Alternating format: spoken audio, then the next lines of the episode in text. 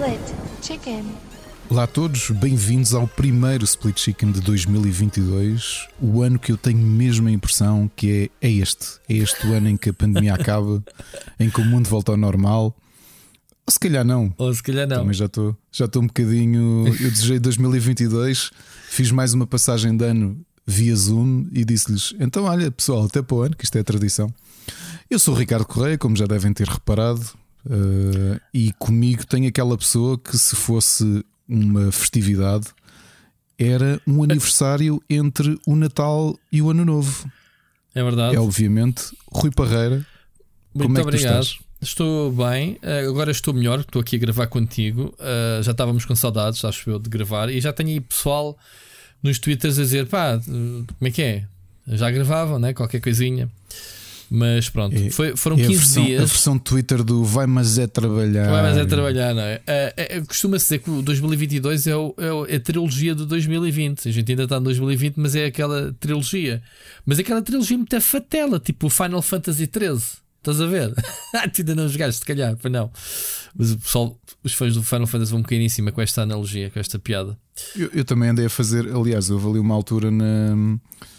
Algumas pessoas, eu não- a ti não que eu liguei, mas eh, tu tá, tiveste naquele eh, círculo muito curto de pessoas a que eu telefonei a desejar tanto bom Desejaste, Natal sim, como senhora. Olha, bom ano e, novo. e telefonas mais tu que aquilo que eu telefono. Eu limitei-me, muito sinceramente, a mandar as, ano a ligar não. aos meus pais e irmãos epá, e depois o pessoal próximo fui mandando mensagens e obviamente a chegar à nossa comunidade e isso. Epá, É. e, e pronto. Eh, eu, sou, eu sou uma pedra. Sou uma pedra de gelo. Peço desculpa. Sabes que um monte Malta. de gente eu andei a desejar Feliz 2020, parte 2. Pois, Parte 3, exato, aliás, parte 3, que o primeiro foi. Exato. E estou um bocado perdido, ainda não me habituei à ideia de que isto é 2022, mesmo.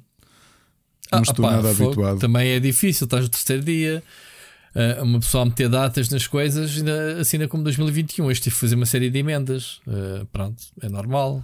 Mas eu continuo com aquela ideia estranha de 2019, quando é que foi? Ah, Percebes? sim, se estivermos distraídos na conversa, se me perguntares o ano passado, eu aponto para o 2019. Isso, isso Também, é de certeza, mas isso acho que é um efeito psicológico. Também Toda esta pandemia, isso. eu acho que toda a gente ah, está a fazer um bocadinho. Basicamente, as Então, nossas e- vidas estão congeladas, não é?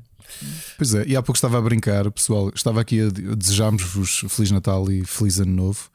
Eu, eu não estava a brincar, o Rui faz anos entre o Natal e o Ano Novo e, e queria aqui também, em nome de toda a gente, desejar-te um, um feliz aniversário. Não é Obrigado. atrasado porque eu telefonei-te no dia. Sim, sim, Epá, sabe, é muito chato. O, o meu aniversário é muito chato por uh, vários motivos. Eh, eh, obviamente, eu já não ligo a cena.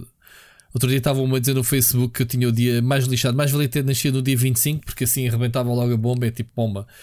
Uh, é muito chato porque é assim: tu, quando queres fazer uma festa de aniversário, normalmente os meus amigos, tu já vieste o, o aniversário, tu viste como é tão limitado Já, já. as pessoas que vêm cá à casa. Uh, porque pá, o pessoal está farto de festas do género. Epá, ainda agora tive há dois dias a consoada e o Natal e não sei o quê. Já estou a olhar para a passagem de ano. E agora este caramelo no meio que é que vou à festa. O pessoal está farto de festas, meu. Está farto de copos e está farto de cenas. Portanto, ninguém comemora. Uh, é, é muito raro. Sei lá, a Mónica houve um ano que conseguiu juntar. ah, não sei se eu ainda fiz 40 anos. Uh, ainda não estavas dentro do meu círculo, né? Privado, mas fez-me uma surpresa aqui num bar que, que é o Sultão, uma coisa assim qualquer, uma cena assim de tipo árabe, uh, um bar. Uh, epá, de repente entro lá, está tipo Calvin, Gonçalo Brito, tá, sei lá, vai da malta que eu nunca esperaria ver junta assim, que ela andou a combinar às escondidas no, no, no Messenger. Epá, e foi mesmo pela surpresa, porque de resto, é, é, eu compreendo, eu, não, eu não, não faço, não faço, porque o pessoal quer lá saber de festas nesta altura. É, E posso dizer que acho que este, este ano, Ricardo, foi o dia mais simples que eu tive de férias dos últimos anos, ainda mais. Acreditas? Segunda-feira eh, tive folga, portanto eu tive mini férias. eh, a, a- minha diretora dividiu a equipa por eh, metade tirou uns dias antes do Natal e outra metade tirou a semana passada antes do Ano Novo. Pronto, eu fui o único. Isto quando se diz metade, eu, eu sabes que o meu peso vale por muitos. E portanto eu normalmente vou sozinho e fico sozinho, depois também tomar conta da edição. Ahm, e então, ah, como tive a, a semana antes do Natal, do- e, e como, como também dá como também dá o dia de aniversário, Começou o ano passado até. O ano passado calhou num domingo, este ano calhou numa segunda-feira. Portanto, eu apanhei os dias antes do Natal, o Natal, não é? O 24, 25, o 26 foi domingo depois 27 segunda-feira. Portanto, eu tive mais um dia. Epá, foi o dia em que a Mónica depois também conseguiu tirar e fomos os três. Uh, queria ver o, o Spider-Man, que foi quando acabou. Uh, quando, quando, começaram as novas regras em que tu tinhas que apresentar testes positivos no, para entrar no cinema e não sei o quê, sabes? Negativo, negativos. Neg desculpa, negativos no, para entrar no cinema e, e, e a gente lembrou-se tipo no dia de manhã, do género, fizemos marcações formais, não havia ninguém a fazer testes, portanto, tudo esgotado. Uh, foi quando o pessoal começou a aderir em massa e não havia ponta por se pegar para fazer testes. Acabámos por não ir. E então tirámos um dia que já era um dia útil fora do, do Natal para, para vermos uma coisa que andamos à procura já há uns tempos, eh, que é um sofá novo para a sala, e acabámos por coincidência, depois de vermos vários, naquele dia termos escolhido então o sofá e comprado. Portanto, foi uma prenda, digamos, também uh, para a família. Uh, um sofá novo, digamos assim. Foi basicamente uma dia de anos. Tranquilo. Olha, uh, Rui, uh, foi isso e o ano novo, aqui, os três cá em casa, sem ninguém. Aproveito, nós, nós Natal passámos com os meus sogros, apesar deles, eles não se sentiram nada confortáveis, não se sentiram mesmo nada confortáveis. Pois, uh, estavam com máscara sim, sim. grande parte do tempo, foi em casa deles. Uhum. A minha sogra também está prestes a ser operada e, e não, eles notava-se não estavam a sentir nada bem de ver os números aumentar e, e pronto, não, não estavam. Eles já têm uma idade avançada o seu já claro. vai fazer 84, pá, e não, não estava nada confortável. Uh, mas pronto, foi o único dia. O, a passagem de ano era suposto ser com uns amigos próximos, um casal de amigos já desde a faculdade, né, os nossos amigos mais próximos, mas que eles, eles eram imigrantes em Inglaterra, mas com, com a pandemia tiveram a oportunidade para ficar a trabalhar em Portugal uh, para a Inglaterra, que obviamente para eles foi o win-win. Uh, mas uh, fizeram umas, como ele faz anos no, no, no início, aliás, em, na meio do mês, foram passar uns dias à Itália e ele regressou com, com Covid. Uh, e então, pronto, ficámos sozinhos. Fizemos uma passagem de ano, como dizia, por Zoom claro. com os, os, nossos amigos de, de sempre, dois mais dois casais que foram nossos colegas de faculdade. E foi assim até às quatro da manhã a conversar. À meia-noite fomos até ali assim ao terraço do prédio ver o, o fogo de artifício até a Almada, não é? Porque como estamos numa zona muito, muito elevada. A, a mim aqui na rua lançaram, lançaram aqui foguetes. Pronto, aqui nos prédios ao lado também, mas como yeah. conseguimos. Não sei que moda este, é que foi este ano. Uh, como temos foguetes. este Vantage Point, conseguimos ver de vários sítios. Pá, os yeah. gostaram e, e, e, foi assim. Epá, aproveitámos foi para arrumar bastante a casa, aproveitámos para fazer umas pequenas mudanças. Epá, e tenho uma para te contar curiosa que foi. Uh, já falámos aqui das cadeiras, aliás, quando vieste cá jantar, eu disse-te que as nossas cadeiras já tinham uns anos e que já, já estavam a ceder um bocadinho e queríamos mudá-las. E andámos aqui à procura nesta fase. Aliás, falámos ao telefone sobre isso. Agora, yeah. uma parte curiosa: finalmente encontramos umas cadeiras que queríamos, uh, que tinham um preço interessante e. e e pronto, inicialmente queríamos de tecido, mas com miúdos nós já vimos que tecido é impossível porque estamos sempre a lavar as cadeiras. É se tiverem capa, se não forem. Sim, ou tão plástico. Encontramos umas cadeiras muito giras e a Ana foi, foi um site de móveis português, encontrou essas cadeiras. E o que é que ela fez? Como não conhecia o site, foi ao portal da queixa. Pá, aquilo estava repleto de. Eixe, de queixas. De queixas, sim, de demoram, não chegou, não sei quê, tá, tá, tá. Ela fez um reverse search às cadeiras e encontrou um site. Epá, isto não é publicidade porque eu nem sei quem são as pessoas. Encontrou um site chamado presentesmiguel.pt. Presentes encontrou Miguel. Cadeira... Presentes Miguel. Houve. E com, com as cadeiras, imagina. Acho que nós queríamos comprar as 4 cadeiras por 290, que até era um bom preço. Porque yeah. as cadeiras de sala, claro. como sabes, são, são carotas. E eles tinham o pack das cadeiras que nós queríamos em preto, que era o que eu queria, 4 cadeiras 220 240, 6 cadeiras 290. Assim uma coisa qualquer, estou, estou a falar de cor. É pá, só que eu disse, Ana, presentes Miguel, o que é isso? tipo, isso, isso, não tem, isso tem um, um ar de site de, de da banha da cobra, percebes? Yeah. Eu fui à procura do portal da queixa, não havia praticamente queixas nenhumas, vi os reviews do site a funcionarem bem, comprou, não é que chegaram em 24 horas. Pois, eh, eh, todos têm um início, mesmo. todos os Miguéis têm começado de algum lado, não é? Olha. Olha, agora é que eu reparei que o Presentes Miguel está inventariado no quanto custa. Pá, mas não sabia, digo-te já, não sabia. Ah, fiquei coisa que não sabes. com- Olha, eu com- po- posso dizer que o meu sofá só deve chegar lá para abril, para tu veres uh, o que isto está de logística. Mas isto foi decorrente da conversa que tivemos. Foi Sim, no sim, dia sim. seguir ao teu aniversário, nós tínhamos aqui a falar de cadeiras, que a Ken encomendou. Oh, ficou em 24 Tu falaste horas. feito de cadeiras de gaming. Não, não, era cadeiras de sala. Então, Cadeiras não- de gaming já recebemos. A Ana recebeu Pronto, uma mas quando tu me ligaste foi para falar sobre isso. Que tinhas comprado Pronto. para a Ana. Sim. Exato. E entretanto, depois disse-te que quando tu disseste que estavas à procura de coisas para a sala, eu também te disse que também estavas. Sim, a gente que mandou vir duas cadeiras para experimentar e não são nada baratas. Tem que ser às beijinhas. Yeah. Houve, mas é o que eu te digo. Fiquei parvo. Eu a gozar aqui, porque pá, presentes Miguel. Isso dia, deve Mas ser é, um. deve ser- deixa lá ver se eu percebi. 300 ou presentes? Presentes Miguel. E o site até tem bom aspecto. Tem móveis, tem coisas de gaming, tem uma, uma parte só de cadeiras de Ah, então, gaming. mas agora fazes o teu dever, que foi aquilo que não, não, não tiveste, que é agora deixas lá o, o teu feedback, que é para o outro, Ricardo, quando for lá o Presentes Miguel, saber que há um gajo satisfeito. Exato. E esse é o nosso dever, que às vezes a gente esquece dessas coisas, mas quando precisamos comprar alguma coisa e vamos à procura de feedback, não existe. Houve, é que isto é um site espanhol. Tem aqui a morada, tem morada física e tudo. Só que tu pensas, pá, com este nome, É um bocado estranho. Presentes Miguel é um bocado. Presentes Miguel. Isto é pre, pre, Presentes Miguel. Deve ser assim, provavelmente. Pá. Mas o site até está todo em português. E, e tem um número português de apoio ao Sim, cliente. e o site nota-se que é daqueles feitos no WordPress, tipo um daqueles. eh, Mas eu digo já que já vi sites mais feios do que estes. O site até está Sim, é, está prático, não, não tem nada de mais. Pronto. O que interessa nestes sites é duas coisas. Uma, o cadeado lá em cima é seguro, não é? Pronto. É, exato. E depois vens cá abaixo e vês se tem ahm, cenas de devoluções, números de contactos, moradas, e visto que sim, pronto. Ah, a Mónica Não, foi engrupido por um chinês. É preciso ter atenção, porque há há chineses a vender coisas ah, com sites espanhóis e ela caiu nessa.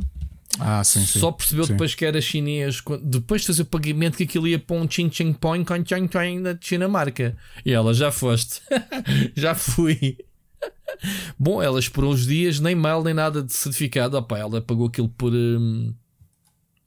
ah, pelo PayPal, ah, fez reclamação ao PayPal e os gajos do PayPal são impecáveis nisto. Pá, acionaram logo a cena de segurança e hum, como é que foi? Barraram-lhe o, o pagamento e disseram: olha, o pagamento que você fez está cativo. Se você receber as coisas, ou se eles o contactarem durante, sei lá, duas ou três semanas, ah, se receber as coisas, tudo bem. Se não, este dinheiro depois é devolvido. E assim foi.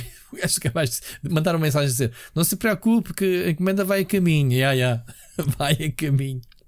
Pronto, malta, preciso ter alguma atenção. Mas pronto, tens aqui cenas da É, política. mas neste de comprar, caso, neste, ca- neste caso, é aquilo que eu digo, pá, foi. Sim, e Estou estou aqui tens, a eh, aproveitar para vos dar um feedback positivo, porque eh, eu reparo, eu estava ali a lavar a louça e a Ana dizer: pá, estou aqui a ver um site, isto até tem boa aspecto, é as cadeiras que nós gostámos, o modelo está com uma promoção fixe de, de Natal. Eu disse: pá, vamos perder o amor a 290 euros, que isso vamos ser enganados. Não, mas quando é assim, pá, pagas as coisas por, eh, eh, Por eh, PayPal. por- Sim, eles aceitam PayPal ainda ou, por cima. ou por PayPal, ou mesmo o teu ban bancário, se for fazer enganado, eles têm mecanismos para acionar. Sim, porque sim, sim, porque eles estão, obviamente, hum, há, há, há leis e há regras que nos protegem os consumidores. Portanto, hoje em dia é muito mais seguro comprar coisas online porque o banco que faz as transações do dinheiro mete, mete só barulho e, e beneficia o consumidor sempre. Só Claro, burla claro, do lado claro. das lojas. Portanto, não há, não há problema. Que eles querem Epá, portanto, credibilizar. olha, portanto, Deixo aqui, deixo-te a ti, olha, para passares a informação à Mónica, porque é um site fidedigno. Oh, oh, Rui, fiquei mesmo parvo. Eh, nós, isto foi encomendado na. Desculpa, isto foi encomendado na quarta, ao final do dia. Logo de manhã às nove, Ana recebeu a notificação. Às nove da manhã de quinta, a dizer que estava para distribuição, que tinham previsto chegar até às sete e meia da noite. Não chegaram a entregar, entregaram às nove da manhã de sexta. Pá, fiquei parvo, porque eu na altura pensei, isto véspera de ano novo, adeus, não é? Não, não vai acontecer nada. Ahm, olha, boas surpresas que acontecem, felizmente. Ah, olha, uma coisa, prendas, como é que tivemos de prendas neste, neste Natal? Olha, hum, para mim, roupa essencialmente. Ouvi dizer que um grupo de malandros me ofereceu uns anos um bilhete da Iron Maiden. Portanto, sim, vou Iron Maiden. Tô- muito obrigado a essas pessoas que eu não conheço, sequer conheço online. Conheço online apenas pela net. Mas não, estou a brincar, pá. Agradecimento aos meus amigos, não vou dizer nomes, vocês sabem quem são. Ah, mas ah, posso dizer, se calhar é mal estar a dizer ou não. Não, não Diz, não podes dizer. Qual é, é o problema? Oh, então diz tu, pronto, que a ideia foi tua, pronto, o Ricardo é um dos, dos cafajestes. Andámos, que... andámos aqui a enganar o Rui, eu, o Bruno Fonseca, o João Machado e o Tiago Belém. E, e andámos a enganá-lo, ele a dizer, ele queixar-se no outro dia, pois vocês não vão comigo a Maiden, não sei o quê, e eu estava mesmo lixado naquele dia, man. Tipo, tu já tinhas dito, já tinhas dito que ias e de repente já não vais. Sabes ah, que isto é vingança por, por tudo aquilo que tu fizeste já. Exato, mas é que sou rude ainda por cima. E tu a dizeres-me, então, mas não vais. Uh, não vais a Maiden? Ah, não, afinal não vou, pá, esquece lá isso, não me apetece ir e não sei o quê. Fiquei mesmo chateado. E ficaste mesmo chateado, depois ficaste. Então, mas disseste que ias, não sei se vou vê-los mais. Pois. Pá, olha, eles, já há 20 anos com esse dizer que eles é o último concerto que foi dar a Portugal. Mas olha, se olharmos para os Rolling Stones, ainda vêm, vêm a muitos. Uh, mas pronto. Olha, e é muito é verdade, obrigado. Então o que é que recebeste mais de prendas? Olha, recebi, uh, a Mónica fez-me uma, uma, grande surpresa. Uh, eu já há uns dois anos que ando aquelas prendas de chorar que é do género. Eu, eu não quero comprar, mas gostava muito de me oferecesses. que é um relógio, um smartwatch. E, e finalmente, e depois ela disse: ah, Ela já me ofereceu um de Tom Tom, mas era tipo mais uh, pulseira de, de exercício. Não, eu quero mesmo um relógio como deve ser, porque ela, eu sempre lhe disse: comprar uma coisa que obedece e ela assim vai-te lixar, eu não te vou dar dinheiro por isso. E pronto, e, e, e andou aqui. Então arranjou uma promoção porque a Huawei mudou de geração este recentemente, portanto, para o Watch 3, o GT3. E ela comprou-me dois uma promoção muito fixe. Pá, e as diferenças de um para o outro, e eu que escrevo sobre eles ainda por cima, uh, não justificam a diferença de preço, digamos assim. Estou muito bem servido com este. E estou super divertido com o relógio. Não sabia que o relógio ia ser tão divertido. Portanto, fiz aqui uma mini review de que este é, um, é mesmo um relógio, portanto, é um relógio clássico preto. Olhas para ele, é, é lindíssimo. Não, não, não dás por ele ser um relógio de desporto, estás a ver? Uh, o, o, desporto tem as funcionalidades inteligentes, é um, um todo digital, né? Uh, e este atende chamadas, podes falar. Hoje falaste comigo, eu estava a falar pelo relógio, não, não estava com o telemóvel sequer. E então Agora foi incentivou-me a fazer algum exercício, portanto, registro as cenas todas. É assim, foi a minha prendinha deste ano. E estou satisfeito. Foi só isso. E tu, Ricardo, tu 550 board games, né? Que ouvi dizer. Tinhas recebido? sim, comprei para a família, comprei quatro board games, comprei o Sushi Go, que é assim um mais pequenino e mais familiar, pera, mais pera, casual. Pera, pera, tu compraste quatro board games para a família, mas isso é tipo aquela prenda do Homer Simpson que oferece uma bola de bowling à Marge? nem por isso. Nem. nem. Ah, pois nem, né? É exato. É para a família, Olha, mas é comprei... para mim um jogo que tu ias gostar de certeza. Já o joguei, é muito simples e só joguei a versão inicial que é um jogo de estratégia, que é o Funkoverse do Harry Potter, mas existem vários, existe a DC, existe, hum. pá, existe de outras marcas. É um jogo de estratégia com pá, tipo XCOM, vá, vou dizer aqui quase, não é uma barbaridade, mas sim, é estilo XCOM, mas os bonecos são mesmo Funkos do, neste caso, o Harry Potter. Ok. Mesmo bonequinhos pequeninos? Sim, um bocado. Não, eu, epá, eu não sei, agora não sei, acho que tem o tamanho de um Funko normal. Os uh... fungos têm dois ou três tamanhos, sim. Tens os mini, tens os normais e depois ainda tens uns grandes. Epá, não sei, então deve ser dos, dos minis, talvez. Uh, então, em vez de teres pinos, tens uh, Funko Pops. Muita fixe. Tens da Marvel, tens da DC, tens do Jurassic Park. E a ideia é que acho que podes mostrá-los todos, porque o Funko depois vem com uma carta de personagem com poderes associados. Estás a ver? Uhum. Aquilo é um é tipo jogo de duelo ou okay. vários contra. E esse, esse foi para quem? Não, isso foi para todos. Portanto, os, os board games eu comprei para a família, ok? Ah, ok. Comprei esse, comprei um jogo também. Comprei três jogos de Harry Potter. Comprei um que é o Death Eaters Rising, que tem uma estatueta. É um jogo cooperativo que tens uma estatueta do Voldemort no centro. E depois comprei um, comprei na gameplay porque estava no outlet. No outlet eles colocam caixas para jogos que têm um toque ou qualquer coisa e normalmente é mais barato. Então é um jogo que é o House Cup Competition. Aquilo tem vários boards, o jogo é um jogo bastante complexo. Tens até um board ao lado só para Quidditch, porque aquilo é a ideia é tu estás a jogar um ano de competição entre as quatro casas uhum. de Hogwarts. Okay. Estava mais barato eu quando fui lá buscar, porque eu naquela, pá, se aquilo tiver uma moçazinha na caixa, pelo desconto, não, não me custa, estás a perceber? Certo. Cheguei lá, aquilo estava selado e eu, olha, onde é que está a moça? E eles andaram ali à procura da moça. Ah, está aqui, estás a ver? E eu, uh, ah, ok, já vi. Quase nem se vê. Yeah. Estás a ver? Deixa, quase nem se viu. Deixa e, ver. E foi isso. Olha, uma prenda, recebi duas prendas brutais da Ana. Brutais mesmo. A primeira, isto para quem eu vou para cá do abismo, isto é, isto é aquela zona do previously on para cá do uhum. abismo. Eu falei, a última banda que eu trouxe de membros dos Dana Lacaine foi uma banda altamente obscura do vocalista que ele teve em 93. Lançou um álbum eh, quase auto, autopublicado, pá, poucas unidades. E, e o álbum é tão obscuro que nem sequer está no Spotify. Eu tinha visto Pá, em segunda mão era difícil comprá-lo. As cópias que havia, aliás, eu tinha visto uma cópia à venda, a mais recente tinha sido vendida, tinha sido para aí por 30 euros. Ou seja, o disco não era caro, não havia era discos à venda, estás a perceber? Não é daquelas coisas que tu pensas aí há boé poucos, portanto isso deve custar uma fortuna. Não é isso, simplesmente não há discos para vender, porque também não há, não há ninguém à procura, estás a perceber? Ou uhum. praticamente uhum. ninguém. Tu não é que eu não ouviu, ouviu-me gravar o programa porque eu não sei se já ouviste esse episódio, décimo primeiro, que eu digo: se alguém tiver não. ideia de uma prenda para me oferecer, é isto. Foste. Uh, não viu-me a gravar isto. Uh, conseguiu, com, pá, conseguiu logo negociar, foi à procura, encontrou um site, um, não sei se conhece um site de reviews de discos, muito bom, deve ser o mais completo, é o equivalente ao IMDB, mas de música, que é o Discogs. Não, ok. Pronto. E aquilo tem não só esta parte de, de, database, mas também depois tem uma parte de venda direta. Pá, malta, olha, tem este disco, está nestas condições, venda, troca. Certo. Aquilo é um site mais para colecionadores, estás a ver? Exato. Tony encontrou uma versão selada do disco, encomendou, o tipo era de, de Espanha, chegou em 24 horas. É brutal. É, é, é fixe que dá cada vez mais para acreditar nos, nestes negócios, mano. O gajo não pode estar sempre com medo que vai ser enganado. Olha, e pronto, ela disse que realmente não, não era um disco caro, era um disco difícil de encontrar. e depois ela mostrou-me, ela não embrulhou, ela deu-me exatamente como, como a pessoa enviou, porque é daqueles tipos que têm, pá, que têm coleção de discos, então vende discos e compra discos, estás a perceber? Então aquilo uhum. vinha, imagina, uma espécie de hambúrguer que eram quatro camadas de cartão, quatro quadrados de cartão empilhados, o de CD no meio, mais quatro camadas de, de cartão empilhado e um bocadinho de esferovite nas pontas e depois fita cola. Ou seja, o CD não tocava em nada, o disco, estás a perceber? Aquilo uhum. vinha hiper protegido. O CD uh, ou o vinil? CD, CD, CD, CD, Porque aquilo nem sequer foi lançado em vinil, foi mesmo direto uhum. para CD. Opa, brutal, foi mesmo brutal. Uh, pronto, eu não quero ter o. A, a, outra, a outra prenda, eu acho que vou adivinhar. Foi um NFT, não foi?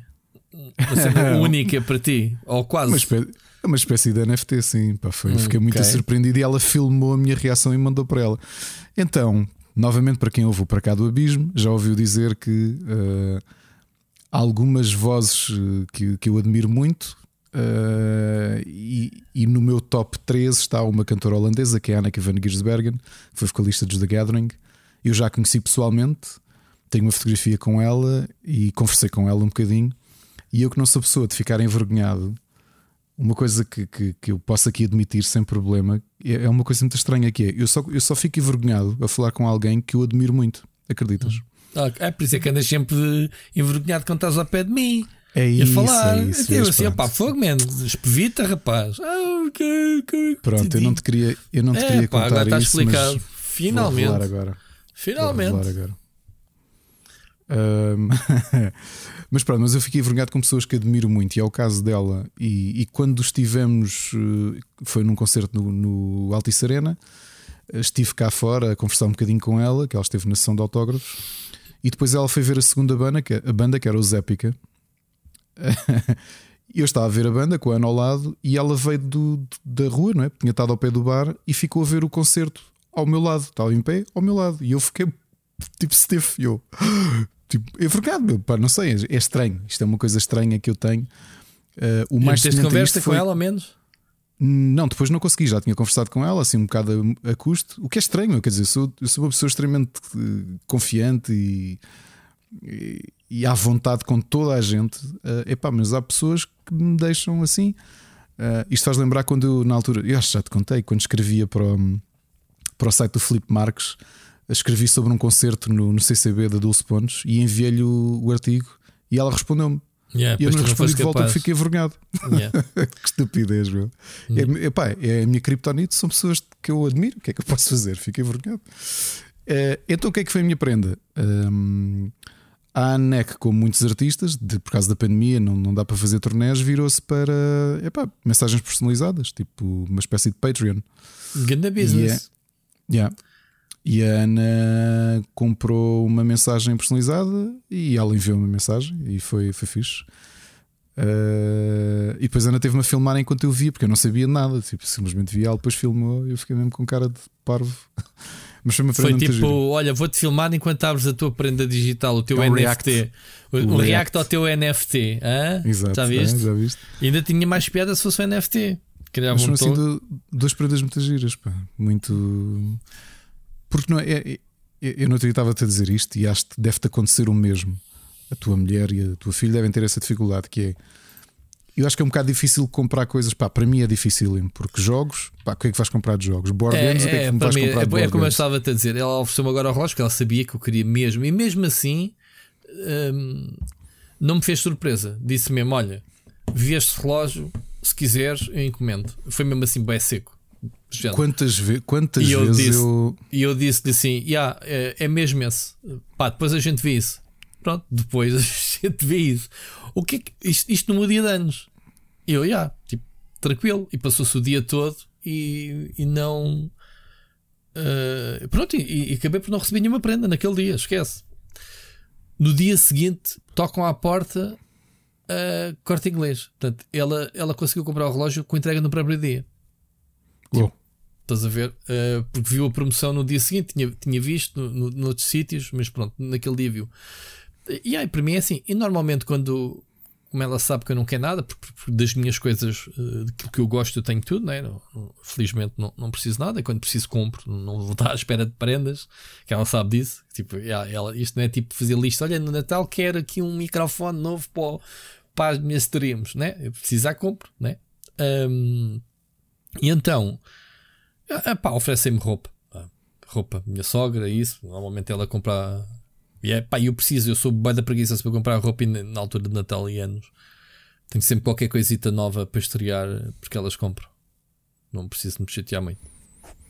Mas Olha, neste caso, eu sei que para mim são aquelas raras oportunidades de conseguir comprar uma coisa que eu ainda não comprei para mim, percebes? Normalmente ah, eu, sim. Eu, sim, sim. eu, sou muito hands-on, que é pá, se preciso de uma coisa, compro. Quantas vezes aconteceu chegar e foste comprar isso? Eu estou a pensar em oferecer-te isso no aniversário. Pois, yeah. Epá, yeah, é uma cena, se a gente quer agora e precisa agora, não vou estar à espera, não sou de um garoto. E então temos uma piada que é: eu compro para mim, não é? Mas como isto, o orçamento é familiar, quando eu compro uma coisa fora destas datas, ela, olha, isso já é a tua. Já é a tua prenda de casamento ou whatever. e eu, pronto, já, está-se. E eu, ok, vá. Pronto, chegamos à data e não. E ela oferece sempre mais qualquer coisa. Pronto, surpresa. Mas pronto. Olha, e por falar em prendas, uh, fazemos já aqui a ponte para, os patrons. Fomos generosos ou não fomos generosos? Aliás, foste tu, foste generoso, criaste um cabaz de jogos para os patrons 21. Gostei muito da, dessa iniciativa. Nem sequer me disseste nada, não é? Ricardo, obrigado. Em meu nome. No outro dia disseste, disseste, pá, quando tiveres aí coisas para, para oferecer, eu. eu não, eu a gente tem aquela cena dos drops, não é? é pronto. É, eu, eu, tenho, eu tive muito afastado do computador nestas férias. Aliás, tive muito agarrado porque uh, três dias tive 21, 22 e 23 a trabalhar num livro que eu estava a terminar e depois de paginal e depois uh, segunda, como é que é? Depois tive 27, 28 uh, também a trabalhar no livro. Fora isso, só a aproveitar a família, a arrumar casa, a estar com os miúdos, a jogar com os miúdos. Uh, computador, não me sentei e nesse bem. dia sentei-me. Uh, até porque já estava atrasado com os passatempos do, do Rubber e disse: pá, para lá que vou fazer um cabaz para os nossos patrons, que isto foi um ano espetacular. Yeah. Ajudam-nos tanto, apoiam-nos tanto, acho que merecem uh, mais uma prenda. Já tínhamos oferecido o Pokémon, uhum. Pokémon Brilliant Diamond e o Shining Pearl. Uh, o que é que oferecemos mais o, o mês passado? Uh, foi. Não lembro o que é que foi. Não recordo. Control. Foi... Foi, pá, e então, olha, um, olha, e era um pack com, com joguinhos muito giros, pá, o, o Bloodstained, que é um grande jogo, hum. uh, sei lá, Stalker, do, dois Stalkers. Uh, Eram um jogos indie também, acima de tudo. Tinha muitos indie, sim, sim. Tinha 21, portanto, para os nossos patrons, muito obrigado. Uh, muito obrigado a todos os patrons que nos têm apoiado. Eu vou, obviamente, fazer aqui o agradecimento porque a família está a crescer. Uh, epá, uh, obviamente, entre o, o, o, o, apoio que nos dão, ao mesmo tempo estão-se a habilitar a ganhar alguns jogos que a gente tem trazido aqui. Eu acho que é win-win para todos, portanto, é isso. É agradecimento que quero deixar. Mas eu acho que é mesmo este apoio, porque este, estes valores, obviamente, servem para a gente uh, melhorar os setups. Lá está, não estamos à espera de prendas, Ricardo, né, das, das esposas. E portanto, quero um, agradecer então um, a todos os patrons vou dizer os nomes como sempre, portanto, vou começar do, do fim da lista para o, para o, início, para não ser dizer para a mesma ordem. O Bruno Carvalho, o Frederico Monteiro, o Luís Ribeiro, Ricardo Moncancho, o Carlos Felipe, o Vasco Vicente, o Benza Bolt, o Oscar Morgado, o, Ma, o Nuno Silva, o Felipe Silva, isto é tudo malta família. Sirbecas, o Alder Paiva, o Ruben Borralho, o Rodrigo Braz, o Alexandre Grande, o Peninha, o Carlos Duarte uh, e o nosso amigo Miguel Nogueira. Muito obrigado a todos por terem então uh, feito esta subscriçãozinha, uh, independentemente do, do tier. Obrigado a todos. A um, excelente 2000, um excelente, excelente 2022 sim, a todos. Para todos, para todos. Patreon ou não, uh, Exato, excelente ano é para todos. Uh, para se, Patreon, se esta lista... também uma, uma prenda, não foi, Rui? No final do mês fizemos um episódio. Epá, eu gostei sim. muito de o fazer. Gostaste? Foi mais um. Foi, foi mais um. Aliás, as últimas semanas até foram. Nós não chegámos a estar de férias, portanto, acho que ninguém sentiu nossa falta porque foi na semana do Natal chegou o Pixel Hunters uh, especial de Natal com o nosso grande host Bruno Fonseca e trouxemos um convidado que foi o Miguel Tomar Nogueira. Uhum. Uh, foi um grande programa, gostei muito desse programa de Natal do Pixel Hunters. E a semana passada, semana de Ano Novo, foi episódio para toda a gente. Uh, libertaste o episódio especial que lançámos há seis meses, dedicado a séries de animação, e acho que foi um sucesso. Uh, quem não tinha ouvido, gostou muito de o ouvir lançámos o episódio, esse sim exclusivo para Patreons, com as melhores séries do ano, que também uhum. fizemos com o Miguel Tomar Nogueira. Foi um episódio do Caneco. Olha, Foi, eu, já vamos já, falar já, sobre isso. Ah, não, sim, mas deixa-me aqui só salientar uma coisa. No episódio ao início, lembro-me desta conversa que foi: Malta, isto é as nossas séries do ano, e epá, mas temos de ter cuidado aos spoilers. E tu, tu, Ricardo, epá, spoilers não, isto é all way, é, vamos, que se lixe. Epá, e eu é que fico com a fama no Twitter que andei o ano todo a spoiler séries, séries é à malta. É né? Assim. Mas o Ricardo é o contido. Como é que é que se chamaram? O contido. Muito obrigado, contido, Ricardo. É isso, é, muito isso. obrigado. Portanto, a partir de hoje é uma nova postura minha. A gente já lá vai mais à frente. Postura minha com as séries de televisão. Olha, Vamos. mas foi um programa muito giro. E digo-te uma coisa: uh, apontei séries dos vossos tops, do teu e do Miguel, que eu não tinha visto, e, e já, e já papei quase tudo. Eu também. Eu também papei séries. O Miguel, há bocado, não sei se reparaste, meteu uma mensagem no Twitter. Há vi. meio, de, viste 10 minutos para antes de começarmos a gravar. De uma série que falámos que se ele tivesse visto, entrava no top dele. Sim, sim, Portanto, sim, foi sim. muito giro uh, para nós útil, obviamente, e para quem ouviu. Para os provavelmente encontraram lá séries uh, que não conheciam, como eu não conheço. Uh, mas pronto, já lá vamos à frente às recomendações, só para não estarmos aqui a saltar e, e, os temas. Rui, depois, dia 31, peço desculpa, Bem, agora. Tivemos para cá do abismo, não é? Mais um episódio. Para cá do abismo especial, episódio 12, com o top 16 álbuns do ano. Que eu ainda não ouvi. Uh, e Mas eu aviso. estive a ouvir, para cá do abismo.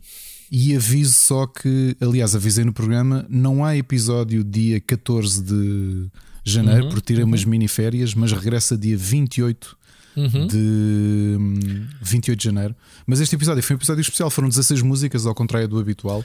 Mas deu mais ou menos para fazer uma viagem por aquilo que foi 2021, que acho que foi um bom ano, um, um bom ano para a música. E, e pronto, é, é isso. Muito bom, muito bom. Bem, introdução está feita. Introdução, salve seja.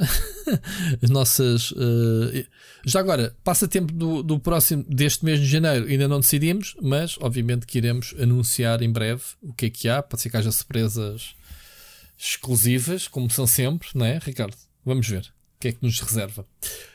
Um, vamos uh, passar às notícias? Vamos às notícias. Vamos às notícias. Notícias. As, as, as, Notícias do dia. Espera aí. A gente vai cortar isto, né? Se eu não me esquecer. Portanto, estamos aqui a fazer um jingle. A gente tem um jingle, mas se não entrar o jingle, fica só esta para ver se a gente trocar aqui notícias do dia. Notícias da semana. Vamos começar esta secção com um pedido especial do nosso caríssimo. Consegues adivinhar?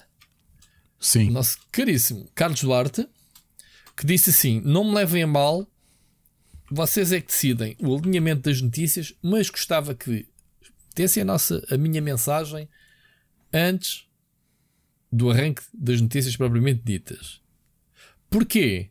A resposta é muito simples. Nós somos calinas, mas os nossos ouvintes não são. E acho, eu não ouvi mensagem, atenção, mas o Carlos Duarte fez-me uma lista dos temas que ia falar. É ele que vai fazer o resumo dos 15 dias de notícias da nossa falha. Nos trazemos notícias nestes 15 dias, Ricardo. Parece bem. Sim, vou, vou tirar eu, um, fazer um chá fez exatamente. Não, chá, mas tens que ouvir, cara. Se não vais fazer o chá. Eu estou a ouvir, eu tenho, Há tenho o headset pastéis. wireless. Há pastéis, tens sim, senhora. Portanto, eh, se calhar notícias, que- das poucas notícias que íamos trazer para aqui, se calhar vai ser o Carlos Duarte a fazer. E isto, brevemente, é ela a fazer o programa sozinha, a gente reforma-se e não queremos saber disto para mais nada. Mas pronto. Vamos então, ehm, vamos então ouvir a mensagem do Carlos Duarte. Olá! Antes de mais, espero que tenham enchido bem o bucho neste Natal, que tenham recebido muitas prendinhas, que tenham tido uma boa passagem para 2022 e desejo que tenham um bom ano, ou pelo menos que seja melhor do que 2021, o que não deverá ser muito difícil. Então, já estavam com saudades do Carlos Duarte? Eu sei que sim. Eu cá não posso dizer a mesma coisa, porque saudades de vocês é que não tive. Há e tal férias, mas desde o último episódio saiu dois para cá do abismo, um Pixel Hunters, um episódio especial para os mecenas e ainda o outro especial que antes era só para patronos. Mas tive que refletir um bocado, às vezes faço isso, não demasiado para não me cansar muito, mas se os episódios já têm quase 4 horas e agora têm notícias de duas semanas para falar, isto vai ter o quê? 8 horas? Epá, não, não, não pode ser. Tenho mais que fazer ao Rui e Rodrigo. Por isso, vou fazer um favor aos ouvintes e vou despachar algumas. Oh Rui, passa aí o genérico das notícias, por favor. Notícias da semana. Neste caso, duas. Saiu um novo jogo para a plataforma da Nintendo e agora vocês pensam: e então, Carlos? Diariamente saem jogos novos para a Nintendo Switch, pá. A notícia está onde? A qual responde: Shhh, cala-te. Saiu um jogo novo para a Wii U. Vêem, agora vocês sentem-se estúpidos por fazerem perguntas parvas. Bom, mas parece que alguém ficou preso em 2017. O jogo chama-se Captain U, foi lançado no dia 16 de dezembro e é um jogo de plataformas 2D com um estilo retro, desenvolvido pela Ultra Dolphin Revolution. É um tributo ao Wii U, tem várias referências, um exemplo é a própria arma do vosso personagem, que é um gamepad como o da Wii U e lança shurikens ao deslizar o dedo no ecrã, uma funcionalidade que foi mostrada pela primeira vez na E3 de 2011 ao público quando a consola foi anunciada. A Sony finalmente anunciou que vai lançar conchas oficiais para a PlayStation 5 e comandos com essas mesmas cores.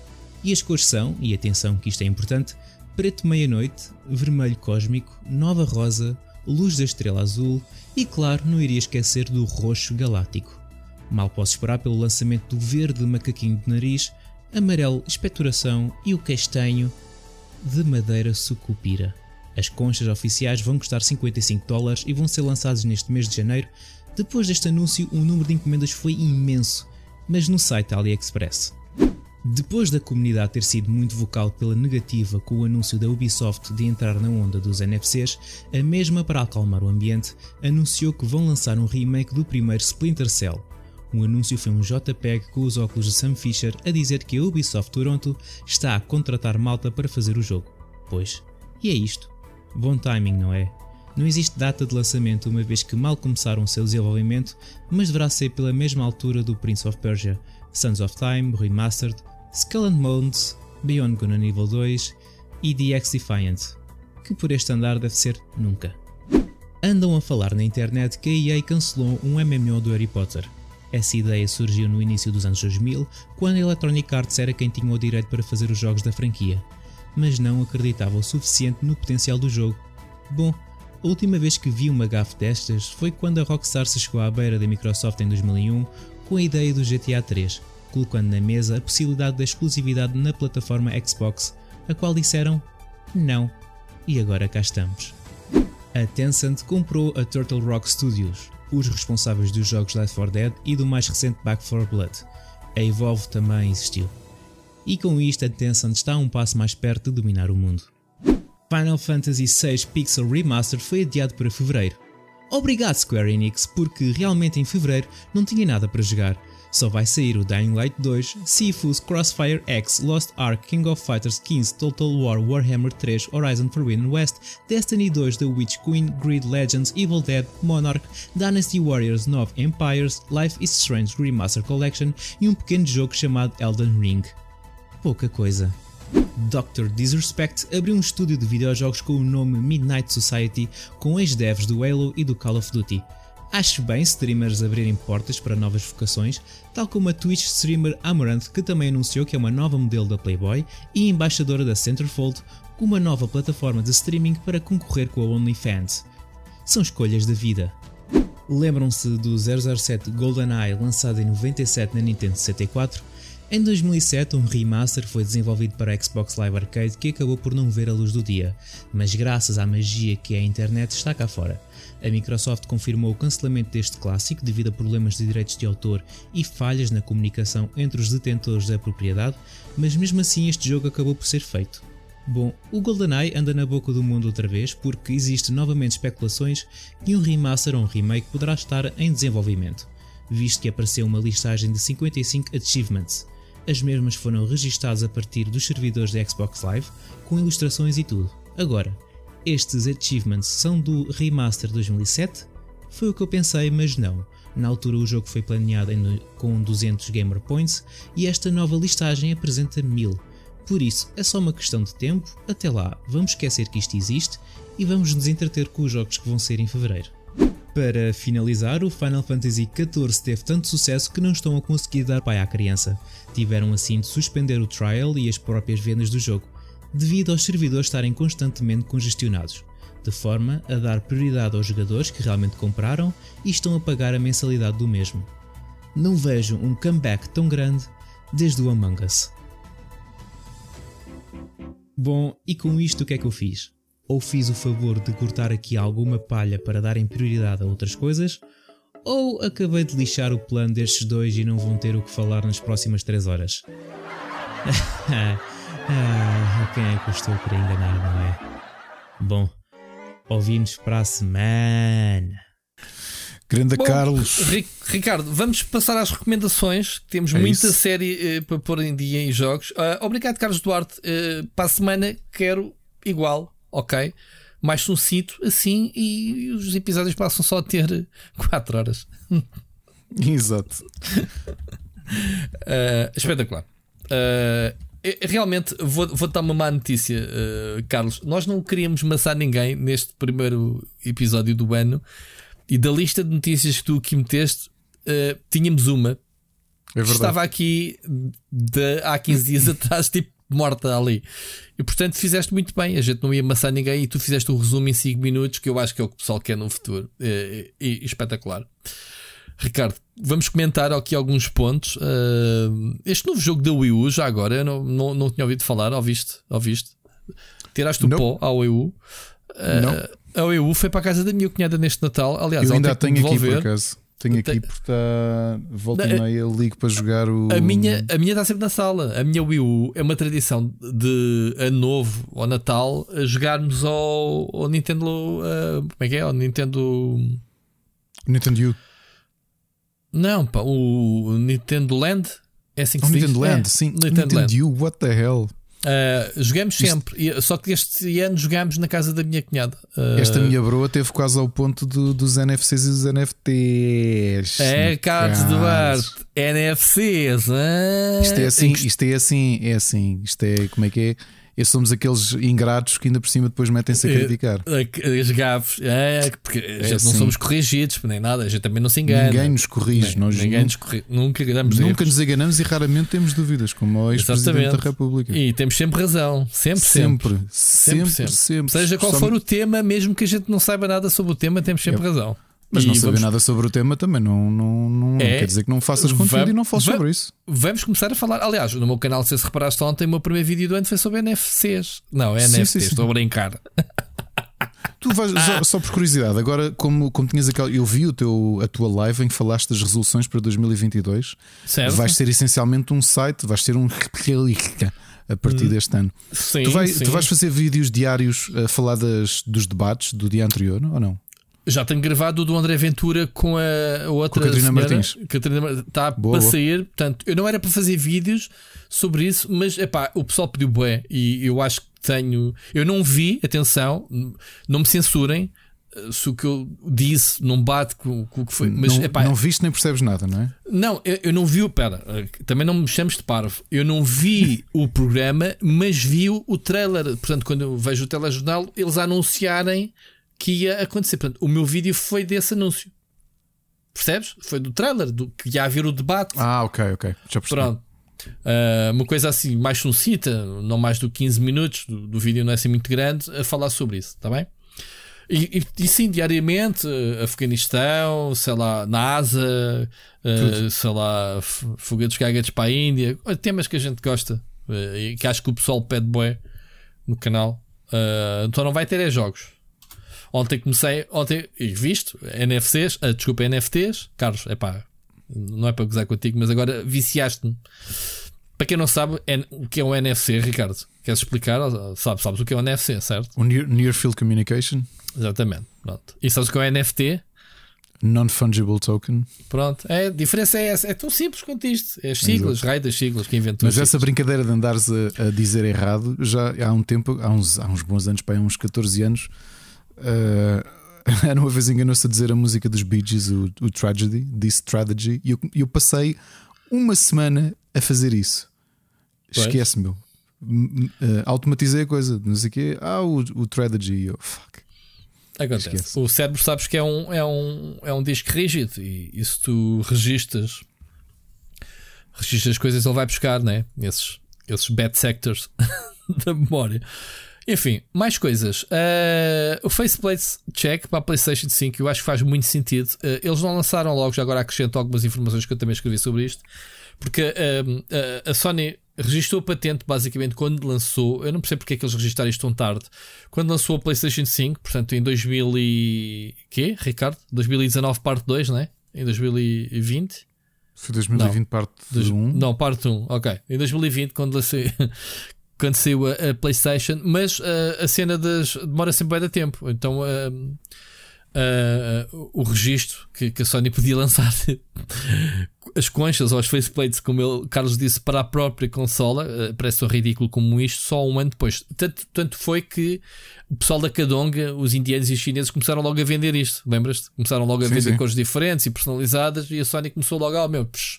e eles disseram: não, não. Ainda estamos a fingir patentes, não há patente nenhuma. E não tinham, Exato. Sony não tinha a patente, tinha registado, mas não tinha uh, aceito A como é que se diz? confirmação. a confirmação. Sim, Demorou um ano.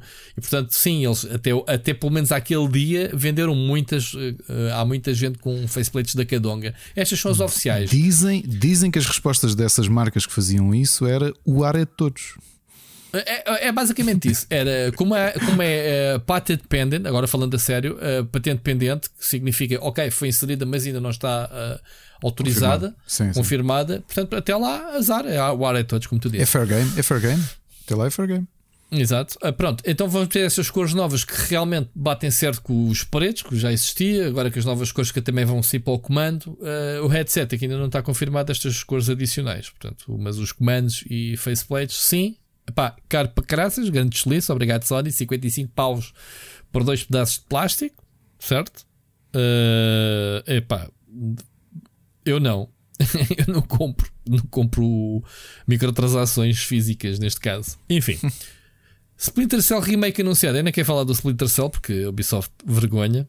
Estou com o Rude ligado, oh, Ricardo, mas não quer Boa, dar rant. Não, não quero. Uh, pá, o Splinter Cell é um assunto sensível para mim e a Ubisoft anda a gozar com a malta. Uh, pá, e a última foi esta mesmo, remake. Man, eu não quero jogar o primeiro jogo, man. quero jogar um jogo novo, se faz favor. Splinter Cell, que eu adoro a série.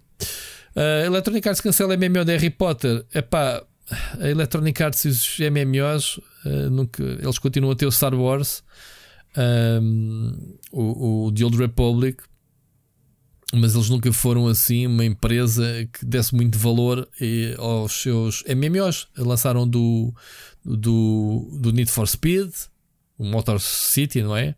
Uh, como é que se chamava, Ricardo? Lembras-te? Motor City Não, não Online. lembro. Era uma Não coisa assim. disso. Durou muito pouco tempo e uh, ouvi imenso, uh, notícias há pouco tempo que os fãs ressuscitarem servidores privados e aquilo está a ter bué de sucesso. Eu acho que a Electronic Arts ainda vai lá dar um morro naquela porcaria toda qualquer dia destes, que é, que é assim, quando as coisas têm grande acesso. Mas pronto, a MMO de Harry Potter uh, acho que havia potencial. um, é um universo tão válido como outros tantos que temos recebido e faz sentido. Uh, pode ser que a Warner encomende uh, um MMO Harry Potter. Eu jogava. Eu, aliás, eu quero muito jogar o, R, o, o Harry Potter Open World ou o RPG que está por aí pendente, não é? O, como é que se chama? Uh, Hogwarts, qualquer coisa. Era suposto já ter saído em quê? 2020 parte 1, não foi? Epá, mas agora têm a desculpa dessa coisa da Covid de adiarem tudo. Uh, sobre o Pixel Remaster do Final Fantasy VI, uh, não me diz nada, Ricardo, se quiseres comentar. Foi adiado. Não.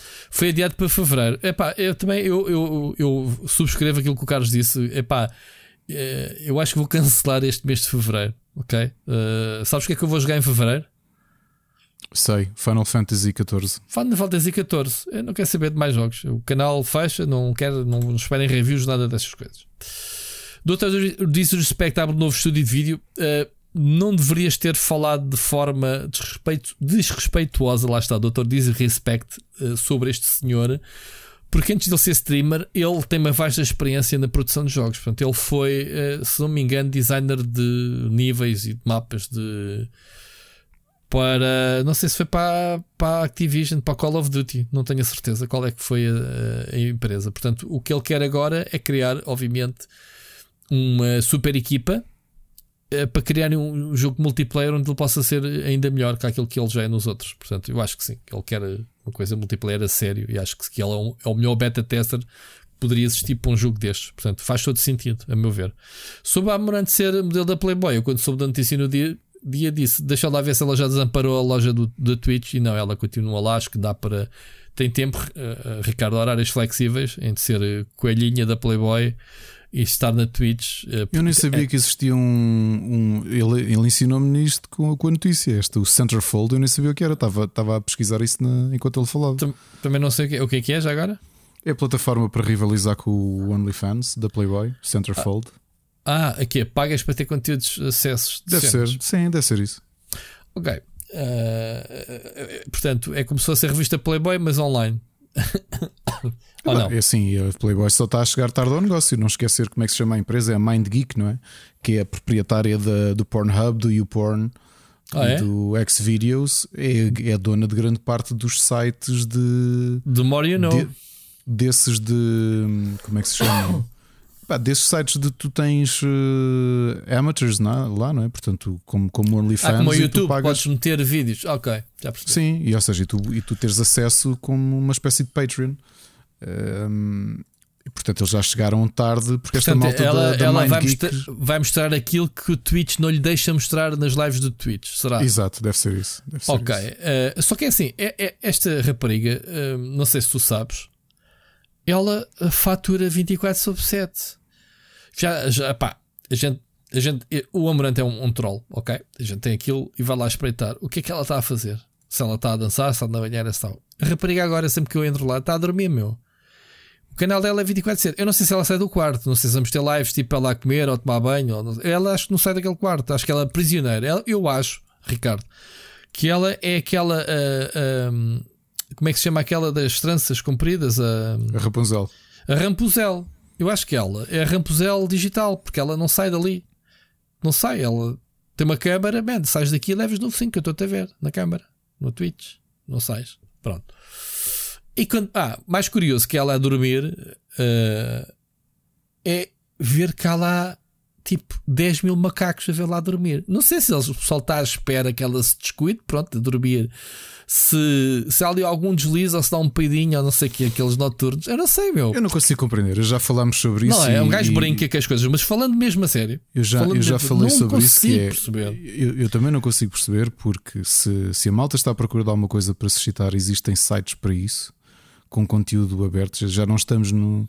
Já não são há 20 e tal anos em que tu precisavas de um VHS ou de um DVD pirata Sim, para. O pessoal ou, pode citar com muita coisa, mas vi uma senhora a dormir. De pijama, ainda se ela dormisse com as lingeries com que fazes. É que nem sequer Sabe- isso. Já Sabes reparaste, que Ricardo? eu tive a a dormir, da cena. Eu estive a dormir. Eu estive a falar com o. estupidez. Estive a falar com o Marco Janará há uns meses sobre isso, porque eu dizia que não compreendia esta coisa da Twitch, da E ele, malta e ele estar- e ele, e ele diz que vai fazer lives a dormir também. Não, e ele estava-me a dizer, não era o- na altura nem eu dormir, eu essa dormir nem sabia. Estou-te a dizer só da, da malta que vai para este tipo, que está ali pá, a, a rapariga meio desnuda e, e estão Ah, ali. tá bem, mas isso ouve lá. Isso eu compreendo. O, o- se as pessoas lhe dão, se lhes dão subs, se lhe pagam, é o emprego dela. E pá, eu também não gostava estás de a ter. perceber, não, Rui, não estás a perceber. Eu não estou a Eh, dizer do isto do lado- lado do dela. lado do eu do lado dela, Ah, eu do lado dela compreendo perfeitamente. Man, se há ali pessoas a largar Tá bem, tá bem, milhares mas- de euros por dia isso, com mas ela. isso é, mas isso Eu estou a estás dizer ver é do uma lado. rapariga gira, rapariga gira em lingerie interage mais ou menos contigo. Ela vai falando com a malta do chat, pá, há pessoal que ui, ela respondeu agora a dormir. Ela está a dormir de pijama, rapaz. Ela coberta com edredons, estás a ver? A dormir, Ouve, uma é pessoa é eu normal. digo, Eu não consigo compreender. Não há nada é de uma- excitante sequer Se é uma cena. questão de dinheiro, epá, se vais gastar mil euros, hum, Pronto. e sim, eu sou a favor da, da legalização da prostituição, já agora. Não, não quero, não quero como, entrar neste na, debate como, contigo. na, como na Holanda, epá, eu também não vou Eu, eu discutir sou a isso. favor da, eu sou a favor da Whatever. legalização da prostituição. E, da, Epá, e de isso, é, cannabis também. Portanto, isso é por isso, sim, por acaso também sou. Se é um por faz isso, o que quer. eh, eu acho que há formas. Mas isto, isto não é prostituição, Ricardo. Pronto, isto são coisas diferentes. Não, pera, tu não, estás a, tu não estás a dever para onde é que eu estou a ir, que é quem é que é o tipo de pessoa que fica a ver não sei quantas horas à Amaranta e gasta milhares de dólares Pronto, com ela? olha, Tem que ser é o- pessoas solitárias. É o mesmo tipo de pessoas que, como nós, com tantos bons temas que o Ricardo, com o Ricardo, que o, que o, que o Carlos Duarte trouxe, e já está a falar sobre isto. Pronto, Não, porque aqui, Somos aqui a maus dúvida exemplos. que eu tenho é quem é que são estas pessoas, se têm aquele capital disponível, porque é que não investem? Eh, epá, E há NFTs. não. NFTs. Não é NFTs, não. Eh, novamente, não, não quero entrar por esta discussão, mas a minha visão sempre foi esta: que é pessoalmente não seria capaz de, de pagar a alguém para, para, para, para ter sexo, pá, porque não, não, não faz nada parte da, da, da forma como eu vejo a sexualidade. Mas se tu és solitário e estás a entregar milhares de euros a alguém que está Ah, pá, mas se calhar isso faz feliz a pessoa câmara. e, e admira a pessoa. Epá, não sei. se, e, se, e se tens algum tipo de retorno sexual daquilo, epá, faz-me confusão. Se calhar nem tens. Epá, então, então ainda É pior. só para então não sei o que é que é. É só para ajudar a, a Rampusel. Eu só consigo compreender se tiver um mínimo de retorno eh, de excitação ou quer que seja. Não eh, sei, da mas se calhar, se calhar podes procurar se há estudos sobre isso ou não. Não sei, às tantas há. Qual é que é este fenómeno? Porque assim, quando é entretenimento, quando é malta a jogar, epá, ok, consigo compreender. Eu posso não achar piada, mas tenho de aceitar que há pessoas que achem piada a um certo tipo de conteúdo. Agora, este tipo de canais de Twitch, que eu acho que, que já falámos aqui há muito tempo, eh, a história dos hot tubs e tudo isso, aquilo parece-me um meio caminho, que é. hum, epá, se queres ver algo realmente excitante, abre um dos sites da MindGeek, por exemplo, Pornhub ou o que quer que seja, e vai ver, vai all in, percebes? Ou, ou se queres pegar nesse dinheiro, se no teu país for legal a prostituição, então Vai, vai faz isso com toda a minas, como segurança. diz, como não, diz ouve, isto, isto, isto é esquisito estar a dizer, novamente, é o que eu digo. Eu não condeno de todo, até acho que devia ser legalizado, devia ser regulado, devia ter condições sanitárias. eh, eh, os homens e as mulheres, isto tudo com maiores de idade, obviamente. E os com homens e as mulheres para o, para o IRS? e com descontos para o IRS, para a Segurança Social, com toda a, ou seja, toda a parte sanitária devia estar acautelado, sobretudo. Para mim, a questão da legalização é evitares o, o tráfico Sim, sim, humano eu e os abusos, Claro, porque se tu estás legalizado, então tens um sistema que te protege. E pronto, não querendo entrar por aí, o que eu digo é: sejam em países que isso seja legal ou não, a prostituição existe literalmente em todo o sítio, ok?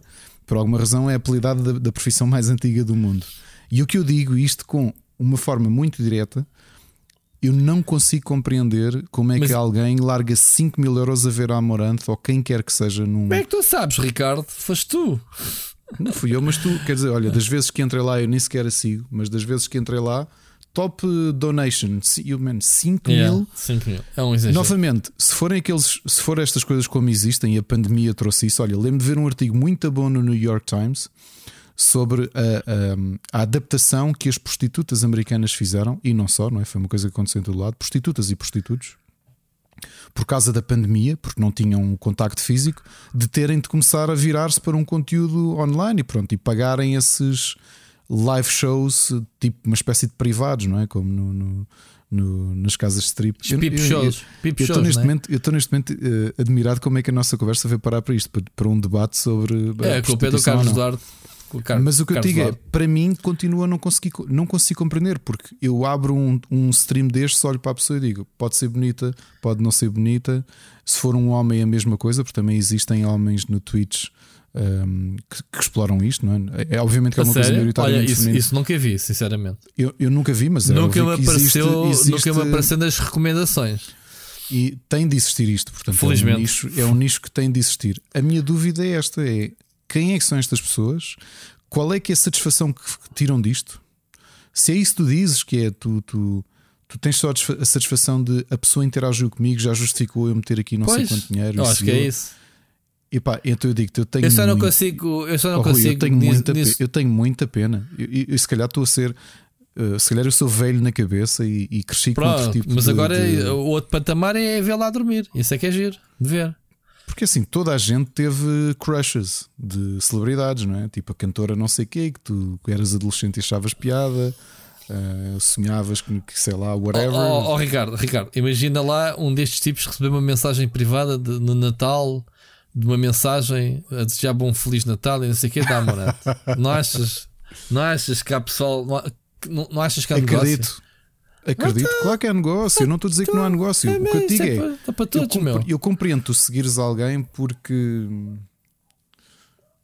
Pronto, se calhar aqui também dizes: olha, encara isto como se fossem modelos. eh, modelos Então, ela acabou de adultos. se tornar uma modelo da, da Playboy. Playboy não é qualquer bardagem-se, meu. Mas, é? epá, se calhar é isso, mas os streams em si eu nunca compreendi. Que é estar não sei quantas horas a Pronto, dar dinheiro a uma certo. pessoa que está à frente do computador. Olha, eu Está a vi uma- live. eu- Aqui- pera, Aqui a notícia é dela estar a dormir. Eu até te digo uma coisa: das poucas, dos poucos momentos de live que eu apanhei, ao, ao vivo, obviamente, live, passando a redundância, ela estava a dançar. E digo-te uma coisa: ela é um cepo a dançar. Um cepo. Percebes? Como é que tu sabes esses detalhes todos? Para quem nunca vê, amor. Simples. Apanhei, ela estava a jogar Just Dance ou uma merda qualquer. Ah, Eu comecei a ver e a pensar assim: fogo, é que esta rapariga nem sequer é sensual a dançar porque ela não sabe Estamos dançar. aqui a, fal- a falar, ao menos vamos ver o que é que ela está a fazer neste momento. Olha, está no Just Dance, tens razão. Estás a falar sério? Estou. Mas espera que ela está, está a pintar os olhos. Yeah, Estás-me yeah. a fazer ir a abrir isto. Estou, porque é verdade. Ela está a jogar Just Dance, supostamente, mas tá- foi, foi preparar qualquer coisa. Foi, Olha, tens foi, razão. foi, foi arranjar os olhos. Pronto.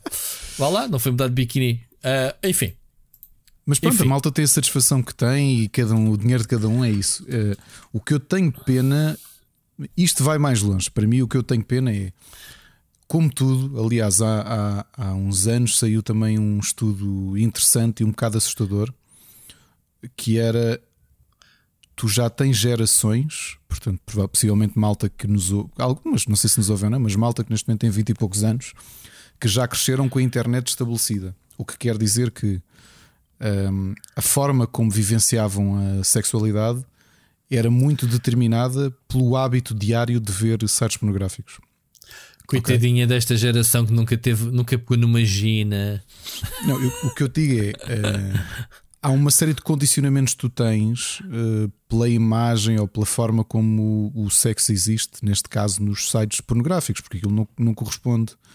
a- a era a questão das expectativas, ou seja, muitos adolescentes iniciavam sua vida sexual, isto das, das mais novas gerações. Primeiro, o estudo era interessante, uma coisa que. Isto foi uma, uma socióloga americana que acompanhou durante 30 anos, fez estudos sociológicos com adolescentes americanos.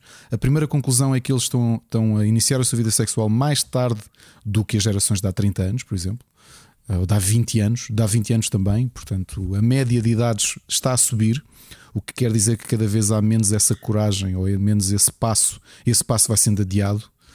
E a outra coisa é a forma ou as expectativas que têm em relação à sexualidade é muito diferente porque repara, todos nós vimos pornografia na, na, na adolescência, fossem revistas, fossem vídeos, o que quer que seja, só que o teu acesso era muito limitado. Tu tinhas acesso, se calhar, a um DVD, um VHS copiado de alguém e, e tinhas aquilo, ou seja, não O tens. meu pai li- tinha uma linda coleção de VHS. Pronto, tu não tinhas, não tinhas um site com milhões e milhões de, de vídeos. E quando eu me tornei fornece- quando eu, quando eu tornei adolescente era o fornecedor deles. Aí ele perguntava: tens aí nada de novo? Aliás, era o meu irmão. O pai, "Ah, tens aí nada de novo? Na, na era DVD. Estás, estás a perceber? E pronto. E, e era, e é curioso que a forma, o que dizem, isso por acaso é exemplificado, se bem me lembro, no. ah, Estou-me a tentar lembrar como é que se chama a série da HBO com a Zendaya. Espera lá, digo-te já. Porque há, Olha, um e- momento mu- muito e- representativo disso. E o meu irmão respondia assim: tenho um que se chama-se Afoga-te nelas. Ah, Euphoria. Tu chegaste a ver a série Euphoria do não, não vi. do não vi, não achei piada. Assim, é, é, é, sexo- é um bocado como o Sex Education, não é? Mas Sim, eh, contou um bocadinho tipo, mais, ei, mais não me sério. apetece eh, de ver mais teenagers a, discutir Pronto. isso. Yeah, E, e ali, ali uma coisa que, que, é, que é representativo era aquilo já eram gerações que já só viviam, portanto, que eram desde miúdos, tinham acesso, desde muito cedo tinham acesso à net e à pornografia. E o que é que eles esperavam que era o que é que as pessoas normais, ou seja, o que é que o ato sexual normal era. E é curioso. Expectativas elevadas, se calhar, não era? Do, do jovem. Sim, ou seja, mesmo o, digamos assim, o tipo de, de- ou seja, o a narrativa, digamos assim, ou seja, o que é que tu esperas que aconteça no início, a meio e ao fim, estás a perceber? Portanto, acham que para eles aquilo é que é o normal que as pessoas fazem. E as expectativas, e depois era a frustração de ah, mas isto não tem nada a ver com o que eu vi no. Pois. Estás a perceber? E então o que eu te digo é: o que me faz confusão nestes streams de nada eh, é esta, este endeusamento por. epá, tenho mesmo pena. Isto, pá, se calhar estou aqui a dizer à malta que me está a ouvir a dizer, estou a ser altamente condescendente. E, pá, imagina pessoas solitárias pelo mundo todo que têm este tipo de fixação por eh, streamers, mas deste tipo de conteúdo. Não estou a dizer streamers de, de videojogos ou de música ou o que quer que seja. Streamers assim, que é tu tens, uma, tu tens uma fixação quase sexual e, e isto é o teu retorno. Percebes? Olha, vou-lhe dando umas doações. Ricardo, vamos, vamos move on. Olha, os leaks dos achievements do GoldenEye, o que é que achaste? Fogo, aqui tive, fogo, tive uma conversa séria que traz-me GoldenEye. Não sei, eu, sei lá, whatever. Pronto, siga, era só para despachar. E até a Tencent comprou o Turtle Rock Studios. Já tínhamos falado disso. Aliás, tínhamos falado, não queríamos falar. Queríamos, pronto. Está feito, jogos, eh, notícias, pronto. Mas pronto, vamos voltar ao, ao tema que estavas a falar. Desculpe. Agora perdi-me, já não sei o quê. Não, estás a falar de, de- não compreendes a, a- a cena. Epá, é, entramos aqui num loop nesta, nesta discussão, que nem sequer é discussão, é uma constatação, digamos assim, da, da realidade. Ah, mas isto vamos voltar ao tema do, do Não, mas separar é que eu tenho curiosidade disso, Rui. É que eu tenho curiosidade de saber quem são as pessoas que, que consomem isto, o que é que esperam daquele lado, porque é assim, tu, tu se gostas de alguém, esperas de algum lado, de alguma coisa do, do, do que estás a ver. E se alguém vê os teus streams, os streams do Sírio, por exemplo, eu vi, vi muitos streams do Sírio este, este Natal. Uhum.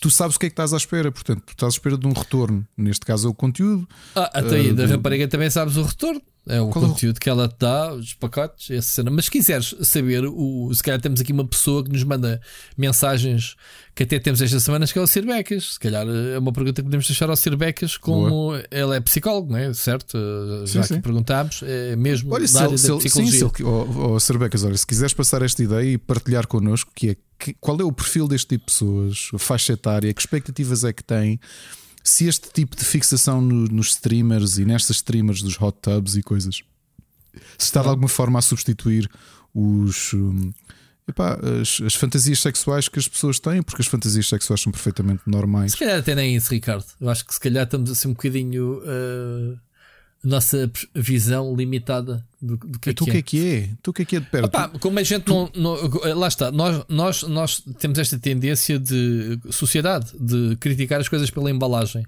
eu não estou a então, criticar, eu só pera, quero saber pera, o que é não, que é. criticar, ch- chama-lhe o que quiseres. Estou a dizer é, como nós não damos tempo de antena, ou seja, não estás lá o tempo suficiente para perceber a essência do, do que é que é feito ou transmitido lá, tu chegas lá, picas, olha, lá está esta tipa de biquíni aos saltos ou a dançar Just Dance, ou tá, lá está esta tipa dentro da banheira até tentar jogar Fortnite, e, e estás lá tipo 30 segundos ou um minuto e vais-te embora.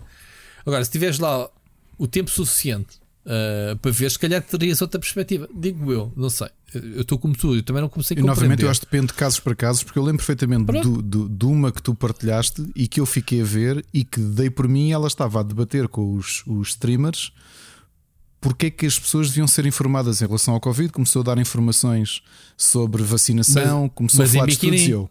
E Mas eu- em biquíni. Sim, e eu, espera, isto está a acontecer. Está ao nível do notícias. No notícias. Sim, mas depois o conteúdo, o diálogo, mas a Amorante, das vezes que eu piquei, eu fiquei a pensar: uou, esta rapariga nem sequer fala grande coisa, está ali tipo. Epá, não, Não, sei, fala, não fala, e aqui entre nós, eh, eu nunca disse isto, não sou pessoa de criticar, cada um fala como é. Ela tem uma voz horrível para a sensibilidade que ela tem. Do género, man, abras a boca, está calada. É, pois. E eu acho que ela é altamente cana rachada, é, é pá, tem voz que não se enquadra na, na imagem dela. Pronto, fica aqui a minha opinião. Olha, agora. eu gostava mesmo se o Sarbeca já agora, que é quem. Que é quem.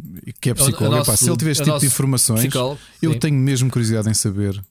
Uh, tenho, tenho curiosidade em, em compreender, porque não sei se aqui é uma questão geracional, se o que é. Eu tenho muita dificuldade em empatizar e, e compreender o porquê do conteúdo, percebes? Porque se for um conteúdo abertamente pornográfico, eu consigo compreender. Ou seja, tu estás a pagar a alguém e vais é. ter um retorno, um retorno de, de, de sei lá, de estares a ver alguém a despir-se para ti ou quer que seja. Neste caso não é o meio termo. na Twitch. Na Exato, Twitch por não podes. poder fazer isto na Twitch é que eu penso, então o que é que tu esperas aqui? É o constante teasing, porque tu estás próximo disso, mas não, não chegas lá, é isso? Não sei. Não sei. Ricardo, vamos avançar. Agora a falar sério, avançamos. Avançamos, Obrigado sim, mais sim, uma vez, Carlos Duarte. Acabaste por. Eh, o Carlos, o- numa situação normal, o Carlos Duarte, ao fazer o resumo das notícias, lançava 10 temas. Se a gente fosse debater todos os temas que ele trouxe com a mesma. eh, como é que é o termo? Com, a mesma, com o mesmo entusiasmo, como debatemos a cena do Amorado, já estavas aqui de 7 horas e, portanto, saía tu tiro pela culatra, Carlos Duarte. Né? Portanto, fica atento. Mas pronto, destas notícias também não há necessidade de coisa. Sobre o Final Fantasy XIV, deixem-me dar-vos a informação que eu, nas últimas duas semanas, realmente nestas férias, eu acho que eles já resolveram o problema, porque eu nunca mais tive problemas, independentemente da hora que entrasse no jogo. De tarde à noite, nunca mais tive 4 mil pessoas à minha frente. Tinha 40, 50 e passado 2 minutos estava dentro do jogo. Portanto, fica aqui a informação. Não sei se o trial já está outra vez aberto ou não a todos. Uh, sim, eles suspenderam a, a venda dos jogos porque não fazia sentido estar a vender jogos serem gananciosos, digamos assim, para depois as pessoas não poderem jogar o jogo, só lhes ficava mal. Portanto, uh, acho que foi sensato a Square Enix para dizer: pá, isto não, não, não temos capacidade para ter mais pessoas cá dentro do servidor, não vamos vender mais jogos. Portanto, ainda bem. Já agora, já estou em Endwalkers, Ricardo, está brutalíssimo. Portanto, fica aqui. Não vou falar mais sobre Final Fantasy hoje, acho eu. Vamos na próxima hora. Ricardo, vamos ao grande tema, que era este que sim era o grande tema deste programa, que são exatamente as perspectivas de 2022. Eu meti o link para os jogos, debater mais ou menos quais são os jogos que mais estás ansioso para 2022. Já tens alguma coisa anotada ahm, deste, ah, olhando para fevereiro, por exemplo? Tenho para Ahm, janeiro uma curiosidade grande para saber se o Pokémon Legends Arceus vai ser qualquer coisa diferente ou se é apenas mais um milking da cow de Pokémon. Qual é a tua perspectiva já agora do jogo? Muito bem. eu, eu tenho, eu tenho, tenho algumas dúvidas uh, das duas. Uma, ou o Game Freak finalmente surpreende ou vai continuar neste, neste ambiente de milking da cow, porque seja bom ou mau, isto vai vender. E, e, novamente, aquilo que eu continuo a dizer, eu continuo a ser parte da culpa disto. Eu, estas férias, grande parte do que joguei foi Pokémon. Uh, relembrar que eu, para além de receber as cópias de análise, eu, um, eu comprei os jogos. Uh, e tenho jogado muito com o meu filho e essa experiência tem sido engraçada, mas o jogo é o que é: um jogo limitado, um remake, meh. Uh, este Arceus parece-me que é finalmente a possibilidade de haver aqui uma coisa diferente. Tenho curiosidade se vai ser assim ou não. As minhas expectativas estão muito baixas. O jogo que eu mais espero para este ano é óbvio, é o Horizon Forbidden West. Não há sequer comparação. Uh, não há nada que eu espere tanto. Que é já em quanto- fevereiro, já fechas a loja. Está-se bem. é- sim, sim. Não há nada que eu espere tanto para este ano como o Horizon Forbidden West. Olha, eu também estou muito à espera do jogo, porque como tu sabes, eh, quando saiu a versão PC, eu fui rejogá-lo. Porque eu não tinha chegado ao fim da versão PlayStation 4, na altura que saiu. Eh, passei, sei lá, 3 quartos do jogo e depois comecei tudo de novo no PC. Retomei, fiz tudo, epá, e diverti-me imenso a jogar o jogo, e incluindo a expansão. No, a expansão que já não acabei, joguei um bocadinho. Obviamente, uma pessoa entra em Open World morto estás tu de, de acabar o conteúdo original, quanto mais depois a expansão, não é? De, assim, de penalty. Mas sim, pá, estou também uh, curioso. Curioso, Pá, tu e a- gostaste muito, não é? Do Gostei jogo. muito, foi o meu jogo do ano e aparentemente aquilo que há de ser o Breath of the Wild 2, ou como se quer que vai chamar, são as minhas duas grandes Qual, qual, curiosidades. qual? O- Peço a, sequela, a sequela do Breath of the Wild, Ah, o Breath of the Wild 2, anunciada não para tinha percebido. 2022. Epá, e- Eu também quero tanto esse. Acho que esse é o, é o jogo que eu mais quero do ano. Não é porque estamos aqui a coincidir os dois, ok? É o, meu, é o jogo que eu mais quero jogar este ano, é o Breath of the Wild 2. Ponto. Epá, e em terceiro lugar, vais surpreender, mas só porque eu estou mesmo a ressacar. Uh, eu quero muito o Lego Star Wars da Skywalker Saga. Ah, mesmo. sim, também gosto muito. Sim. Mesmo. Eh, não vai ser um- uma coletânea, vai ser um jogo original. Exato, exato. Ok, pronto. A, a minha dúvida era essa: se eles iam recaustar material, juntar tipo a trilogia dos jogos, e não sei o quê, ou, ou- o que é que eles iam Pá, fazer. E de resto, Rui, digo-te que não há nada que eu tenha. Não há assim nada Hum. que eu esteja surpreendido. Não, não. O Elden Ring, como sabes, não me diz nada. Portanto, acredito que possa vir a ser um jogo, um bom jogo, mas não é, não é para mim. Pois, Ah, também não deve ser para mim. Ah, eu quero é muito, eu quero muito, e, e tenho acompanhado, já fiz até vídeos para o canal, o Dying Light 2, Stay Human, que também sai, caso tu não saibas, em Sim, em fevereiro. fevereiro. Sim, sim. É, Mas é o primeiro, portanto, vai ser o primeiro desta vaga eh, e eu vou-me agarrar bastante a este jogo. Gosto muito do Dying Light original. eh, eu acho que é uma. Pá, foi, foi um salto de qualidade gigante que. hum, como é que se chama o estúdio polaco? Eu estava a falar aqui o nome. Techland. Eh, a Techland, sim. eh, fez em, em relação ao Dead Island para, para este Dying Epá, Light. Pois sabes a parte curiosa, eu já te disse isto. Eu adorei o primeiro Dead Island e joguei o Gostaste? Dying Light, o Dying Light e não gostei tanto dele. Pá, Não foi consigo o efeito porquê. contrário. Ok. Epá, o, o, o- o Dead Island é uma cena mais. Qual é a comparação? É, é George Romero, não é? Este, o Dying Light já é mais. eh, como é que se chama o. O que fez agora o Super-Homem? O. O quê? Como é que chama? o- é que chama-se o Army of Dead? O quê? O Sam Raimi?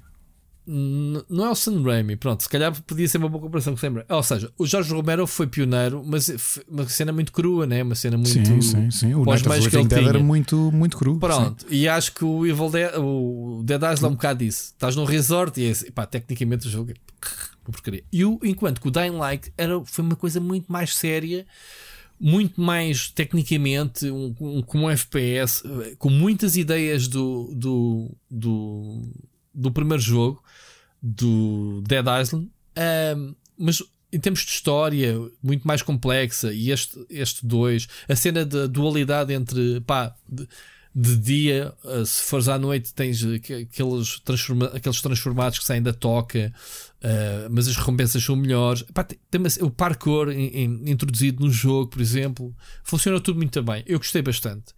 Pá, e acho que este dois, eh, em termos de narrativa, em termos de do próprio és um infectado, né? na história deste dois, epá, eu, acho, eu acho que isto está, pelo que eu vi, parece-me bastante giro. Estou muito curioso.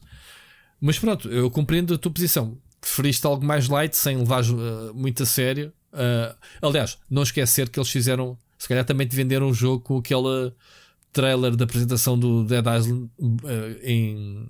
É é? A andar para trás, né? daquele trailer brutalíssimo. Lembras-te? Sim, sim, sim, sim. Lembro, sim, senhor. Uh, epá, e só isso dava vontade de jogar o jogo. Eles venderam muito bem o jogo com esse, com esse trailer. Mas depois o jogo pronto, era um bocadinho. Depois lançaram o 2, mas já não eram eles que fizeram, não é? Uh, uma- um spin-off, uma expansão. O Dead Island. Sim, sim, o Dead Island 2, mas já era outro estúdio. Mas pronto. De, uh, Dying Light 2, quero. Já agora, já, já agora, grandes bombas de fevereiro. O pessoal está sempre a falar de fevereiro. Epá, como o Carlos disse muito bem, o Sifu é um dos jogos que está a ser muito badalado porque é aquele- jogo de combate que faz lembrar os corredores do. Do, Do Karateka.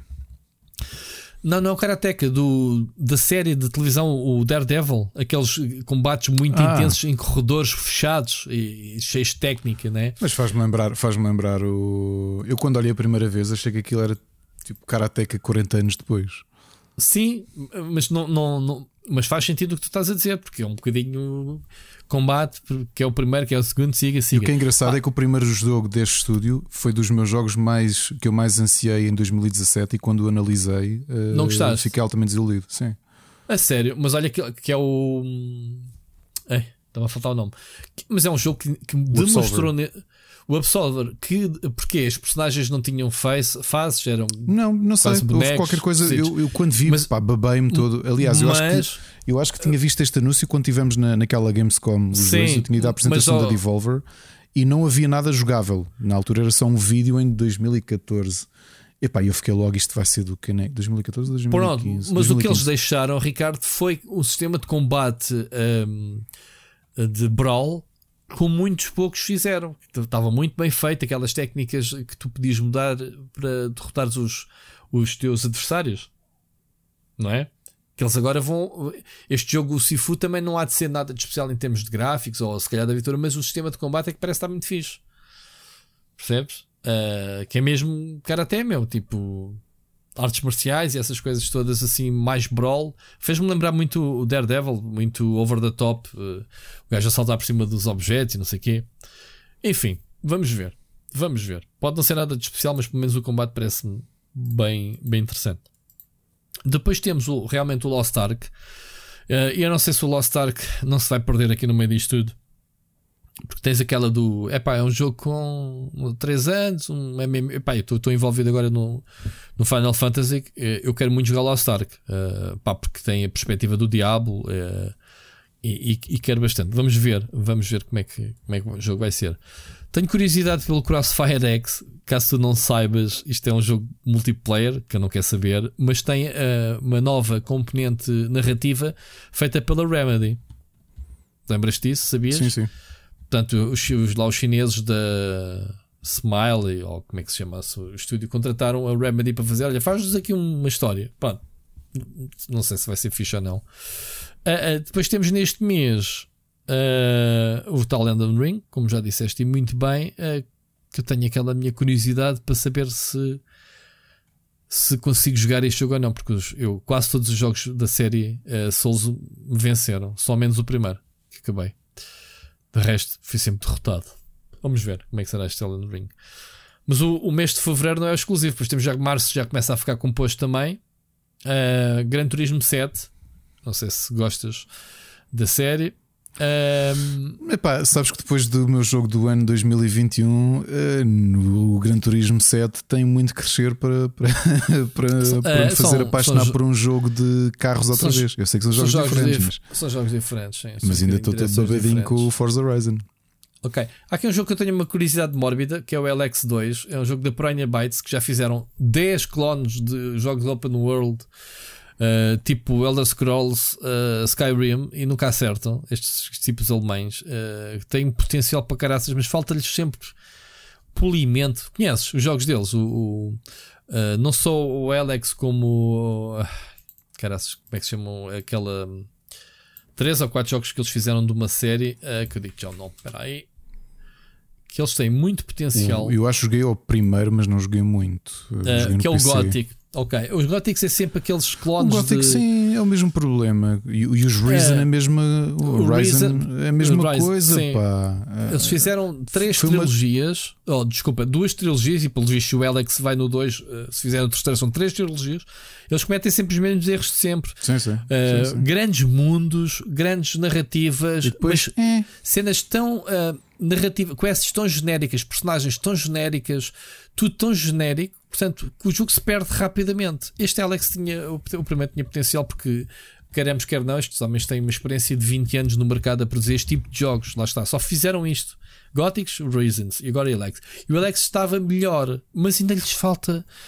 Pá, um bocadinho assim, É, estão, olha, estão ao nível de um Fallout 3, man. É, nem sequer e- estão ao 4. Percebes? eu comprei-os a todos e digo-te que a minha maior desilusão de todos mesmo é capaz de ter sido o Reason 3, eh, porque eu não adorei, mas não. pá, tinha jogado os Gothics, eh, tinha eu jogado joguei o muito Reason. ao Dark Waters que, eh, que eu analisei para a Big Exato, o. Reason, o Reason 2. Que era, um, era, era um jogo bonzinho, vá dentro do, do género. Pronto. Era bonzinho. Jogaste este Alex ou nem por isso? Joguei um bocado, mas também eu digo que já vinha tão queimadinho com o Reason 3. porque O Reason 3 eu acho que foi mesmo, é dos piores jogos que eles têm. Eh, foi uma desilusão muito, muito, muito, muito grande. Eles falham um bocadinho, falham, falham, falham um bocadinho em tudo. Design, personagens. eh, pá, tu falas com uma personagem, tu a seguir vais à procura da personagem e já não a encontras porque já te esqueceste da cara dela. A, a personagem é tão banal. Eu assim, mas que é esta personagem com que eu estou a falar agora? Foi o gajo que me deu o quest e eu vim aqui falar com este. Mas, ah, pois isto é o mesmo gajo que me deu o quest, eu já nem me lembrava da cara dele. Tem este tipo consistente que as caras parecem todas iguais. Enfim. Mas pronto, tenho curiosidade, lá está, como eu disse, mórbido. Ok? Ahm, mais coisas que eu posso salientar. Eu não estou aqui a fazer nem uma lista, nem um. Mas uh, tentar destacar ao menos para a malta. Ah, março não tenho assim. man- Ah, tenho um bocadinho de curiosidade do Final Fantasy Origin do Stranger in Paradise, aquela tal que é prequela. A prequela né, do, do Final Fantasy, mas ah, modo Devil May Cry, não é? Segundo consta, parece. Nada a ver com Final Fantasy, diga-se passagem. E daí a minha curiosidade. Ah, obviamente estamos cá todos para, para fazer as análises, Ricardo, não é? A gente- Oh, yeah. uma coisa é a nossa, o nosso gosto pessoal, outra coisa é os jogos virem ou não para analisar. E depois quero muito, lá está, ênfase no muito, no Tina Turner's Underlands, pá, porque eu testo a Gearbox, mas admito que a série ah, Borderlands é gira. E este é um spin-off medieval da série, É translocada. Portanto, gosto do conceito. Uh, eu sei que o pessoal vai dizer: ah, olha, olha, olha, o gajo uh, eu queria jogar um jogo da Gearbox. É, posso-vos dizer que um dos poucos jogos que eu comprei em 2021 foi um jogo da Gearbox. Já viste isto, Ricardo? Este gajo não, não se resolve. Eu, eu meto o dinheiro, como tu dizes bem, está a minha boca, certo? Como é que se diz isso em pela- e inglês? pela é, eh, e pela boca morre o peixe também, não Pela é? boca morre o peixe. sempre a falar mal do, do, da Eu comprei um Gearbox. jogo de Vikings que era de. Como é que se chama? Uh, tão bom que eu já nem me recordo o nome do.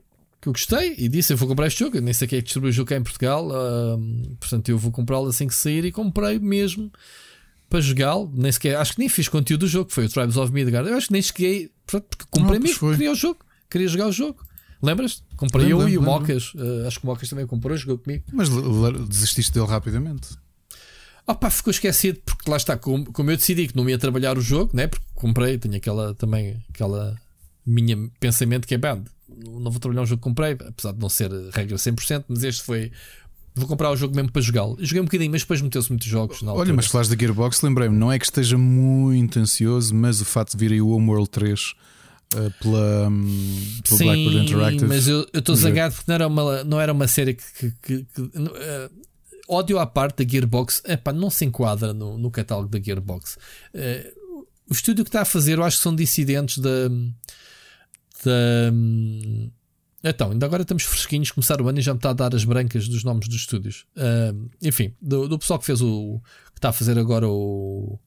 o, o Empires 4 e esse. esse eh, como é que se chama o estúdio? É, foi- Ai, fizeram o, o Warhammer 40 mil Dawn of War e, e isso. Há pessoal que veio desse estúdio, que é o estúdio original da a Relic. Ai, que estupidez. Ah, a Relic. Portanto, há muita gente da Relic que está a fazer este jogo. Procura. Eles, eles fizeram aquele, aquele spin-off uh, de- que é passado num planeta. Eu não joguei, não sei se jogaste. Que não era o 3, era o 2,5. Vá lá, um spin-off do Homeworld. Jogaste? O Deserts of Karak. Uhum. Joguei, joguei, não o acabei, era bom? joguei. Era não sei se é bom. Pá, como na altura foi quando a Gearbox comprou o estúdio, eu não quis saber mesmo do jogo. Mas gosto muito dos primeiros dois, bateram muito na altura em que saíram. ok? Gostei mesmo muito, muito, muito. Ahm, mais jogos. Mais jogos. Ahm, em abril temos o Stalker 2, portanto, é um jogo que está a ser feito há um porradão de anos. Portanto, e o primeiro foi muito bom, que também foi feito durante um porradão de anos. Ainda por cima, o Stalker 2 que eles queriam meter eh, NFTs, mas depois o público disse: Epá, não, deixem-se estar quietos. E eles tiraram. Não deixa ser engraçado eles ouvirem a comunidade. Em meio, tu tens o teu Vampire Masquerade Swan Song. Não, não, não, não. Não é meu, Não? de certeza. Não, não. Nem Tu queres é mesmo o 2, o Masquerade 2, não é? Sim, outro. apesar de eu estar, de eu estar um bocadinho. Quer dizer, Que não é está este, no- não é? Não, Não é é este este, não. Este é, Não. este é o Battle Royale que eu não gostei. Ah, sim. Este é o, é o é lebre, né? Tu queres, tu queres- este é o gato, tu queres a lebre. Ok, já percebi. Ahm, temos o Forspoken também em maio, Ricardo. Square Enix, que é aquele Ah, jogo que demonstrou o potencial da, da Epic, da, da Epic, do, do Unreal 5. Ah, agosto, Saints Row Remake, portanto, engraçado para vermos. Setembro temos um novo test drive e o Bruno Fonseca de certeza que vai querer jogar muito este jogo, Solar Crown. E obviamente temos em novembro o Starfield. E se tu não me disseste, não tens curiosidade para jogar o Starfield, get the fuck out daqui. Porque o Starfield é, é vida. Porque Hum, toda a gente ver. tem, tem que gostar de Starfield. Porque Vamos é ver. o, é o Elder Scrolls no espaço. Va- Vamos ver. Enfim, bom, mas há um porradão de jogos, lá está, nem sequer nesta lista está o, o, o Breath of the Wild 2, que eu quero muito, muito. É o jogo que eu mais quero jogar este ano. Ok? Uh, é o jogo que eu mais quero jogar. Uh, e há uma lista de títulos muito grande. Uh, pá, logo, logo, outro jogo que tu queres jogar muito que eu sei, a Plague Tale Reikian. Se jogaste o primeiro, vais querer jogar o segundo, de certezinha. Uh, epá, e pronto, a lista é extensa, mas ficamos aqui só com um breve apanhado de coisas. É, Realmente há bem de jogos para 2022. Vai ser um ano do cara. Este vai ser um ano de uma colheita rara. Se, se, se as coisas concretizar. entrarem, entretanto, na, na normalidade, não é? Se concretizar. Ah, ah, ah, com quê? se se Concretizar? concretizar, sim, se Não, se concretizar. se concretizar este ano é daqueles, eh, agora não sei dizer um ano, se calhar o 2018, aquele ano em que tínhamos todos os meses, tínhamos, eh, tivemos, eh, lembro ah, não sei se foi em mil- 2018 que tivemos um, um, um março tão forte como um novembro, uma coisa estúpida assim, tipo este fevereiro deste ano. E que foi o, ano, o mês, os meses todos sempre a pingar de jogos, sejam indies ou AAA, sempre pimba, pimba, sempre ocupados a jogar coisas novas. Vamos ver este ano como é, como é que vai ser. Uh, mas pronto. Estas são pelo menos as minhas, as minhas escolhas. Olha, dentro destas uh, perspectivas 2022, o nosso caro amigo Jorge Vieira da Nintendo fez um grande plug sacana. Tipo, Pois fez, fez. vou-vos Fez. vou-vos pôr aqui a falar jogos da Nintendo Switch, mas pronto. Chegou-se à frente, product placement, uh, e a gente vai aceitar o desafio dele que eu passo a citar, porque ele mandou-me um SMS: Olha, mandei-te, vê lá o desafio. Disse: Não, manda mensagem, não aceitamos, não aceitamos temas. sou- E estamos a quebrar aqui uma regra, Jorge, só para ti, uh, que eu vou ler a mensagem dele: que é, ora, um desafio para o Split Chicken. E diz que quer ouvir o, o, o Parreira e o, e o Ricardo a discutir os 5 jogos que escolhiam desta imagem. Eu não vou descrever a imagem, mas a gente já lá vai. E os motivos da escolha, porque já temos aqui pano para mangas. Ou seja, se tivéssemos lá para, ir para uma ilha com, com powerbank e a Switch, eh, quais é que são os 5 jogos que a gente escolhia daqui? Eu tenho a minha escolha e posso dizer que da minha escolha só um é que joguei na Switch, os outros joguei no PC. E está para Exato. aqui muita coisa. Mas Tem muita podes- coisa podes- boa. Eu acho, que o, eu acho que o Jorge é cruel. Primeiro, Ah, que uh, engraçado. Agora é que eu reparei que isto é o, o, o, o, sumário daquilo que ele andou a fazer de um um indie por dia sim. durante os últimos meses. Muita gente. Portanto, uma coisa que eu, uma primeira coisa é Jorge, vamos dar esta à bébia só porque és amigo há muitos anos, muitos, muitos anos, porque o nosso agente já nos deu nas orelhas porque passaste por cima. Isto com tags de Twitter, não. Ele diz que até a comissão dele queres Exato. fazer este tipo de plug, passas por ele, acertam os valores Exatamente. e depois nós que fazemos falar isto aqui. Quer dizer, agente. Pá. Portanto, Agora um amanhã plug vem, vem, vem, vem os outros. Ah, tá, Switch não falam dos nossos. Episódio, episódio de abertura do ano do podcast nomeado para melhor podcast de lazer e, Tem e tempos livres de 2021 e usas a boa. Está bem, olha, vamos dar esta borla só porque somos amigos. Atenção. Exatamente. Não te pessoal- esqueças de mandar, mandar depois um joguinho para a gente jogar. Chamada, cham- chamada prenda de Natal eh, adiada, vá. E é porque gosto de ti, é porque gosto de ti. Ah, meu Deus. Não, agora falando a sério. Diz-me lá. Já, diz-me pera, lá, pera, Rui, eh, eh, já agora quem nos está a ouvir, nós estamos, e- e- não sei se é necessário avisarmos, nós estamos mesmo a brincar. Ok. Claro que tá. É, é por isso. Quem pensar. Sei lá, Ah, sabes lá como é que isto funciona, meu. sei lá. É é melhor meter realmente o É disclaimer. melhor sempre. avisar logo que isto é a brincar. eh, Fogo. Gostei do desafio do Jorge. Realmente, olhando para este catálogo há aqui, muito bom indie que saiu no, Sabes- no, no sabes PC e que coisa? depois foi parar à Switch. Não estou a brincar. mas, ó Ricardo, há, há aqui uma coisa que me confunde nesta lista. Há todos os anos, isto não é só do ano passado. Isto é Não, todos não, não, não, não. Nesta lista há uma coisa que me confunde. É eu vou escolher 5 jogos que eu já joguei, Não porque sei. joguei noutras plataformas, não na Switch, a maior parte deles, como tu disseste bem, ou 5 jogos desta lista que eu não conheço e que levaria para uma ilha. Portanto, Eu- há sempre eu- uma, é, uma eu- dualidade Eu, posso da dizer a, a minha forma de escolher. Ok? Eu escolhi 5 jogos. Se é para escolher duas- os 5 melhores daqui, eu posso Não, não, tentar. Não, eu, eu tentei mais ou menos que é a ideia dele, e vou-vos ler o que é que o, Rui- o Jorge disse. Ora, aqui vem um desafio para o, para o Split Chicken. Quero ouvir o Rui Parreira e o Ricardo a discutirem os cinco jogos que escolheriam desta imagem e os motivos da escolha. Imaginem que se despenharam estilo Lost numa ilha deserta e só a Switch e o Powerbank se safaram. Então, como isto foi o Porquê que desafio. estás a ler? Eu li isso, não leste isso. Eu li isso. O meu desafio, Repetiste? eu tinha lido. Ah, acabaste de ler isso?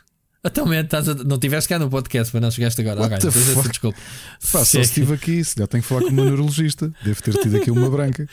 Tiveste. Ahm, Bem, siga. Ou então liguei o filtro de Rui Parreira. Se não foi se calhar foi isso. Ah, ou se já tinha ido à casa de banho nessa parte, não sei. Ah, pessoal, às vezes isso acontece e vocês nunca sabem quando é que é. Que eu Eu tenho depois um edito headset e, e wireless. apago, apago o que tu disseste. Exato. Não, Qual é que foi minha, o, o truque que eu fiz aqui? Cinco jogos, eu já os joguei a todos, porque eu sei que tão- têm uma grande rejogabilidade e, pá, e que me iam Ok. entreter até eventualmente morrer, eh, Ok. morrer de fome na ilha. Ou tédio, sim. Ah, Ou e que a bateria duas- se viciasse, entretanto, não é? O que é que eu escolhi? O Hades, porque é dos Claro. melhores roguelikes que, que já foram feitos. Aliás, Ok. dois dos melhores roguelikes que já foram feitos eu coloquei aqui: o Hades e o Dead Cells. São Ok, obrigatórios. c- concordo completamente contigo. Um em visão isométrica, o outro em 2D action platformer roguelike. O Dead Cells é brilhante. São os dois É- muito bons. Adicionei aqui uh, o meu deck builder favorito uh, até hoje, que é o Steam World Quest. Eu gostei muito, joguei-o na Switch, estava sempre à volta com aquilo, a fazer builds novas e Esse, a esse fazer já não, preferia, preferia o Haste. Ou melhor, o 2, desculpa. O Ah, o- normal. o Dig Steam 2, World Dig o Dig 2. 2. Sim, Ok. sim. Uh, o Dicey Dungeons que eu comprei há muito tempo e só para aí há 3 meses é que o joguei no PC e acho que a ideia é genial, mas mesmo, mesmo genial. E o Into the Breach, porque é um grande tactical strategy game também com grande rejogabilidade. As minhas menções honrosas é porque são dois jogos que eu não ia jogar na Switch, mas acho que merecem ser comprados. Eu não ia rejogar porque, como são jogos narrativos, sei a história toda. Foram dois dos meus jogos do ano, do ano em que saíram, que acho que foi 2016, que foi o Last Day of Junior Rhyme. E pronto, são as minhas escolhas. Ok, epá, isso, é- uma coisa é escolher aqui os melhores. Epá, e digo já que está aqui o Ori, esquece. É, era Também olha esse para jogo. hora, só que Pronto. o meu truque Agora, foi é que isso que jogos é que me iam dar rejogabilidade. Não, eu, eu quero jogar aqui jogos que Tá. eu conheço que não Tá tive a o- oportunidade e que há um deles que, me se- que, que- eu tenho na minha backlog não me apeteceu ainda jogar porque acho que requer algum esforço de mim, que é o Disc Elysium, que é um RPG que tem Uhum. sido nomeado jogo do ano. Tenho o jogo no Stadia pendurado, ainda não, não o peguei nele. Naquela, ah, como está no Stadia, posso jogá-lo em qualquer lado. Epá, mas não joguei, ponto. Pronto, essa era uma das minhas escolhas. Disseste muito bem aqueles dois, pá, que eu vou à tua boleia. Acrescentava aqui o, o, Darkest Dungeon, que eu acho que é um jogo brilhante, que eu joguei no PC, mas não joguei tanto quanto gostaria. E acho que seria uma oportunidade para, para avançar nele. O Hades já, já disseste, se calhar fazia mais umas runs bem valentes. Ahm, Mas esta lista é injusta. Primeiro, porque eu estou aqui a ver montes de finalistas do, do IndieX dos últimos anos e de Ted não, Bundy. é tudo muito bom. Esta, Oh, isto esta curado lista é, muito- é muito injusta. Isto, Isto foi curado pelo Jorge, meu. Falta aqui a assinatura em baixo nesta imagem, que ele ele está a vender isto como imagem oficial da Nintendo, mas devia ser curados pelo Jorge. O Jorge não é uma pessoa qualquer, uma pessoa que sabe, que sabe, que tem gostos bem refinados, que eu conheço jogo há muitos anos. Há aqui um Epá, jogo que eu adoro. senão então que é o tens ali o Spirit Fair, que ainda é, é dos Claro. meus jogos da década, eu não escolhi Por isso- porque já o por joguei isso é todo. Por isso é que a pergunta, por isso é que eu estou a Percebes? tentar É desviar, por isso é que eu estou-me a tentar desviar. Uh, por isso é que eu disse o Disc Elysium. Um jogo que eu ando para tentar jogar há anos, que quero muito, que ainda não tive a oportunidade, é o Spelunky 2. Ok? Que é um jogo de plataforma Ui. super difícil 2D. É, sim, sim. Uh, eu Não sei. pronto. tu no ano em que foste júri não tinhas o Spelunky 2 como finalista do IndieX? Ou foi no ano seguinte? Eu já não me lembro. É que eles foram finalistas no ano em que saíram. Não me recordo. Não me recordo. Sinceramente. Uh, mas pronto. É um daqueles jogos que eu gostava. Sai daqui, Cuphead. Baza. Quer saber de ti? Cuphead é adorável, adoro o jogo. Tens Epá, o Stardew Valley, que é um grande jogo. É o melhor Harvest Moon do que os Harvest Moons e. Ah, Isso pá, não gosto muito de jogos de agricultura, não é muita cena. Pois, eu Olha, gosto e o jogo está há, muito há aqui um, um jogo só para me entreter. Se tivesse com mais alguém, talvez o Overcooked 2. E, pá, eu acho É que consigo bem de giro, meu. É, é, é um grande jogo. Ah, pá, está aqui uma lista brutal. Olha, o Accent Verge também não me importava nada de, de o jogar. Ah, epá, justificar porquê? É pá, porque sim, porque são bons jogos. não há aqui nada, não há aqui nada comigo. É pá, sei lá, aqui tanta batice. Há aqui jogos que eu realmente gostei muito de os ter jogado, como o Carrion, por exemplo, lá, lá em cima. Ah, olha, o Inside, levava o Inside que eu não joguei. Uh, que é, é- é dos mesmos tipos que fizeram o, como é que se chama aquele. O, O limbo. o Limbo. E eu não tive a oportunidade de o jogar. Olha, levava, levava comigo para o jogar agora. E que este ano vão ter um jogo novo na. na Ao que que é o, o uh, Somerville, não é? Somerville, Uhum. assim se chama, no Xbox Game Pass. Mais... Sai Zero Day. Zero Day no Game Pass, claro. Não brinco em serviço. É Epá, eu acho que ficaria por aqui. Ficaria. Eu já disse mais 5 jogos, mas eh, estou a ver tantos. eh, eh, os tamanhos de- das, de- das capas são tão pequenininhas que há aqui alguns que me estão a passar ao lado, quase certeza. Mas pronto, sem dúvida, o Disco Elysium Hades seria um dos primeiros. Epá, não sei se não não apeteceria aprofundar mais também, como eu te disse, no Simuldig uh, 2. Joguei um bom bocado ainda. Eu Mas não o joguei os dois ano passado, acho que te disse. Uhum. Jogam-se tão bem. O Quest eu acho que ias gostar muito também. Bom, o Quest de cartas, epá, eu, eu ando a fugir a esse tipo Está de bem de pensado. cartas. Não tenho Então o Heist, paciência se para nunca fazer jogaste decks. o Heist, acho que nunca joguei um XCOM 2D Ah, uh, tão bom como aquele. Se é que joguei algum, não, Que é acho que é capaz de ser o melhor que eu já joguei. Está muito bem pensado, tens de apontar os tiros. Está mesmo, Outro jogo que está aqui muito pensado. interessante é, é o, o. Como é que é? Não consigo ler o nome.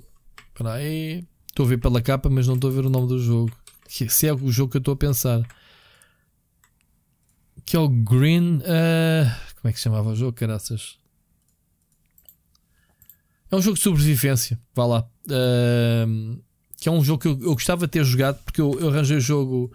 ah, é o Green Hell, que saiu agora na Switch também, Ah. né?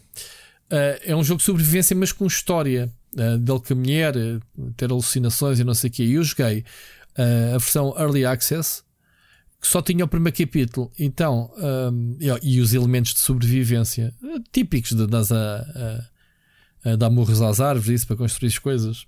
Ah, eu tinha muita curiosidade de, de- de ver a história implementada neste jogo, nunca tive a oportunidade. Eu tenho o jogo no Steam. Uh, que já saiu de Early Access e pronto, tinha curiosidade. E pronto, Jorge, fica aqui a justificação dentro do possível deste, deste boa imagem, esta boa, boa cena de, de jogos indie. Sim, senhora. Espero que tenhamos ficado o teu desafio. Já agora, ó Jorge, o, o desafio que a gente coloca, o que eu te coloco, dessa tua lista centenária, quais é que são os teus 5 jogos? Diz-me lá depois na- nos comentários ou manda para cá mensagem. Uh, porque tu debitaste um Nindi por dia, mas qual foram os 5 que te bateram mesmo? Ok? E não mandes o Lucas às minhas lives, vem tu também dar um abracinho à malta, tá bem? um abraço, Jorge. Ricardo, queres acrescentar alguma coisa? Não, não. Não, não? Vamos seguir em frente no programa? Vamos lá, que há pessoas Muito que bem. querem ouvir Então, o resto do programa. Se é Perspectivas está arrumado, desafio do Jorge já está. Olha, aqui uma curiosidade, um, uma curiosidade, não é nada de curiosidade, bolas, não era isso que eu queria dizer. Uma, Um obituário. Um obituário, eh, no- nós podemos não conhecer a figura dela em si, né? ou se calhar se vês a fotografia da pessoa, por acaso conhecia, vendo a fotografia, mas o John Maiden faleceu, 85 anos. A gente pensa que é daqueles tipos eternos, porque a Electronic Arts não nos deixa esquecer né, desta glória do futebol americano. Faleceu com 85 anos, portanto.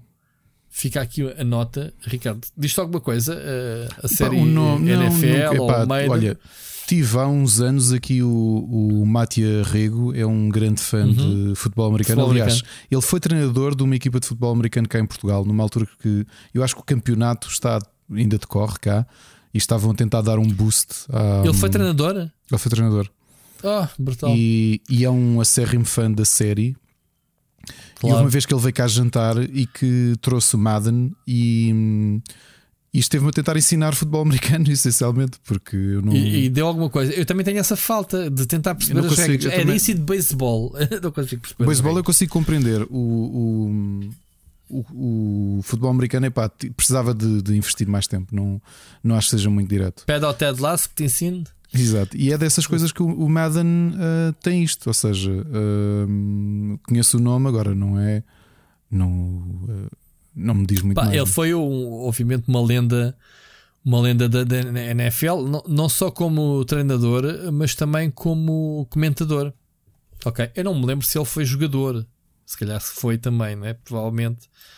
Uh, eu acho que ele também foi jogador e depois, obviamente, seguiu o curso de treinador e depois comentador. Pronto, e ele deu o nome à, à série mais famosa da Electronic Arts. Pá, esta série vende mais que FIFA, penso eu. Uh, ou, ou, melhor, vende mais nos Estados Unidos do que FIFA no mundo inteiro? Ou não? Não tenho não certeza. Sei, eu sei que os números são surpreendentes. São sempre brutais, porque obviamente futebol americano é futebol americano. Uh, e tem ganho adeptos mais na Europa, realmente, não só o jogo, mas como a modalidade. Eu conheço outras pessoas. Uh, olha, o Nuno Ramos também acho que via uh, futebol americano. E depois é uma cena que dá sempre madrugada, quer dizer, mesmo que tu tentes interessar-te, deixa lá ver. Não, nunca consegues apanhar tipo um Super Bowl, porque Uh, para já, a nossa imprensa dá destaque aos intervalos, quem canta, quem não canta, os trailers que são lá passados, e a única coisa que a gente sabe de, do Super Bowl. Mas uh, o, o, Super Bowl em si, uh, mesmo que haja algum canal de esporte pago, é, é de madrugada, por causa do fuso horário, não é? Portanto, não ajuda muito a termos acesso a este desporto. Gostava de perceber melhor, porque acho uma certa piada, certa piada ao conceito, mas pronto, ou ao espetáculo em torno do, do conceito. Muito bem, fica aqui então a nota uh, do obituário deste senhor. Já em, em, ainda em termos de balanço, a gente já sei que rematámos uh, o 2021, mas queria aqui deixar-te uma nota, uh, Ricardo, para quais é que foram os jogos mais vendidos do Ah. Rui, desculpa, só continuando o obituário, uma coisa que me Hum. custou muito foi a Betty White. uh, duas semanas Ah, de fazer pois foi. 100 anos, essa grande comediante americana. Quanto tempo? Estava há duas semanas de fazer 100 Duas anos. semanas. Aliás, o último Tadinha. tweet da conta dela era que a revista Time estava a preparar a comemoração dos 100 anos dela, porque ela é das figuras mais emblemáticas da televisão, não só americana, mas mundial. A última série que eu a vi, que ela era regular, era, fazia parte do cast original, era hum, a sitcom Hot in Cleveland, onde ela estava brilhante como sempre. E sempre foi uma figura muito à frente do seu tempo, hum, muito progressista. Foi uma pena, dia 31. Aliás, eu estava perto da hora de jantar quando cai a notícia Betty White morreu. Eu pensei, pá. Hum, A gente nem claro se que as- lembra que essas pessoas são eternas, né? não, as, E- a que ainda- morte, ainda é- as cá. mortes são o que são, custa toda a gente. Mas sabes que é aquela coisa que eu achava mesmo que ela ia passar o marco dos 100 anos de Ah. idade, porque era a atriz em atividade hum, com mais velha do mundo, percebes? Porque ela continuava. Ela tá- ainda estava em atividade, ok. Ia fazendo algumas coisas, sim, sim. Aliás, este Hot in Cleveland ela tinha para em 94 quando, ou 95 até a fazer a série. Então ela faz, uma fazia antes sitcom. dia 17 de janeiro.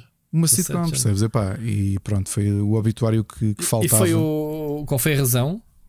Não se sabe. Então, pá, não vais dizer que é velhice, mas ok. Mas, provavelmente eh, sim, quer dizer, acho que não. Eu, depois não pesquisei, mas na altura não revelaram. Disseram que só que morreu em casa. Pá, pronto, Ok. olha, é uma pena. Lembro-me do Sarilhos com elas, obviamente. Golden Acho que é Girls. que ela é mais sim, que ela é conhecida, mais não muito é? conhecida aí, sim. Ahm, pronto. Muito bem. Fica aqui então o obituário. Pronto, ia-te lançar o, o tema do- dos jogos mais lucrativos do Steam. Ok? Tu sabes quantos jogos eh, foram lançados este ano? Não, quantos? Se calhar vamos, vamos falar dos jogos que não foram lançados este ano. Ok? Então tu tens ah, novidades New World. Isso eu tinha visto hoje na front page, que eram os, os jogos que tinham. Halo Infinite. Estou aqui a ver porque eu estou aqui a ver. Só estou a dizer os jogos que saíram este ano. Não, Rui, Mas mas espera, estás? o que eu tinha, o que eu tinha estado a ver no, no, no Steam, que foi uma coisa interessante, eh, que foi aquilo que me chamou a atenção, que era a quantidade de jogos que chegaram a ter picos de mais de 200 mil jogadores em simultâneo. É isso que tu estás a dizer agora? Ou não? Ah, não tenho a certeza. É que eu tinha visto esses números que aquilo incluía o. o- Não é os que jogaram mais tempo. Eu estou a falar de lucrativos, os, os jogos que mais venderam, mais dinheiro deram a ganhar. Sim, os, os- Entendes? Mais rentáveis. Sim, eu, é o Apex Legends, não é? Dota 2, GTA V, Valheim. Isso está na lista mas, deles. Aliás, tens mas o- aqui. o pronto, mas o engraçado é ver quais foram os jogos que saíram em 2021. Então tens o Naraka, O Naraka. Uhum. O New pá, World. Battle Royale que me passou ao lado, o, o New World, o Battlefield 2042, apesar das É verdade. críticas, vendeu muito, E o Valheim. o Valheim, que ainda está em, em Early Access, não é? Portanto, quatro jogos eh, que saíram este ano dos que venderam. Depois tu tens os velhos do Restelo de sempre: o GTA V, Dota 2, uh, Counter-Strike Global Offensive. Epá, e continuas a ter aqui um Dead by Daylight, que é um epá, daqueles jogos que eu não consigo. Esgota-se para mim tão rápido o que o jogo te oferece, né? aqueles tipos de É. jogos de 4 contra 1, o monstro contra os sobreviventes. Oh, eu não consigo oh, perceber. oh, Rui, e agora, por curiosidade, no, no tier abaixo, o Gold, porque isso é o tier Platinum que eles, que eles definiram, o tier Gold, Uhum. ou seja, jogos que venderam muito, mas que venderam menos eh, do que.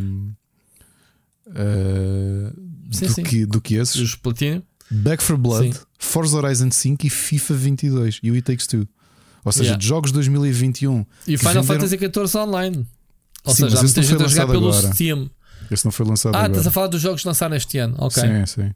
E depois Ok. mais abaixo, no, no, no, no tier Silver, Silver. o Monster Hunter, desculpa, o Age of Empires 4 O Halo Infinite. e o Resident Evil Village foram isso. Ou seja, Não, e o Halo, Halo Infinite também. Halo Infinite, é verdade. O Halo Infinite E o Outriders. E o, e o Village e o Outriders. E o Mass Effect. ah, São quase todos. E o Mass Effect Legendary Ah, pois Edition. é, também é deste ano. Sim, é verdade. Depois tens o, o, o- Monster Hunter World também. Não, não é deste ano. Não, não é deste ano. Ah, o Cyberpunk e o Sims 4. O Sims 4 continua a vender. O jogo tem quê? 20 anos já? Não, é nem quase, sei. tem 8. Ah, 20 anos tem a série, esquece. Estava outro dia a comemorar. Ahm, pronto, tem 8 anos. O GTA V tem quantos? Anos? 8, pá aí. Ah, Dota 2, Counter-Strike, os mesmos jogos de sempre o engraçado é que a, a Maxi já. hum, ou seja, a equipa, a equipa que desenvolveu. hum, Ajuda-me. A Maxi, sim, já foi, já foi Sim. à vida e o jogo continua a vender muito. Coitados. Ah, ah, certo. Ah, o Will Wright também já não está lá há muito tempo, portanto. Coitados. Mas sabes que eu tinha visto um rácio diferente que achei muito curiosa, curiosa essas informações que eram hum, para além do. Eu não consigo já agora não consigo compreender como é que para, na votação dos, dos utilizadores do Steam o Resident Evil Village foi o, jogo- o jogo do ano. Mas, mas pronto, ok. Para os utilizadores, Sim, tu não sei se votaste nos melhores nos Steam Não. Awards. Então, só assim para, para te dizer: o jogo do ano no Steam foi Resident Evil Village, o melhor de VR foi Cooking Simulator, Labor of Love, o Terraria, que ainda aqui anda, o Better with Friends, o It Takes Two, o Outstanding Visual, Forza Horizon 5, Most Innovative Gameplay, Deathloop, não consigo compreender. Best Game You Suck At, Neo 2, Best Soundtrack, Marvel's Guardians of the Galaxy, Outstanding Story Rich Game, Cyberpunk, You Sit Back and Relax, Farming Simulator 22. o Farming Simulator foi, levou um pico quando saiu, foi muito grande. Pois foi. Pai, tenho pena, ainda não consegui, ainda, ainda hei de trazer em, em, em stream o jogo. Uh, tenho o jogo instalado e não, não cheguei a jogar. Tenho que, tenho que fazer isso. Tenho que fazer isso um dia. Mas lá está. Um, é muito curioso esta, uh, as tendências, não é? Os jogos que, uh, que, que- que. Quer dizer, as- há muita gente. A gente pensa que o pessoal quer é jogar as novidades, mas há muita gente Não, que não. Exato. continua uh, a encontrar jogos, uh, sei lá, uh, boca a boca. Não sei como é que, como é que estes jogos continuam. sobre- Obviamente, o GTA V e o Counter-Strike são fenómenos muito próprios. E o Dota são, são jogos ligados aos esportes. O GTA V continua a ser alimentado pela componente online e, e, obviamente que, que os streamers ajudam a manter o jogo fresco. Uh, o pessoal vê, vê a palhaçada que se passa numa stream de GTA V e quer comprar o jogo e quer ter o jogo também. Um, epá, mas há jogos, como eu te disse, não consigo compreender como é que continuam a vender ao fim destes anos todos. Uh, o Destiny 2 continua a ser um jogo que vende muito. Uh, o SIS, que já tem 6 anos também, ou 6, ou não, não, não terá tantos, mas tem 4 anos, talvez 5. Uh, o, o, o PUBG Battlegrounds, quer dizer, continua aqui nesta lista. Uh, epá, é muito esquisito. Muito esquisito. Uh, ainda o Rust, olha o Rust. Quantos anos é que já tem o Rust? Fogo. Acho que quando abri o canal já vi o Rust. Mas pronto. Mas agora não estou a encontrar, mas tinha visto uns dados interessantes que eram os jogos que eles tinham. uh, que uh, eles fizeram uma, uma listagem uh, de 2021 por uh, centenas de milhares de jogadores em simultâneo e tu tinhas. Uh, epá, já não me lembro onde é que vi isso, porque os números eram muito, muito interessantes de ver. Porque, novamente, jogos deste ano não tinhas muitos. Mas acredita que sim. Mas também, não, mas também diga-se uma coisa: 2021 também não é propriamente um ano exemplar no que diz eh, respeito a, a muitos lançamentos, não é? Foram lançados jogos importantes, mas de longe que não foi a melhor colheita uh, por todas as razões que a gente conhece. Claro. Certo? Já agora, compraste coisas nestas uh, Steam Winter Sales? Ou... Zero, zero. Nem olhei, nem sei o que é que saiu. Não, não quis. Não quis. Eu, Eu comprei- eu- eu tive, muito, tive muito pouco tempo no computador. Estas últimas duas semanas, como sabes, não, não fiz sequer vídeos para o Pois canal, eu, nem, eu também não. streams. Mas comprei, eu vou dizer o que é que Eh, comprei. tive muito pouco tempo. Rui, Joguei. com- Desculpa. Não, não, ia só dizer que só joguei Final Fantasy, não quis saber de mais nem backlog nem nada. Não. Olha, eu comprei três jogos que estavam na minha wishlist. Uh, um, porque até tinha referido aqui que só me faltava um Assassin's Creed, comprar um Assassin's Creed, que é o Assassin's Creed Rogue, que é um spin-off em que tu jogas com um templário. Comprei a Deluxe Edition no Steam, acho que foi 7,99€. Comprei o A Short Hike, que eu ainda não tinha comprado e acho que é dos grandes indies que me falharam uh, nos últimos anos. E comprei por causa do Sírio no último stream que ele fez no ano, acho que foi na noite de dia 30 que eu tive a assistir até ao fim, em que hum, ele pôs-se a jogar Wrestling Empire e o Wrestling Empire foi o jogo do ano do Machado e foi o jogo do ano do Sírio. Não sei se sabes. Olha, é vou-te o- fazer aqui uma, uma- uma- última correção, não te volto a corrigir. É Sírio. Sírio. Porquê? Sírio. É, é Sírio. É como Ian, não é Janeves, é Eu, eu Ian sei que não é, Neves. mas, mas porquê, que é, porquê que é Sírio? Porquê? Pergunta-lhe. Porque é Sírio. Não lês como escreve. É Ok. Sírio. É Sírio de, de- da Síria. Exato. exato. Lembra-te disso. Ela é um talibã. E, hum, epá, e, e comprei o Wrestling Empire, ainda não o comecei a jogar, mas ainda hoje disse ao meu filho, porque ele, é a última semana de férias dele. eh, eu é que voltei ao escritório, não é? Como tu sabes, um bocado de surpresa, mas pronto.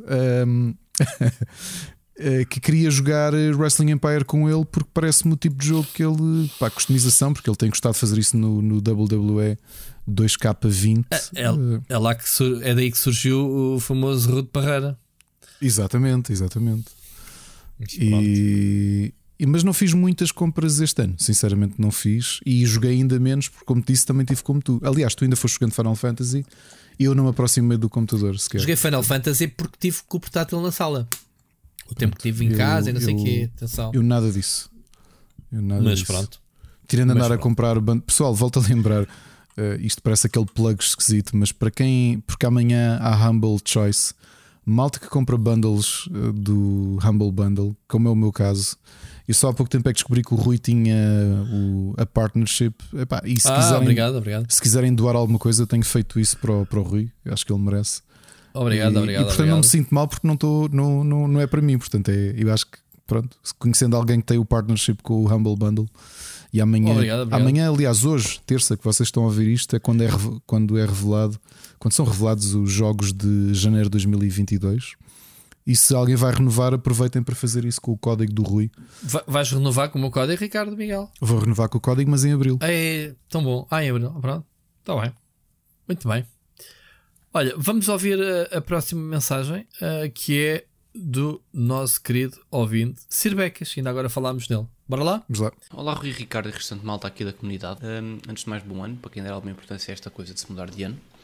Hum, ora, vamos lá ver isto. Isto hoje não fica muito, muito, grande, uh, mas é muito possível que sim. Primeiro tema: placas gráficas. Ora, vocês nos últimos episódios uh, falaram aqui um bocadinho da criação das placas gráficas só focadas em gaming e outras só em mining, tentativa de combater aqui a, este- este us- esta usurpação do mercado. Um, mas uma rápida pesquisa, se vocês fizerem no Google, vão para rapidamente a um artigo da PCGamer.com e também na Windows Central, um, em que vão, vão deparar-se rapidamente com notícias sobre como é que os miners já encontraram forma de ultrapassar essas limitações uh, que as gráficas teriam e, portanto, elas passaram rapidamente a ser usadas para mining. E, portanto, isto significa apenas que, enquanto as gráficas tiverem uma arquitetura que é rentável, elas serão usadas para minerar ah, mais do que para jogar, eh, eventualmente, porque o poder económico estará nas mãos dessa malta, Hum, ou pelo menos a capacidade de as ir buscar rápido. Portanto, a única forma de combater isto parece-me ser ah, com sistemas de checkout, com identificação das pessoas e com limitação de quantidade de, de gráficas. Acho que é mesmo a, a única hipótese. Tema número 2. Então vocês viram que houve um estúdio nos Estados Unidos que foi o primeiro a criar uh, ou a ter, não sei como, como é que será a melhor forma de dizer isto, uh, um, um sindicato ou uma union. Uh, foram os Vodio Games. Portanto, se quiserem investigar isso não conhecerem, fica a sugestão. Depois, para tema número 3, temos aqui servidores em cloud e o Rui ter falado um bocadinho de Final Fantasy XIV. Um, epá, eu não sei se os servidores em cloud funcionam muito bem no MMO, porque normalmente procuram-se aqui o mínimo de latência possível, respostas muito rápidas.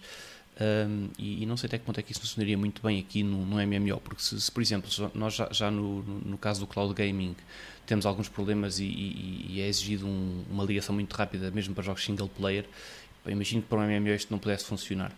Uh, mas de qualquer forma eu não sou versado em arquitetura de servidores nem coisa do género.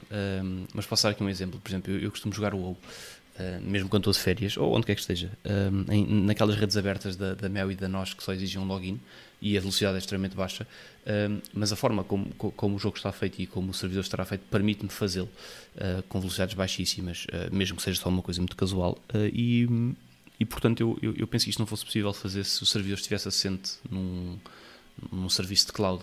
Um, e, e, portanto, aliás, e até mais longe e, e viraria isto de outra forma, que é, existe sequer algum MMO que tenha servidores em cloud, que não tenha servidores próprios? Eu tenho ideia que não, mas posso, não, posso só não conhecer. Um, e pronto, é isso, portanto, não, não, não sei se vejo sequer, mesmo em termos económicos e dependência do serviço, penso que este tipo de serviço em que, em que a manutenção dos servidores está muito, um, está, está muito indexada ao próprio desenvolvimento do jogo, não é? Se não, vejamos que, quer dizer, cada vez que a manutenção do servidor vai abaixo, está fechado e, portanto, há, há uma série de situações do género. Um, e, há, e há depois outras situações, né? portanto, no, no caso do WoW, por exemplo, com, para não lembro agora a designação, mas aquela história dos servidores se juntarem, se haver uma, um crossover entre servidores e as pessoas se verem todas e tal, um, epá, eu diria que não parece muito viável, ok? Portanto, não, não, não quero ditar aqui a ideia do Rui por terra, porque não sou nenhum especialista, mas foi, ouviu a falar um bocadinho sobre isto por causa dos servidores estarem agora sobrelotados um, e não creio que isto fosse uma, uma solução. Até, até porque, de qualquer forma, tal como o Ricardo disse, continuam a estar uh, dependentes de hardware físico e, portanto, o problema manter-se só que em vez de ser a Square Enix ou a Blizzard que é que vai tentar comprar servidores, seria a Amazon ou, uh, sei lá, a Microsoft, o que é que seja. Um, e por fim, já agora só uma última nota aqui sobre o Final Fantasy XIV, um, por causa desta história dos servidores. Achei uma coisa muito interessante. Uh, vocês, isto aconteceu, acho que no dia que vocês lançaram o podcast já tinha acontecido, mas vocês não foram a tempo de falar disto, um, porque houve um desfazamento de tempo. Uh, mas foi que eles até suspenderam as vendas do jogo, que é incrível do ponto de vista do, do foco no consumidor. Não é? Portanto, eles não só se preocupam com o consumidor na medida em que querem oferecer o melhor produto possível, como então até decidiram suspender as vendas para que quem tem atualmente o jogo não seja mais prejudicado, não é? portanto, uh, abdicar um bocadinho da, da, possibilidade de angariarem mais, mais consumidores com, com o hype todo uh, e optaram só por não vender o jogo. Claro que eventualmente também tem aqui um lado de PR que é, pá, se calhar se vendesse e as pessoas não jogassem era mau, uh, mas de qualquer forma parece-me uma estratégia muito interessante. depois, e porque eu gostei aqui muito da ideia do Seixas, um, eu tinha pensado se alguma coisa parecida, o Seixas entretanto antecipou-se, ainda bem, porque eu acho a ideia incrível. Um, e como sou um patient gamer, vou-lhe seguir as pisadas e falar do meu top 3 jogos deste ano, uh, mesmo que tenham mil anos. É? E portanto vou-vos dizer aqui, sem propriamente ordem nenhuma, mas se calhar até com alguma ordem, os meus três jogos do ano, que são Metal Gear Solid para a PlayStation 1, que eu joguei, apesar de ter o jogo uh, na, na, minha coleção, joguei-o um, no, Raspberry Pi, quando estive de férias. Um, Astral Chain, que estou a jogá-lo agora na, na Switch e que estou a adorar, portanto acho incrível a, do ponto de vista de, de, user experience, user interface, a forma como eles fizeram ali aquela mecânica de nós controlarmos, mais ou menos, não é bem controlar, mas mais ou menos controlamos dois bonecos, é muito interessante. Um, e o terceiro será que o Star Wars Jedi Fallen Order, que foi um jogo que eu odiei uh, quando joguei a primeira vez, porque joguei com comando, uh, isto numa fase em que eu ainda Jogava muito pouco Switch também, portanto eu passei anos só a jogar computador com rato e teclado. E quando comecei a jogar o Jedi Fallen Order a primeira vez em 2019, acho eu, uh, portanto quando ele saiu, joguei com o comando e odiei. E depois, uh, depois de jogar o Immortals Phoenix Rising com rato e teclado, tentei jogar o Star Wars Jedi Fallen Order com as mesmas keybinds do, do Immortals, com rato e teclado, e adorei o jogo. E portanto, hoje em dia é dos meus jogos preferidos. Joguei o jogo no mais difícil, quase como se fosse um. tentando que aquilo fosse o mais próximo possível de um, de um Dark Souls, e, e, e por isso adorei. E portanto, está aqui o meu top 3, por mais que vocês me odeiem por fazer um top 3 com jogos antigos. Depois aqui um tema para debate, estou quase a acabar esta mensagem, que é o que é que vocês pensam do conteúdo ser produzido em inglês ou em português? Um, assim, de repente, pessoas que criam conteúdo em portuguesas que criam conteúdo em inglês, que eu me lembro, será o, que o Pedro do It's a Pixel Thing no YouTube, um, que até penso que até o Rui já o entrevistou uma vez teve na sua stream, uh, o Hurricane uh, e também o Globco, que faz um conteúdo muito focado em, em jogos anime, particularmente fighting games, parece-me, do pouco que eu conheço. Um, e portanto, lembrando disto, porque vocês fazem aqui conteúdo em, em, em português, né? Uh, o que me parece bem, mas eu, eu dou aqui o meu lado enquanto consumidor e enquanto mini criador de conteúdo quando o faço, que é eu pessoalmente faço eu sempre preferi conteúdo em inglês por uma razão muito, muito simples. É que, tirando, tirando aqui o vosso podcast, que obviamente com a duração que tem envias às coisas, eu vejo muito mais em inglês, porque é onde eu sinto que encontro malta debater o que me interessa do gaming, que é para a história dos videojogos, game design. Uh, e em Portugal não sinto muito isso. Portanto, em Portugal eu sinto que, aquilo que o conteúdo que existe é toda à volta do último berro do gaming, né? portanto, os jogos que saíram agora. Uh, os, os, o, review de jogos que saíram agora uh, e esportes Pá, e, e, depois, em termos de grandes discussões mais profundas, como vocês às vezes têm aqui, como tem no, no, no, no Pixel Hunter, por exemplo, depois enviarei uma mensagem também, uh, mas que, anda muito à volta disto, coisas mais reflexivas, se quisermos. Um, não penso que isso exista muito em, em, Portugal, exceto o que vocês fazem. Então, eu pessoalmente acabo sempre por estar a ver os no clips desta vida, seja o podcast, seja o YouTube a ouvir, sei lá, Game Informer, o podcast deles também, eh, e portanto acho que é a razão pela qual eu, enquanto consumidor, prefiro o conteúdo em, em inglês. E, pá, e pronto, não vos vou tomar aqui mais tempo, deixei só este tema para debate. Só dizer que este podcast de facto é uma, uma grande montanha russa, mas no bom sentido. Um, claro que não, não vos vou mentir, quando vocês metem a falar de wrestling, pá, só não mando skip, porque acho que fico com receio que isso os prejudique estatisticamente, né? porque fica ali a, o tempo visto diminua, portanto deixa aquilo a correr. Mas o problema é meu, portanto não se preocupem muito com isso. Um, e também não fico muito entusiasmado quando falam de música, mas isso lá, novamente, problema é meu. Um, há só uma altura que eu às vezes vos dou um skipzinho, é pá, quando vocês falam de filmes e séries, porque por mais que vocês tentem não falar de spoilers, eu adoro ver tudo às cegas. Uh, e vocês invariavelmente vão sempre fazer algo que para mim é um spoiler, que é falar, analisar um bocadinho o que é que seja, e pá, eu odeio, uh, pelo menos de coisas que eu estou ansioso por ver, uh, por exemplo, coisas da Marvel, do logo skip instantaneamente, porque ainda não vi quase nada e estou a deixar acumular para depois ver, e então é a única altura que eu dou. Epá, mas tirando isso, um, uh, passo, pá, ouço, ouço isto e gosto muito da vossa companhia uh, e, e aquilo que queria dizer é que me tornei ouvinte assíduo deste ano um, e rapidamente virei Patreon, pelo menos sempre que posso e portanto estas 3 ou 4 horas semanais podem ter muita coisa que não me importa, que não é assim tanta coisa algumas coisas, pá, mas da vossa companhia já não, já não abdico, né? e portanto queria desejar-vos aqui uns bom, bom ano aos dois e aos restantes amigos aqui do Galinheiro, assim como depois ao Bruno um, e uma coisa também que estava a voltar a dizer é que apesar de discordar muitas vezes de vocês Uh, o que me parece uma coisa boa, na verdade. Uh, não me canso de dizer e digo com, com, muita segurança que vocês são das pessoas mais conhecedoras do mercado uh, dos videojogos em Portugal. e é isto. Ouvimos para a semana. Grande Sorbecas, pá. Um bom ano para ti. Obrigado por mais uma ano. mensagem excelente que nos mandaste e obrigado pelo carinho. excelente mesmo. É, e, e, e, acho que disseste as coisas da, da pegando no, no, fim, não é? já que disseste elogios, é, é, é, nem todos gostamos das mesmas coisas. Eu também, eu também, quer dizer, dar skip às coisas que não gosto é normal. As pessoas não têm, temos pouco tempo para ouvirmos e, ou, ou consumirmos as coisas que gostamos, quanto mais aquilo que não gostamos. Sobre. Uh, sobre. Uh, ia dizer qualquer coisa e agora passei-me. Estava aqui a a arrumar as ideias do Sir Becas. Um, sobre. Ele disse qualquer coisa que eu queria, queria comentar, Ricardo. Uh, fala tu que eu. Comenta tu que eu vou pegar aqui a parte de mensagem que eu perdi, entretanto. Olha, eu. Em relação, eu, eu vou saltar a parte das gráficas e dos servidores, que acho que já falámos o suficiente e foi engraçado ver a perspectiva dele. Em então, relação pera. aos tops 3 jogos do ano. Diz? Espera, espera, desculpa, é que me lembrei, é só para não me esquecer. A discussão é super saudável. Eu prefiro que uma pessoa discorde de mim, e como o Ricardo faz aqui muitas vezes, e se debata e apresenta argumentos que uhum. justifiquem porque sim, do que pessoas que uh, bajulam, sim, porque sim. Pá, yeah, e, e, e, que naveguem na minha opinião, ou, na minha ou noutra qualquer. Eu detesto pessoas e já convivi com pessoas que trabalharam comigo que tinham esse tipo de reação que era são uh, altamente flats, pessoas que são folhas de papéis em branco, que não têm capacidade de raciocínio e depois aquilo que leem absorvem e tomam para si essa opinião de alguma coisa uhum. que leram. E, pá, odeio essas pessoas. Fica aqui já a minha enfia carapuça quem quiser desta vida. Odeio. Eu afasto naturalmente dessas pessoas. Nem preciso de me zangar, nem de coisa. Se tiver que as confrontar, quando a estupidez é demais, confronto. Mas eu prefiro uma pessoa. Por isso é que eu, sei lá, adoro o Seixas. Quando vai, temos aqui as discussões do Arco da Velha, um, porque ele tem o ponto de vista dele, ele, ele justifica-se. Eu não concordo com ele e apresento os meus argumentos e temos aqui uma discussão saudável. Isso é tão bom que é o que fazemos aqui, eu e o Ricardo, muitas vezes, uh, quando não temos a mesma opinião. Portanto, Sir Becas, ainda bem que tu tens essa perspectiva e só contribuis para enriquecer o podcast quando tens que contribuir com as tuas mensagens. Portanto, não mudes, ok? Eu, eu, eu também Fica- exatamente o mesmo. Eu tenho um grande prazer em debater, mesmo. Aliás, eu há pouco disse que passei a segunda passagem de ano consecutiva com amigos de faculdade que foram da minha associação de estudantes. Eu fui presidente deles.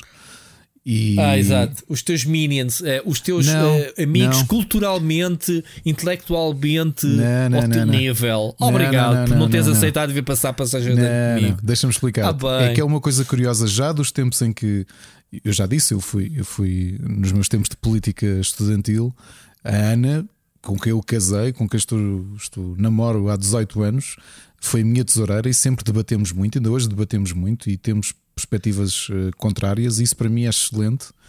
Os nossos amigos com quem passámos a passagem de ano, segunda passagem de ano consecutiva, horas a conversar, foi a debater. Pá, tivemos ali debates até sobre questões laborais, sobre como é que funciona. Olha, aquele meu amigo que eu te disse, eh, ele- tem perspectivas muito diferentes das minhas e é engraçado. Eh, aquele meu amigo que eu te disse fez, fez o Foundation, tem feito filmes para a Marvel, trabalha numa, numa produtora na, na Alemanha. E ele tem uma perspectiva, às vezes tem uma, uma perspectiva muito pragmática, muito centrada no mercado dele e, e nós temos debates muito grandes mesmo. E esta passagem de ano foi isso: foi nós aqui, sentados à frente da, da televisão, a debater os seis. Epá, olha que não é nada assim, percebes? Eu sempre gostei disso. Por exemplo, nesse tempo de política, porque é normal, hum, quando tu tens posições de liderança, tu eventualmente vais atrair eh, lambotas. É normal.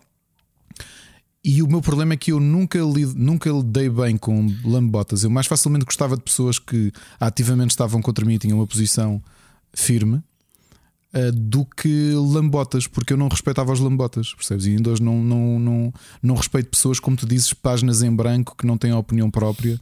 Eh, portanto, era mais fácil conquistar-me estando contra mim e sendo forte nas tuas convicções do que o inverso. Eh, E, e pronto, por isso é que eu depois não segui um caminho dentro da política porque eu não tinha, não só não tolerava lambotas, como não era capaz de o ser. Eh, E obviamente que as estruturas de partidos funcionam muito assim. E eu gosto aqui de ver o Sarbecas e o Seixas com quem conversamos muito e com outras pessoas com quem temos perspectivas completamente diferentes, e ainda bem, eh, porque ele, ele próprio está a comentar a questão dos conteúdos. Eu acho que os conteúdos que nós temos aqui é porque nós já dissemos isto mil vezes. Eh, nós tínhamos este tipo de discussões um com o outro a almoçar.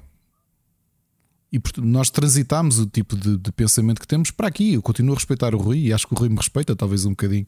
Eh, mas nós debatemos e tendo perspectivas diferentes Só um bocadinho. tem- temos perspectivas diferentes e acho que isso é que é bom.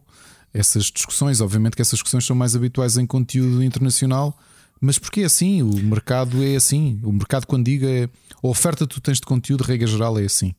Mas, mas sabes que, eh, voltando, eh, pegando no ponto 4, que é o, o conteúdo feito por, eh, por ingleses, epá, eu concordo tanto com o Sir Becas. Ah, ou seja, eu não concordo, eu nunca irei fazer conteúdo em inglês, porque assim, eu sou português e estamos sempre a queixar que ah, nunca se faz nada em Portugal, e lá está, mais um tipo a fazer conteúdo em inglês, mais uma gota no oceano, porque o conteúdo em inglês é, é muito, muito grande. Mas é assim, os exemplos que tu deste são de louvar. Eu conheço os três exemplos e, obviamente, que o Hurricane é o, o, o, o criador de conteúdos que eu mais sigo. No geral, ponto. Ele sempre que está em live, está, porque ele sabe estar e tem um respeito enorme pelos jogos, sabe do que está a falar quando, dos, jogos, dos jogos que ele joga e, e, e, e o interesse dos jogos deles é semelhante ao meu. Ou seja, mais ou menos, a parte dos MMOs que ele gosta é, equivale muito à minha. Tanto quando ele joga Final Fantasy, eu estou lá sempre e foi ele que me convenceu a jogar. Dark Souls e, e- e Monster Hunter, que é os outros pilares deles, já não me diz tanto, mas sou capaz de assistir à mesma só porque é ele a comunicar, ok? O Pixel Think também acho eh, brutal, em termos de retro, eh, mas lá está, eu sempre disse ao Pedro. Esse teu conteúdo era bom, bom, bom, mas em português. E digo publicamente: é um desperdício ele estar a gastar o conteúdo dele em inglês. Eu não, não é acho. que vai acrescentar mais ou menos. Eu, eu, eu percebo que ele em inglês vai chegar mais longe. É pá, mas faz-nos falta na língua portuguesa este tipo de conteúdo tão bom.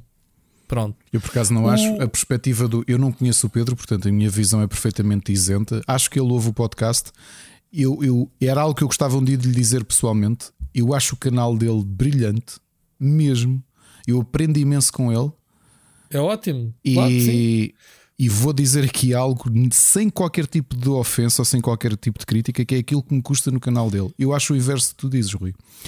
Eu acho que é um canal com um potencial tremendo e que ainda bem que está em inglês, porque aquilo tem potencialidade para ser ainda maior. Oh, Faz-me claro, lembrar. então, eu não estava eu não estava a dizer que era bom para português ver. Não, Não, é não, não, não, não, não. Estou a tentar lembrar-me. Agora estou a tentar lembrar-me um canal quis- semelhante que, Pronto. hum, que o. Deixa-me só refazer. Ah, do Larry Eu Bundy. eu- O Larry Bundy Jr., que eu, que eu acho que é. Não sei se conhece esse canal de YouTube, obviamente que é um, um youtuber Hum. inglês, já com muitos anos disto, muito dedicado ao retro, um grande historiador de, de, de videojogos, um grande canal. O, eu acho que contei o Alex e o Sérgio quando foram a Londres, como o Sérgio sempre foi fã dele, ele aceitou recebê-los em casa dele.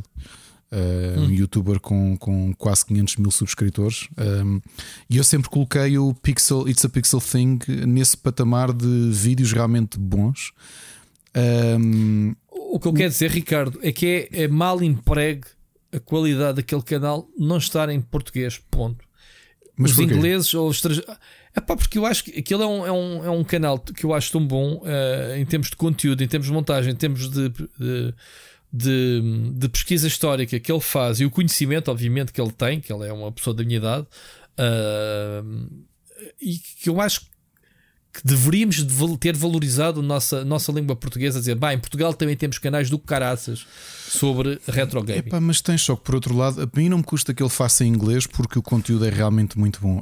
A minha questão é. Se, e eu, se bem que não me choca, porque o inglês é universal para todos. E eu, pronto, eu, eu percebo. acho que ele merecia ter mais gente. E eu, eh, ele chama-se Pedro, não é? Sim. Pronto, eh, eu sei que tu, portanto, sou totalmente insuspeito a dizer isto. Eu acho que é um canal brilhante para o nível de conteúdo que tem. Não vai mais longe pela comunicação, porque é o problema hum, que eu percebo. Tu fazes isto de forma amadora, queres apresentar, ah, mas eu acho que é um canal tão bom, tão bom, que quase merecia que. epá, isto, isto- isto dizer parece um bocado agressivo ou um bocado bruto. Não, é, nota-se o sotaque e a É dicção, isso, não é? é isso. pronto. É, e, Epá, e acho que isso é detrator, ou seja, não chega a permitir. Um americano que vê aquilo diz que é alguém que uh, nota o sotaque. Por exemplo, o Hurricane, tu não consegues perceber que ele é português. Não, Nem mas, pouco mais mas ou menos. ó, Rui, é essa que é a questão: é que o conteúdo é muito bom, mas nós sabemos que os, os, os nativos anglófonos eh, são, Exatamente. muito, são muito. São para nós é um bocado muito indiferente. picky, São picky. muito picky com São, isto, são. não é? Se vêem, a- se vêem canais, mesmo que tenha qualidade, ou não estou, estou a generalizar, obviamente, mas Sim, que sim, depois sim, o sotaque não. Que seja um bocado diferente para eles, eles automaticamente cortam. E acho que é uma pena porque. O It's a Pixel Eu tenho- Thing é das melhores coisas que eu já vi. Eu vejo todos os, os, os vídeos que o Pedro lança eh, porque é realmente muito, muito bom. Eu tenho pena Agora, depois do resto. Eu, os- eu acho que é um desperdício. Devia ser tudo em português, Pedro. Fica aqui a minha crítica construtiva, no bom sentido. Isto é Muda giro. isso para português. E, e, opá, espero que o Pedro não leve mal. Quer dizer, estamos aqui os dois a dizer coisas Não leva. completamente. Ela é, é uma. Não, estamos os dois é uma- aqui a é dizer um- coisas distintas. A- primeiro, a fazer uma coisa que eu odeio fazer, porque há muita gente que tem esta mania. E Pedro, nós não nos conhecemos, não leves isto a mal. Há de gente que gosta de se meter no trabalho dos outros e, e pensa que sabe como é que a coisa podia ter sucesso. E a maior parte das vezes deviam estar calados. E eu acho que estou Não, a fazer isto. lá. Eu acho que estou a fazer isto neste momento. Eu vou estar calado, porque é assim, eu, eu não lhe estou a desejar sucesso nenhum tendo o canal em português. Ele não ia ter sucesso em português, ou seja, contra mim falo. Ah, estou a dizer é que epá, nós merecíamos um canal daqueles em PT. PT? Pronto, Eu não é a acho. minha opinião. Eu acho que é o canal como está, ainda tinha potencial para ser muito maior. A questão da, da, da, da comunicação oral é que tinha que ser diferente. É só isso. O Olha, canal é- é, é muito isso. bom. Agora, uma é o que eu digo, oh, Rui, é isto. Eu estou-me aqui a sentir aquilo que eu já desabafei contigo destes 10 anos de rubber da malta que chega lá e diz: Epá, sabes como é que isto é maior? Era fazer assim. E eu mando-os para, para aquele lado porque Yeah, é do género. em amigo. inglês. Não, não, não, não. De- Não, ao fazer assim, dar apostas fechadas. Já quem, quem já está de fora sabe sempre como é que a coisa funciona e como é que a coisa chegava longe, não é? E, e tu achas que eu não ouço todos os dias, eh, seja familiares mais próximos ou amigos, tipo, olha, pá, o teu canal tem para potencial, mas se fizesses, sei lá, faz um hot tub, man, isso que estás Sim, a se ver. calhar o Pedro está-me a ouvir a dizer assim: olha, este gajo podia ir para o PIP eh, de estar aqui armado em esperto a sugerir. Eu só digo, é, eu Não, sou fã do, eu sou fã do, do, do It's, a, It's a Pixel Thing. Uh, Agora o mudou o nome, agora é só Pixel. Pixel. Um, o nome, sim, é só, mas o, o, o handle continua a nossa- ser It's a Pixel Sim, Thing, né? ok, sim. Uh, só que eu acho que é este canal, para mim, para mim o Rurican não é um streamer português. Oh, desculpem, já expliquei mal. Não é um, ele, é um, ele é um streamer internacional. O conteúdo que faz é muito bom, Exatamente. altamente especializado, muito bom naquilo que faz. Aquilo que diz é verdade. Uh, ele sai fora também. Uh, tu percebes que o tipo de, de- Novamente, o streamer atrai o público. Mas sabes que o, o Hurricane, o Hurricane, ah, como é que é dizer isto? É uma pessoa que consegue debater e está pronto para alinhar ah, na- em cenas em português. Ele diz, é que, ah, já disse, ah, não, não existe o conteúdo como o Sir Becas diz em Portugal, que é este interesse mais focado na discussão das coisas que nós tentamos aqui trazer. Epá, eu só não faço mais isso no meu canal. Eu para mim transformava o meu canal, eu estou farto de dizer, eu não me importava de abdicar das reviews de jogos, porque lá está, se fôssemos olhar para as views, não justificaria o tempo que eu gasto, né? E tu sabes, Ricardo, das reviews. Eu tornava claramente o canal num talk show, nos blogs, que é aquilo que eu faço e que, que acho que é o que vê mais, e conversas com pessoas, developers, making ofs, discussões, eh, com as referências que o Sir Becas tra- trazia, em português. Em português, lá está. Em, em estrangeiro, obviamente, em inglês, se tivéssemos que falar com pessoas de, de estrangeiras. Uh, mas eu, eu compreendo o que o Sr. Becas diz. Em Portugal é exatamente a visão. Há muito pouco canais, há muitos poucos canais que- adultos. Lá está, acho que a palavra adulta aqui que é, É o feita por um público adulto de nicho que queiram mesmo discutir o para lá dos videojogos. E- É, completamente. E por mim, e, e por mim falo. Porque eu podia, uh, o, o tempo que eu utilizo na Twitch, podia fazer esse tipo de coisas, mas não, faço o mesmo que os outros fazem, que é jogar e, obviamente, comentar, mas a comunicar com as pessoas. Mas eu acho que é a forma em que eu encontro de interagir em tempo real com as pessoas que me seguem, que é ali, não é? Um, é ali que vemos um Sir Becas eh, em tempo real e responder. Ah, e no meu canal lá está. Epá, ah, acho que as reviews é importante porque não existe.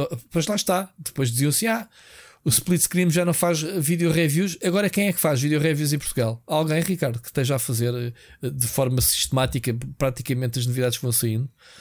Não, É que se houver, eu saio. Eu já tenho largado conteúdos porque vejo outros a fazerem. Eu, eu comecei a fazer uma coisa no meu canal que era os lançamentos do mês, lembras? Sim, sim. Quando eu começo a ver outros canais e outros sites quase ali colados a fazerem igual, pensei, ok, o meu trabalho está feito. Há pessoal a fazer isto, eu vou deixar de ter o trabalho de fazer isto, não vale a pena. E deixei de fazer. Porque eu não me interessa colar a fazer o mesmo que os outros. Porque, pá, ah, mas atenção, mas já fiz. Há muitos vídeos no meu canal que não, que não invento qualquer roda. Desde o início com as séries, de- que cheguei à conclusão que realmente era estúpido estar a fazer. Não era aquilo que eu queria fazer, mas era aquilo que enchia, lá, digamos assim, o grosso o que se podia fazer diariamente de forma consistente, não é? Eh, que, eram, que eram os gameplays de- das séries e essas coisas, mas cheguei à conclusão que tipo, né, não acrescentava nada de ti fazer isso. Fui fazer um gameplay solto. Mas eu estou como ao Sir Becas, é uma frustração enorme.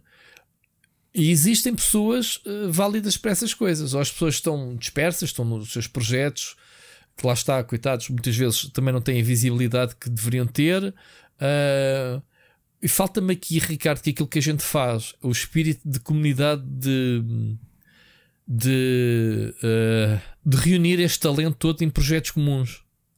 E vê-se muito isso no estrangeiro. Estás a perceber o que eu estou a dizer? sim, sim. Aquilo que a gente fez aqui, o, o, o, Split Chicken, é isso que eu estou a dizer. É, tu tens os teus projetos, eu tenho os meus e nós fizemos aqui um crossover. Já, temos, já, já brincamos com o nosso MCU e não sei o quê. E Ok, andamos, aqui, e andamos que- aqui a, quer dizer, o Bruno foi a primeira pessoa a querer fazer um spin-off uh, e, e queremos que isto continue. Aliás, andamos a impulsionar. Tu, tu que estás a Pronto, ouvir o- este episódio sabes o- do que é que estamos a falar. É, sim, mas o problema é que de forma amadora eu sinto que estou quase no meu limite. Eu não consigo alocar mais horas, sei lá, disto para aquilo.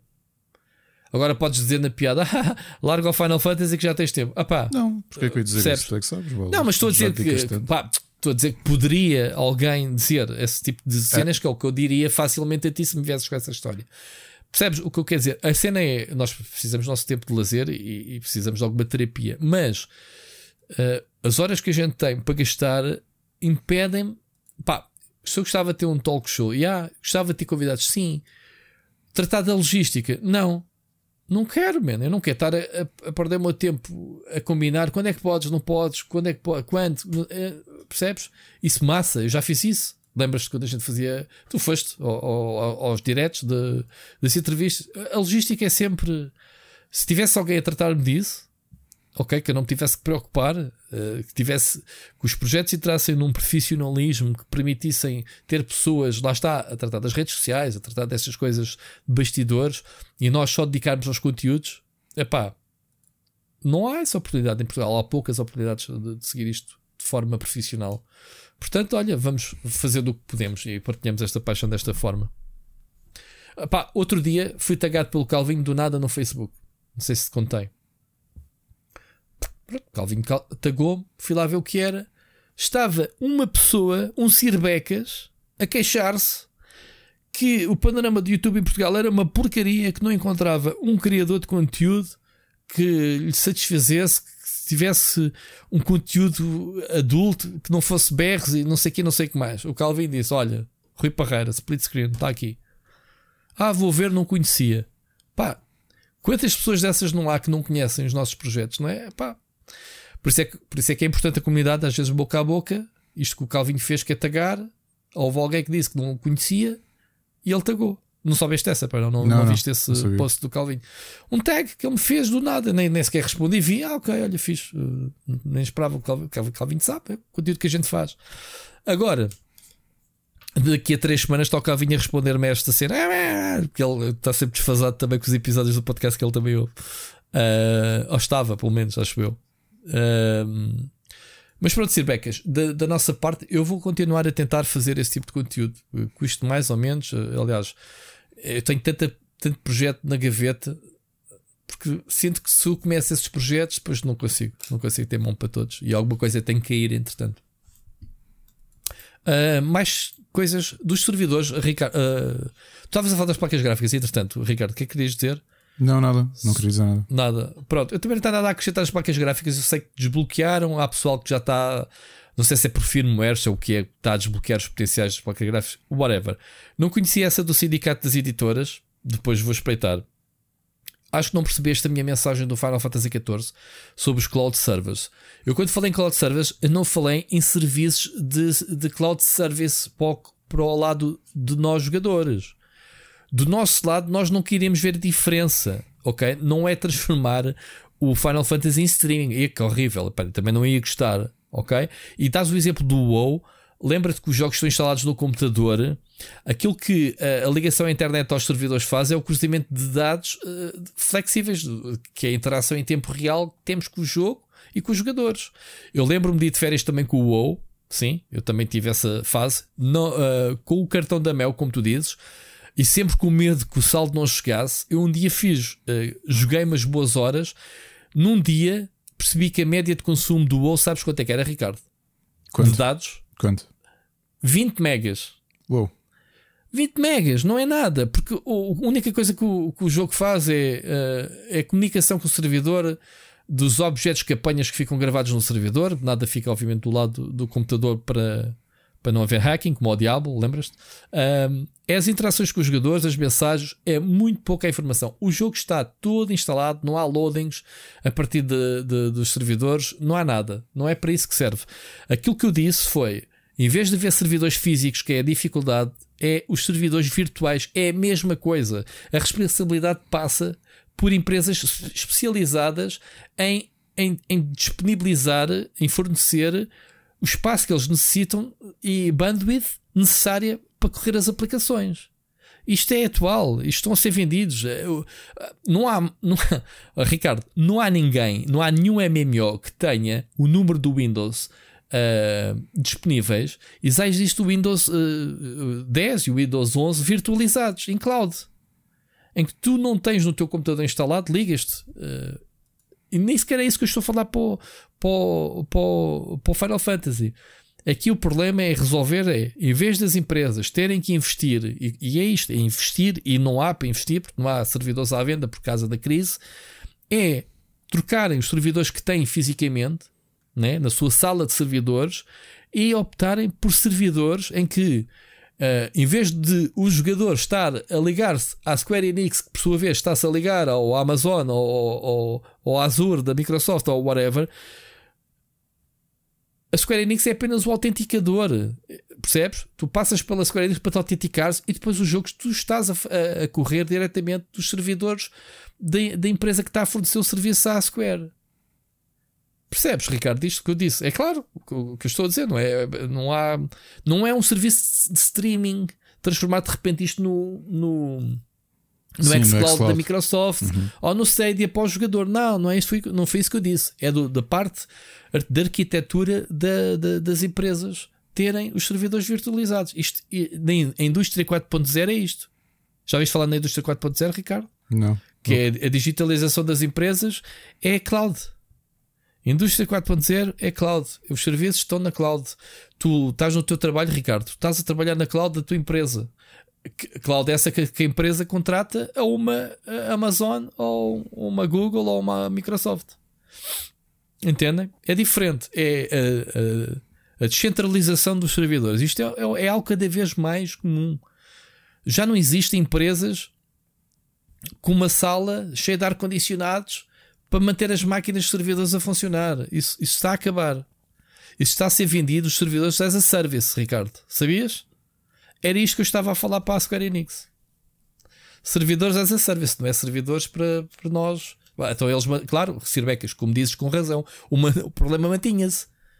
Então, estão a comprar servidores para, para um jogo em streaming, o problema era o mesmo, eles precisariam do, dos servidores à mesma. Portanto, e se calhar até mais e mais potentes para, para fazer esse trabalho, processamento. Mas pronto, fica aqui o meu, a minha, o meu esclarecimento, se não fui, fui claro a semana passada. O top 3 parece bem, para cada um joga o que quer, ninguém tem que jogar as novidades. Eh, eu e o Ricardo fazemos porque recebemos as novidades e, parte, e, e, e recebemos as novidades para fazer esse trabalho, senão também não receberíamos essas novidades, certo, Ricardo? Portanto, Porque este é, ano, eu lá, este ano eu, eu no, no, meu Editor's Choice tenho sempre o melhor jogo do ano que não é deste ano. Que não é deste ano. Ouve lá, eu, eu acabei o Shadow, finalmente joguei Shadow of Mordor e o Assassin's Creed Syndicate. Uh, não te lembras? No, no primeiro trimestre claro. estava a ressacar do Open Worlds. Claro. Então vais terem muitos para o próximo mês de fevereiro. Pois. Enfim, pronto, Sir Beckis, obrigado pela tua mensagem mais uma vez. Epá, continua a mandar, mesmo que não concordes comigo ou com o Ricardo uh, manda as tuas opiniões, uh, tu e todos os ouvintes que nos têm acompanhado, obviamente. Pá, e bom ano para ti. Uh, queres acrescentar mais alguma coisa dos tópicos do Cerbecas? Cerbecas, falámos-te no início do programa, não sei se fizeste skip, quando ouviste o teu nome skip, porque o conteúdo talvez não te interessasse. Epá, eles vão falar de mim de skip, estou a brincar. Uh, aquilo que o Ricardo colocou na mesa, a discussão de psicologia por trás da Amorante e provavelmente tu não deves saber quem é a Amorante, vais investigar quem é e depois nunca mais vamos ouvir falar do Sir Becas, desapareceu. Estou a brincar. Mas pronto, fica aqui o desafio. Ricardo colocou, certo, Ricardo? Yes. Yes. Olha, só para. Temos mais dois temas. Este programa vai ser grande. Não, vamos ter só mais um tema. Aquele, o amarelo uh... fica para a semana que vem. Não, não é amarelo. Temos dois temas. Ah, com a mensagem. Ok, ok. Tá e bem. a mensagem do Bruno. Vamos, Pode é. dar mais temas. Siga e temos lá. muitas recomendações. Mas pronto, já vamos. Olha, ontem saiu uma notícia que o 12 minutos chegou a um milhão de jogadores. O jogo é bem sucedido, não é? Isto foi uma discussão que tivemos aqui com o É bem sucedido. Explica. Uh, é bem sucedido porque há vários, várias formas de medir o sucesso. Um é o mediatismo que o jogo teve, do ponto de vista positivo as nomeações que teve, o número de jogadores que teve, vão permitir que os próximos lançamentos do Luís António eh, que ele negocie de outra forma, que tenha se lhe maior hum. investimento, que tenha ainda maior atenção aos próximos projetos que vai lançar. O, Ou seja, o que é diferente de deu lucro, a minha resposta é não sei. O Luís há de saber que negócio Pronto. é que ele fez, porque tu dizias e com razão, isto foi o debate que estavas a ter com o Seixas. Sim um milhão de jogadores, tu não sabes qual é a porcentagem que chegou no Game Pass, como foi o meu caso, eu joguei no Game Pass, eu não o comprei.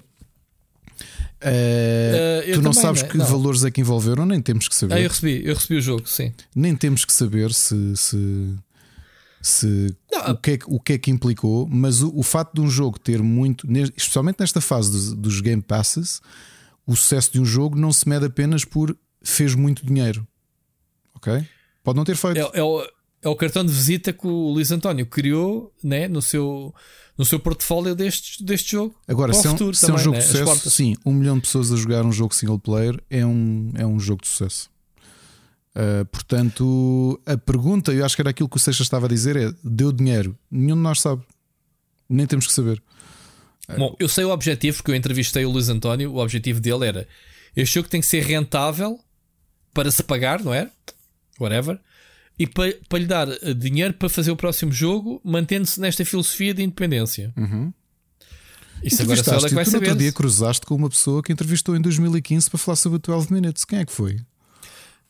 O curioso foi nessa altura já falarem sobre Já, o 12 já, eu Minutes. disse que já né? conhecia, Tu- que já tu não conhecia jogar há muito tempo. Sim, mas foi, foi em 2015. Nem tu sabias que tinha sido em 2015, caraças. Eu não me lembrava que tinha sido em 2015, mas lembro, Pois. por exemplo, no, no IndieX, quando eu fiz aquela talk com o Agostino Simonetta, que tinha sido o homem dos indies da Microsoft durante 10 anos, pelo menos, e- em que ele a meio diz: Olha, estava um dia aí em Portugal e o Miguel Vicente traz-me um amigo dele, que é o Luís António, para, para mostrar o, o, o, o protótipo de um jogo. Esse jogo é o 12 Minutes.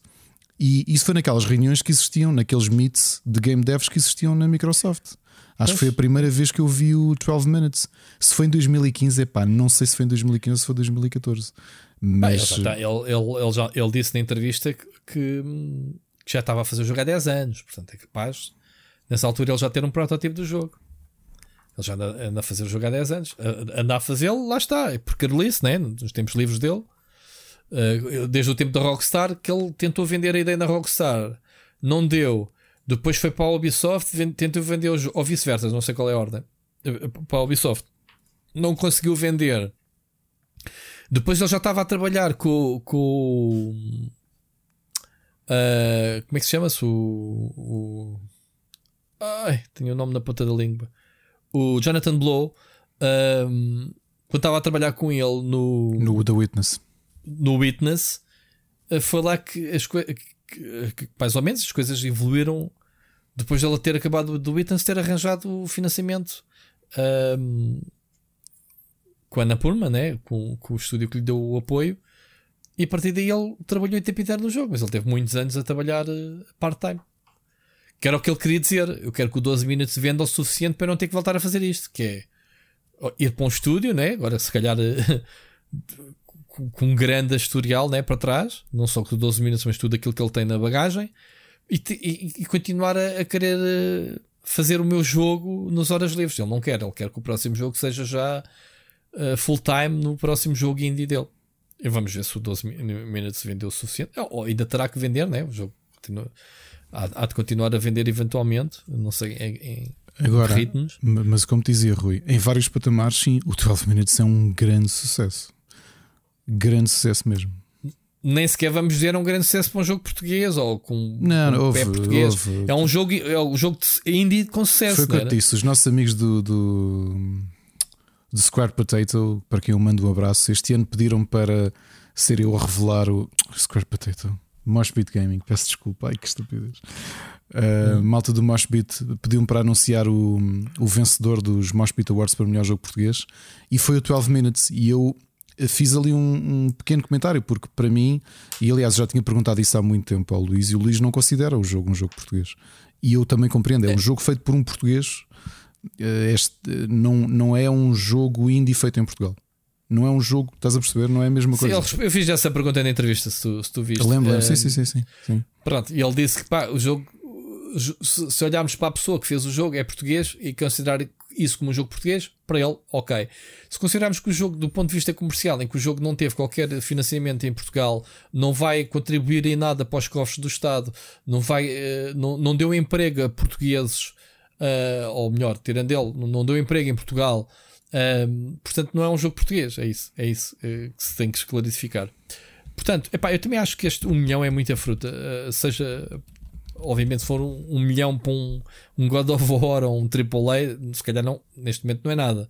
Mas não é nada, não. Eu lembro-me do tempo, não foi há muitos anos, em que um milhão de vendas, lá está, não é um milhão de jogadores, porque agora é difícil de quantificar É as vendas por causa dos É serviços. isso. Mas, obviamente, mesmo que estejam nos serviços, ele tem que receber dinheiro. Uh, não sei qual é que é as percentagens, como é que funciona, whatever. Uh, mas lembro-me na altura em que um milhão de vendas pá, era carimbo imediato para sequela. Portanto, é, um milhão era uma marca, era um, um barómetro, era um marco fixe para se vender. Obviamente, um milhão já muitos jogos, e mesmo os indies já começam a vender mais que um milhão, não é? Não, não são assim muitos, mas uh, é, um, é uma marca do caraças. Aqui não é vendas, é um milhão de jogadores. Pá, há de contribuir de qualquer forma. Claro que sim. Porque este, este um milhão de jogadores se calhar significa 500 mil jogadores que passaram a boca a boca a outros e chegamos a este número. E se calhar este número ainda vai, ainda vai, ainda vai crescer mais por causa disso, não é? Muito bem, muito bem. Era só isto, uh, tema curtinho.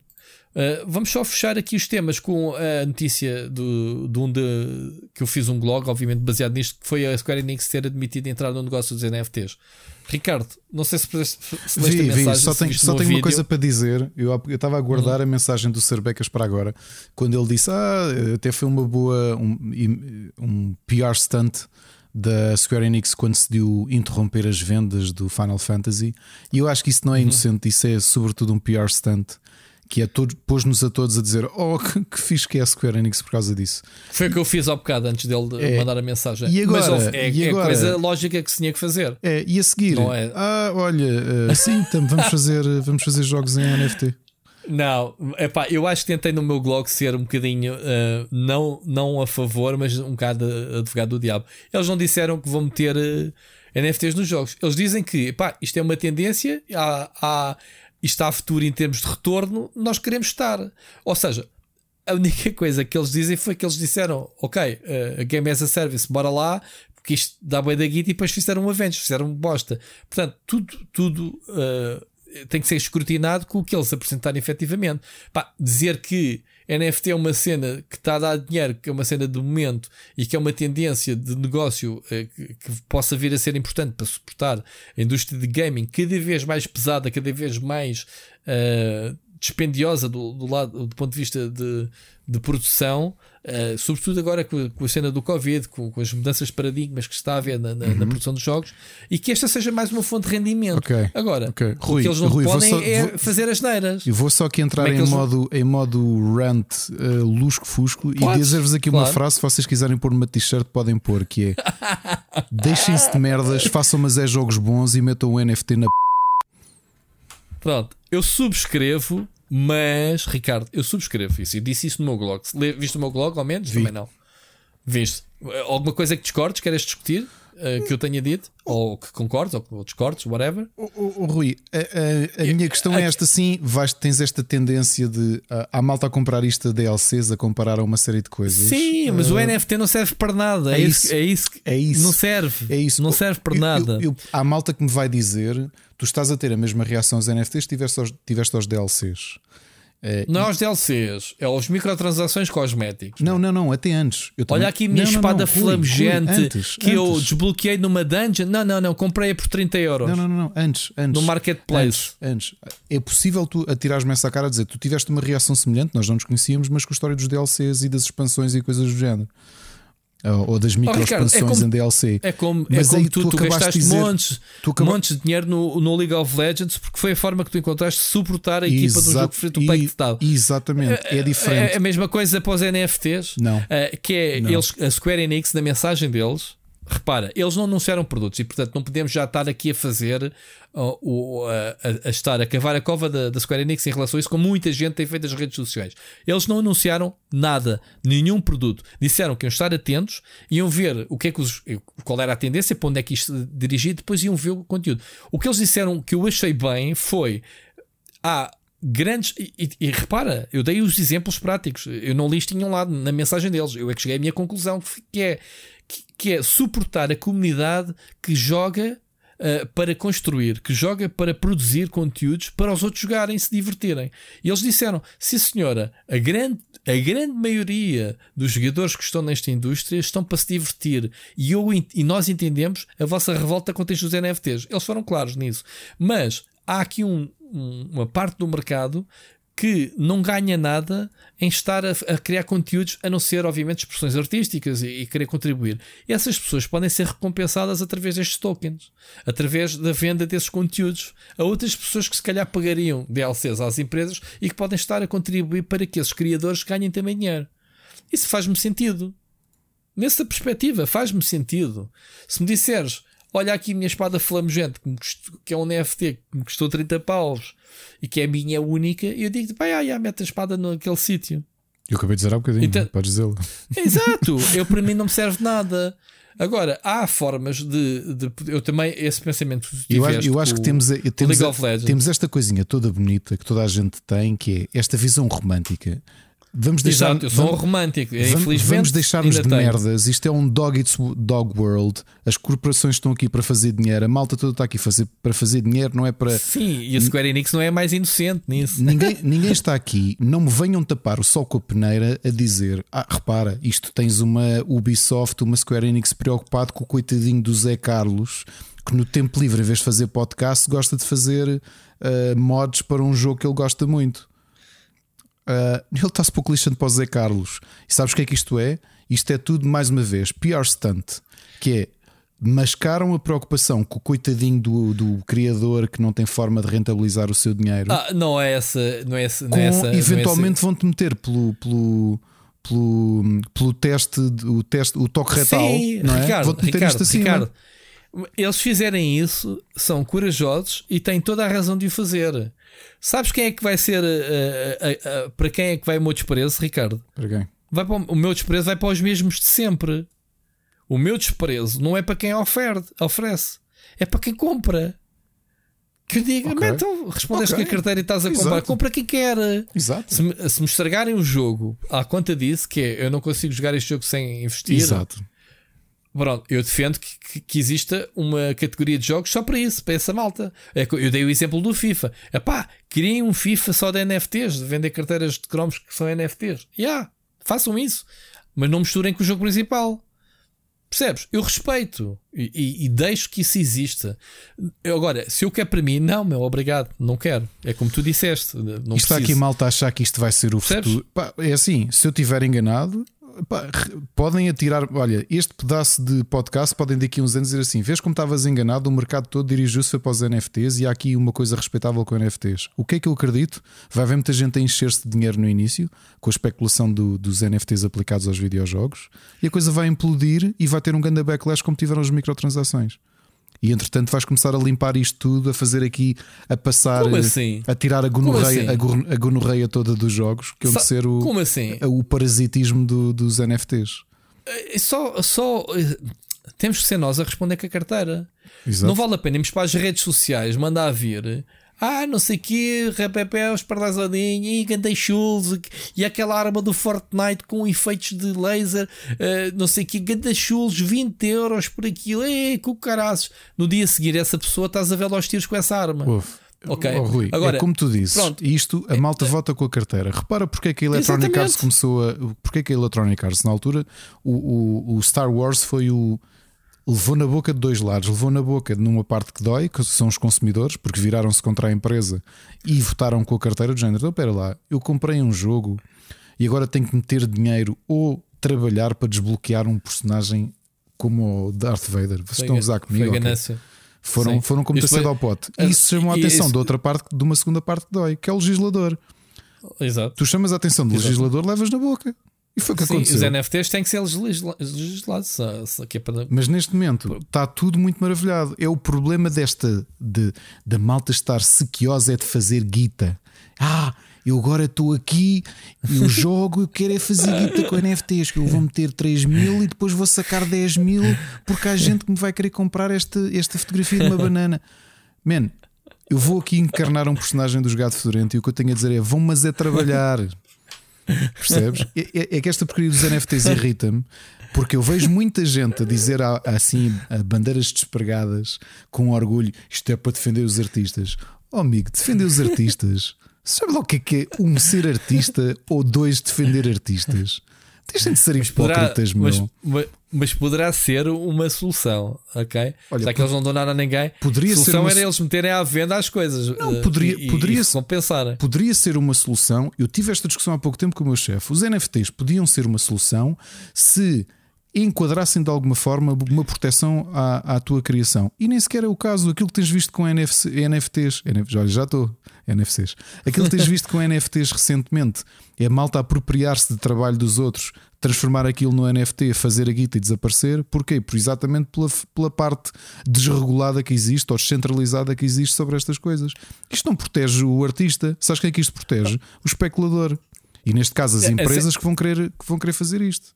A cena irónica é que o selling point dos NFTs, das criptomoedas, é a palavra-chave, é a centralização. Exato. Ou seja, toda a gente só põe que haja reguladores, que haja entidades eh, centralizadas que regulem tudo e, e nada que tu faças. E de repente tens ideias vanguar- vanguardistas centralizadas e também é mau. Também então resolvam-se, Ricardo. O paralelismo é? que faço com esta história dos NFTs é simples.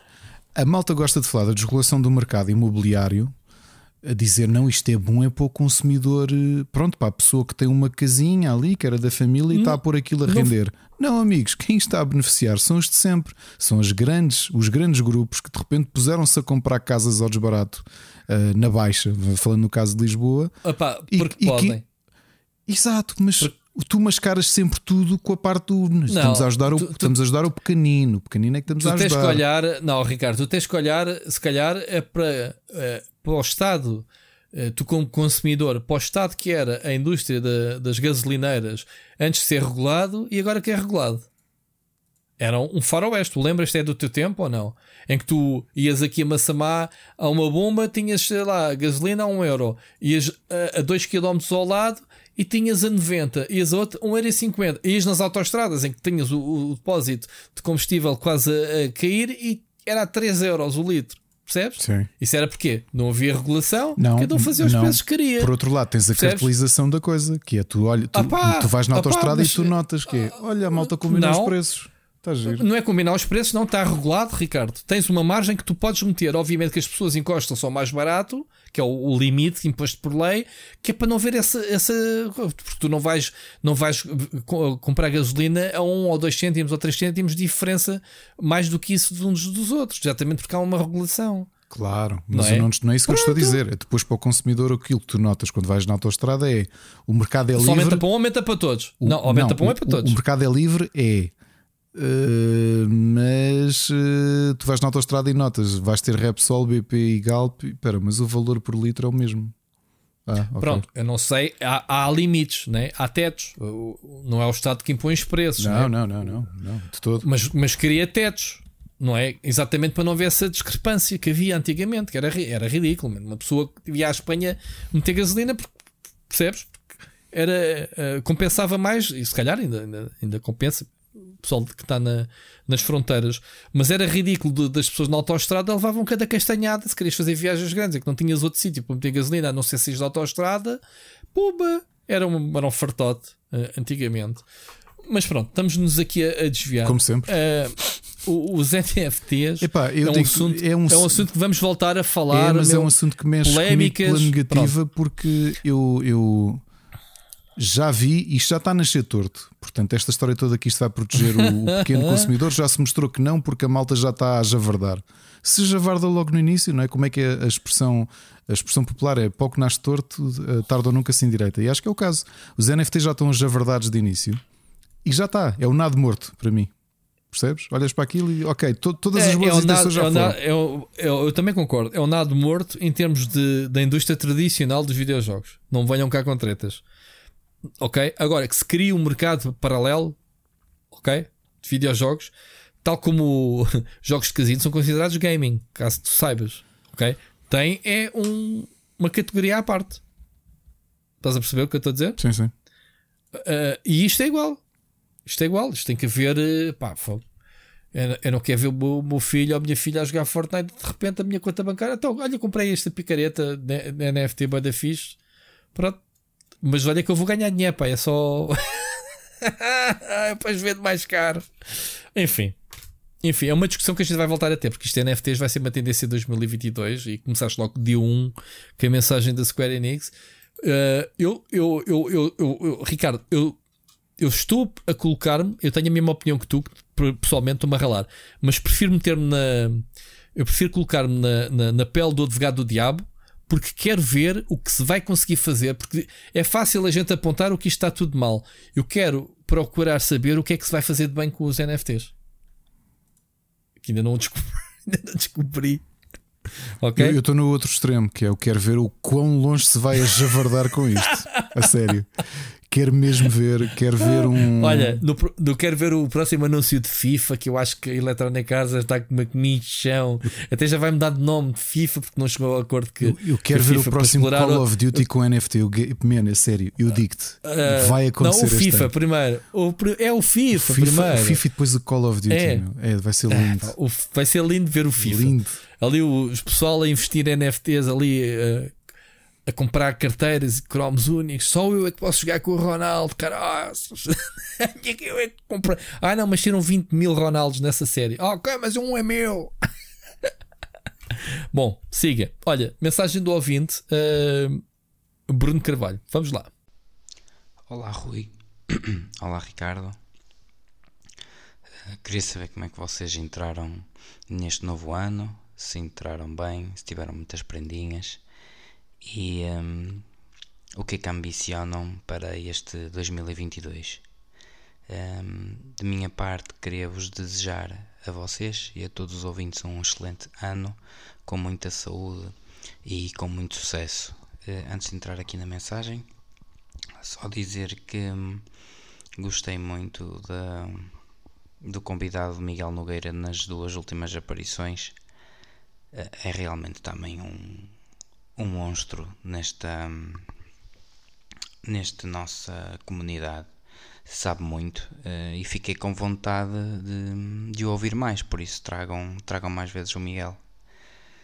Hum, agora entrando aqui no assunto, hum, vou falar aqui um bocadinho do Matrix. Uh, surpreendentemente, eu tenho deparado com análises e opiniões do filme, uh, onde o descrevem como desilusão do ano, o pior filme de 2021, ou até mesmo aqui uma, vou citar, assistir da Matrix é como assistir um filme de ação aleatório do Netflix.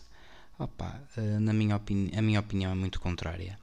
Apesar dos números, comparando com outros filmes estarem baixos, uh, a gente também não se pode esquecer que o filme sai num contexto de pandemia, sai junto do Spider-Man, que arrebentou com isto tudo, uh, e para ajudar ficou uh, disponível em simultâneo no HBO Max lá das Américas.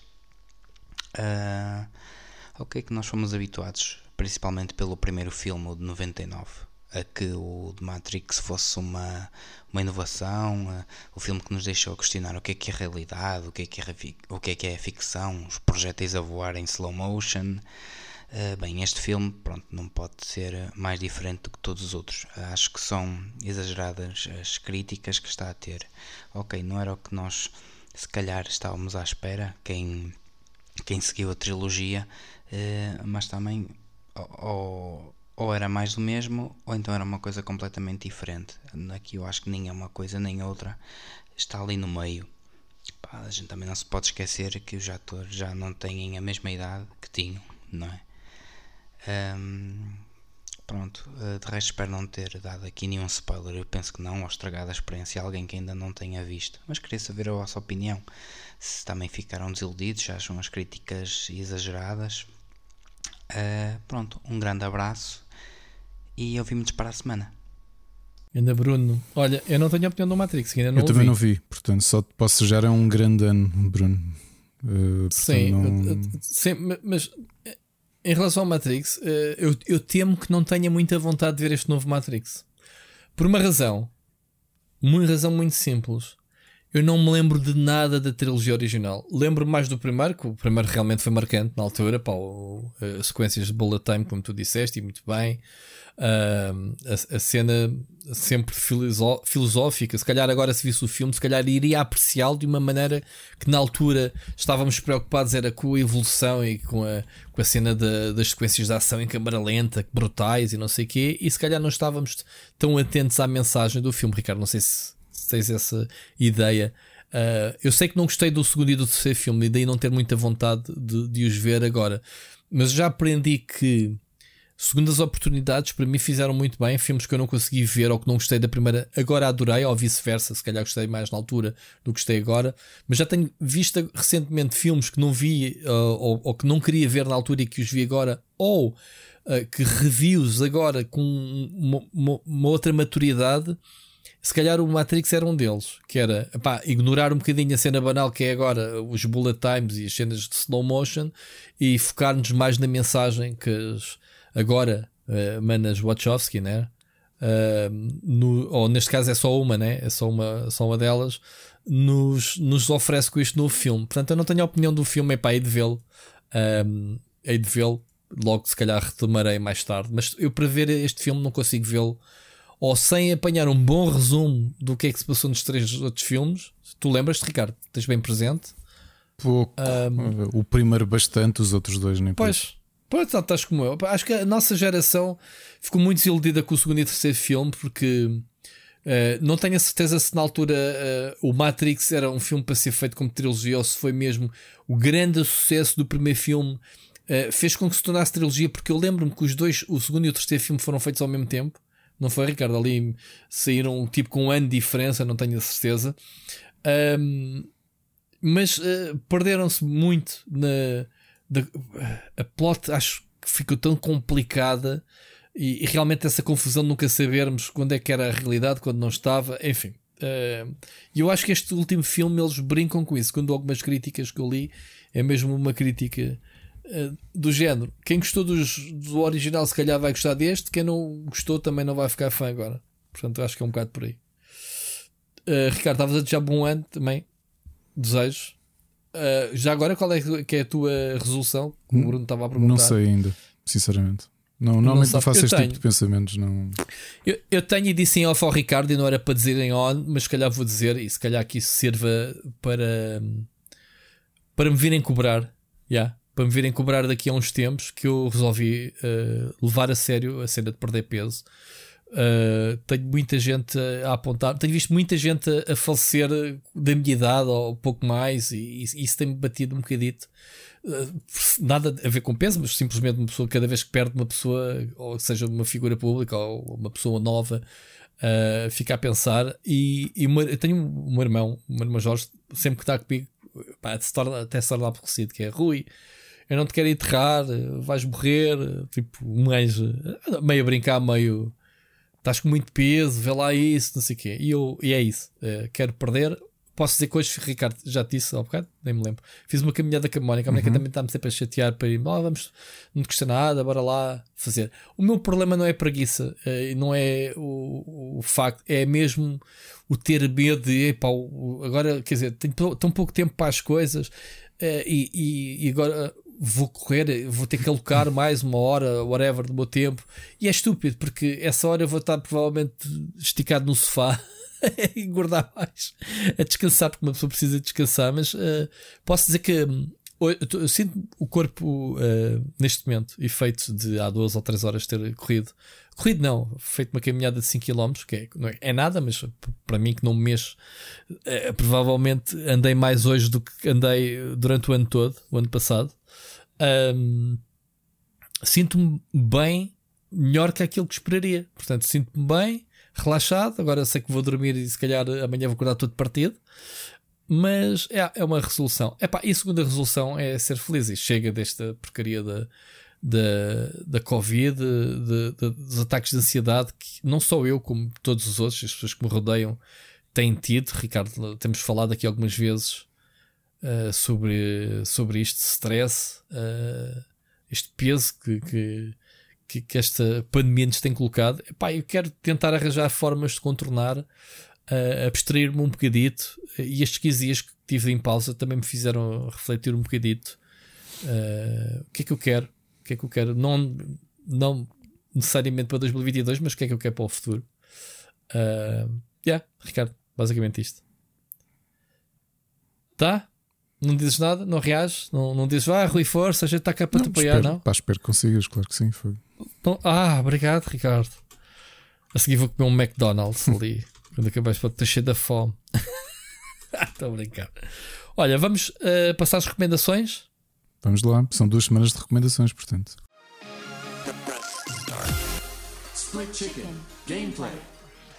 Ora bem, então, eu- recomendações eu não tenho nada para dizer de jogos. Eu já disse, estive a jogar Final Fantasy XIV, estou finalmente na última expansão eh, e não, não vou gastar tempo que temos a falar de Final Fantasy XIV. Hoje não vou, não tenho nada a acrescentar. Ricardo, tu, jogos, muita coisinha. Sim, acabei o da Gank, Mas- comecei e acabei o da Gank, uh, gostei bastante. Acho que é, é engraçado ver o salto que a Imogen Ah, eu Form. podia ter metido.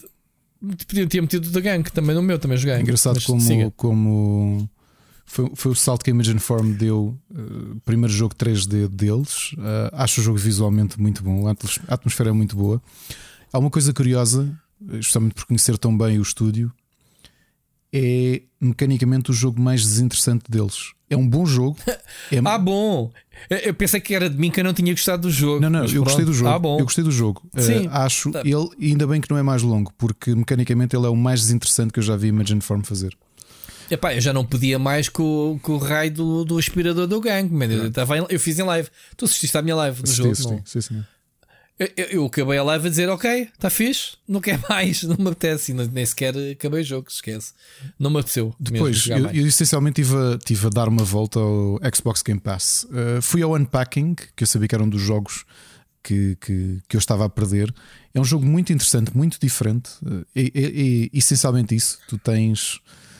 Vai-te sendo contada uma história sem que haja qualquer linha de, de diálogo a contar isso. Portanto, tu vais notando isso pelos itens que vais retirando das caixas e das malas de- de- da pessoa que se mudou, não é? Para as diferentes divisões. E é um puzzle game, essencialmente. Uh, gostei bastante, mas acho que é um jogo para ir jogando. É assim que eu tenho jogado, ou seja, não é para, ir, não é para jogar vários níveis de uma vez. Jogo um nível e paro por ali, volto dois dias depois. É assim que eu tenho estado a usufruir dele. Depois dei Mas a... o que é? É tirar coisas da caixa? É, É, isso? exatamente. Depois tens, tens todo em pixel art, é lindo o jogo por causa disso. As, as coisas Tens que adaptam-se. arrumar as coisas no sítio. Exatamente. Ou seja, as coisas têm de fazer sentido, têm que caber, têm que.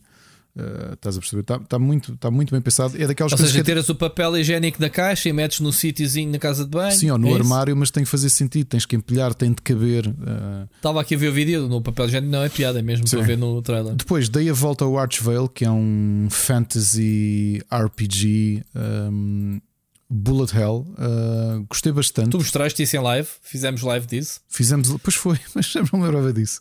Uh, e acabei o jogo. No dia seguinte acabei o jogo. Gostei muito do jogo. pá, Gostei mesmo muito. Achei curioso por não ter. Eu estava a esperar que fosse roguelike para o aspecto que era e não é. É mesmo um RPG old school. Morres, pronto, voltas ali do sítio e tentas, tentas fazer. Gostei, gostei bastante. Uh, pá, depois meti-me aqui por caminhos mais freaks do Xbox Game Pass, jogos que eu tinha instalado. Um, o Space Warlord Organ Trading Simulator é exatamente aquilo que o título diz. É um, é um simulador de tráfico de órgãos no espaço. Fónix, Um, a sério, Ricardo. Sim. Uh, portanto, uma série de janelas com uh, alguém que sabes que alguém está à procura de um coração e tu vais tentar comprar um coração dentro das, das características que aquilo tem e vendes. Isto está no Xbox Game Pass. Todos os jogos que eu estou a falar hoje estão no Xbox Porque é Game no Pass. espaço meu, de alien. Ok. Space Warlord Organ Trading Simulator, que é simultaneamente o título e a descrição do jogo. Não adorei. ok? Epá, é daqueles. Achei É, piada pá, ao o jogo está conceito. horrível, é, é, é feiote. Depois joguei um jogo que eu, que eu falei aqui na, quando fizemos a, a, a reação à E3, que foi o Lake, que na altura eu dizia Ah. que era uma espécie Sim, de carteiro simulator. E é mais ou menos isso. É, o Lake é passado nos, nos anos 80. Dizem que é um jogo muito relaxante, É, né? é um jogo é mesmo porque chillado. pá, tu, tu és uma, uma, uma personagem. Acho que ela vivia em Nova York e muda-se para o interior, para a zona onde cresceu. E tens aqui uma zona, pá, uma aldeia, uma, uma pequena vila à volta de um lago. E tu eh, tens emprego como carteira. E portanto tens, que de, tens de deixar as E- e- cartas, tens de deixar os. E ta- também foi produzido pelo Kojima este, Ricardo. É, quase. Quase. Não, mas é muito relaxante. Depois, esse não explorei ainda o suficiente, mas o do género que é talvez eh, vá dar-lhe uma oportunidade, que é o The Good Life, que é mais um, um life simulator barra eh, agricultural game. Uma curiosidade que eu gostei logo nos primeiros 10 minutos do jogo. Tu estás sempre habituado neste tipo de jogos que os protagonistas são aquela pessoa muito simpática que fica com a quinta da tia ou do tio e toda a gente é muito boa onda. A tua personagem é uma bitch. Tipo, ela chega. É, é uma, é uma jornalista, não é? Ela, sim, ela chega, chega à terra lá do. É, é tipo uma Karen. Ela começa a falar com as pessoas com, com- armada em parva, tipo um bocado entitled. Eles Por também acaso jogo nunca, nunca então me não vou para um a hotel todo fixe, não. Olha, quando muitas ali aquela casa, olha, vê lá se consegues viver nela. Então, mas estamos pelunca e não sei o quê. Pá, por esse ponto de vista, gostei. Depois, mecanicamente, eh, pareceu-me um bocado inferior para alguns jogos que estão aí, como My Life at Porsche. eh, isto falando de jogos mais tridimensionais. Eh, depois, um jogo horrível. Eu pensei que ia gostar dele. O Machado também, porque eu já editei o texto dele entretanto. Transformers Battlegrounds, que é uma espécie de XCOM com Transformers e é tão mauzinho. Tão mau, tão mau. Não joguem isto a sério. Não gastem o vosso espaço de disco no vosso tempo. Mas é, isso é para telemóvel? Xbox Game Pass. Isto é tudo Xbox Game Pass. Eu jo- eu joguei Mas isto. isso é novo? É, saiu assim de surpresa no meio do Natal. Eh, epá, mas não joguem, ok? Não, não vale a pena. Estou a instalar, vou, vou já instalar. Não vale a pena. É uma desilusão tão, tão grande. Não, não vou instalar. Depois, estou o último jogo que eu joguei do Xbox Game Pass e o último jogo que joguei no ano, eh, não lhe dei muitas oportunidades, mas também não me parece ser o tipo de jogo que eu vá. É um jogo estranho, é um simulador chamado Next Space Rebels.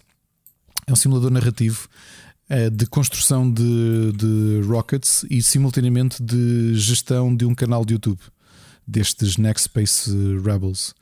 Porque tens Oh de fazer, fazer os rockets e depois ir crescendo nas redes ao mesmo tempo. Epá, imagina um Kerbal Space Program que é muito mais divertido, mas depois Sim, eu conhecia por essa perspectiva. é depois misturado com uma espécie de canal de YouTube real que não é real. É... Não adorei, sinceramente, não, não me clicou. Uh, mas pronto, se, se- E a cena da construção da nave não está fixe? Não é pormenorizado? não está, tá, essa parte está, está interessante, só que não me clicou aquela parte de narrativa do, do canal, dos Next Space Rebels e essas coisas.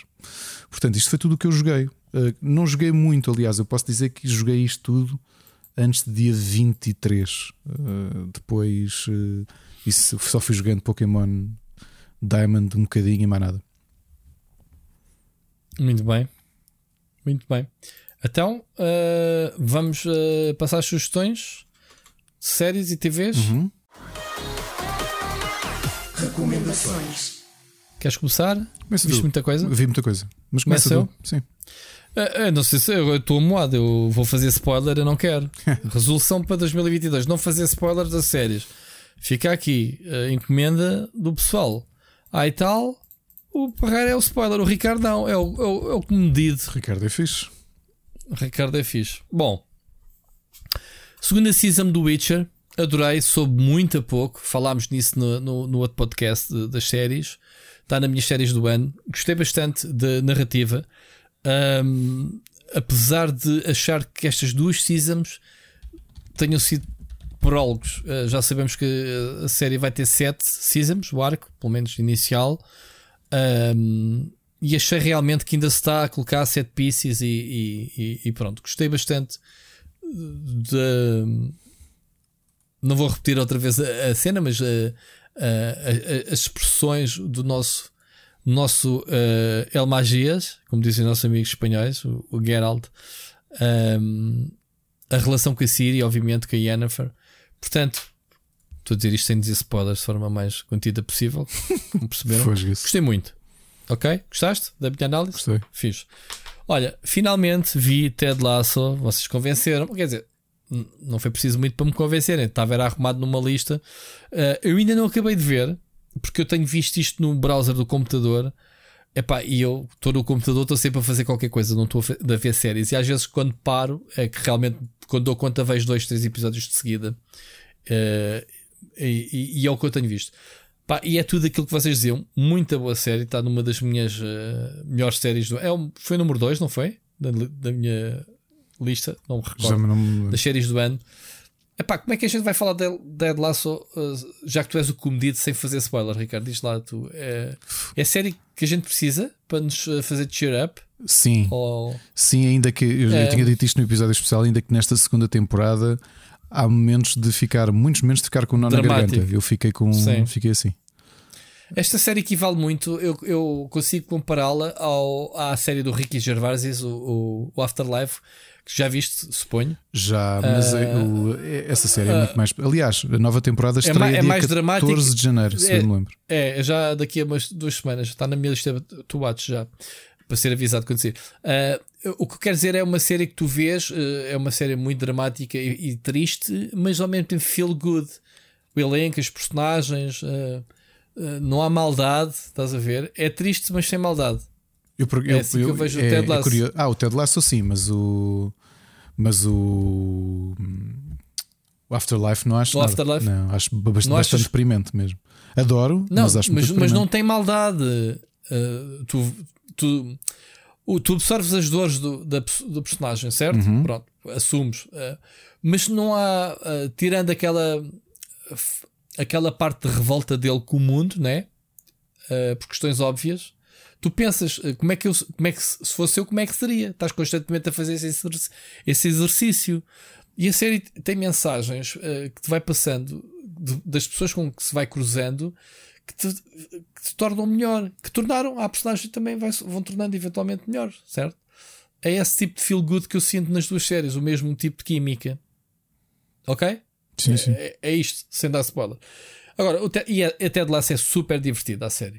Uh, eu acho que. Uh, Os personagens são todos muito bons. Muito eu, bons. Eu, quando vejo séries de comédia, eu, mesmo que hajam cenas para rir, eu rio para dentro, contido. E com o Ted Lasso, não sei por que razão, já tenha mandado aqui algumas gargalhadas do nada. Por situações eh, completamente idiotas, simples diálogos, uh, ok? Certas piadas uh, que me dizem, pá, que me fazem mais do que rir para dentro, fazem-me rir para fora.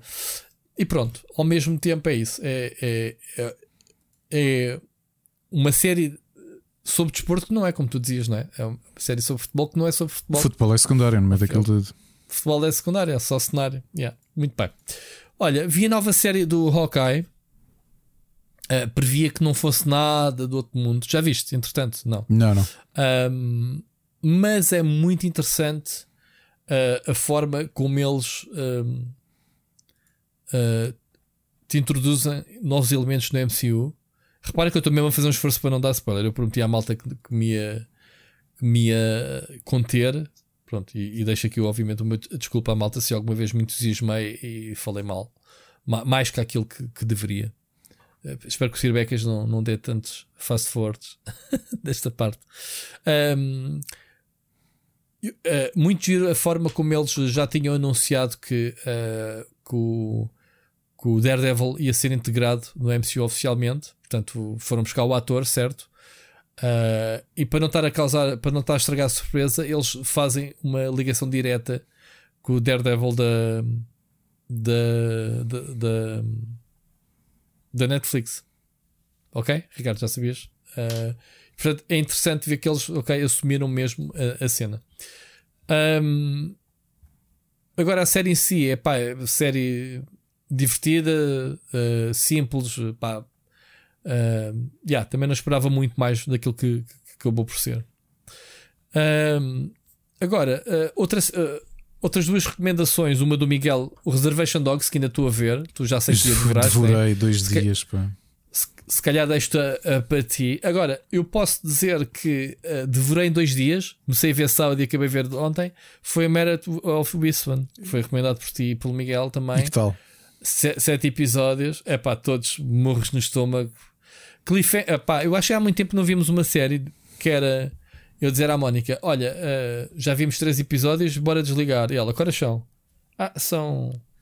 São. São nove. Ah, metem mais um. Eu, a certeza, já vimos três. Mete mais. Ah. Pá, ficarmos sempre com aquele cliffhanger, tipo, bora lá. E quando não entendemos conta, era meia-noite, acabámos de ver a série toda de bujarda. Só parámos para jantar, começámos a ver às 5 da tarde. Uh, tínhamos visto só dois episódios sábado, vimos os outros cinco ontem. Série, Parámos para lanchar é e, e para jantar. A série é brilhante. É muito, é brilhante. Diz uma coisa, é baseado em algum livro? Não, acho que não. Acho que é mesmo original. Fechada? Não, acho que é mesmo original do, do de minissérie, sim, escrito mesmo como minissérie. Ainda bem. E, e, que não façam, obviamente, não, não mais. Não. Não, é não uma história fechada, ponto. Uh, venha a próxima. Uh, a Kate Winslet está muito boa, uh, mas o, o, resto do elenco também é lá. Atores Diz-me só uma coisa, era daquelas séries que se tu tivesses visto uma semana antes, tinhas colocado na, na tua lista de melhores séries do ano? Epá, eu acho que sim, acho que sim, tranquilamente. Tranquilamente. Porquê? Uh, esta série fez uma coisa. Eu gosto muito deste tipo de séries de, de, de assassinatos, né? de mistério. Gosto muito de serial killers e essas coisas.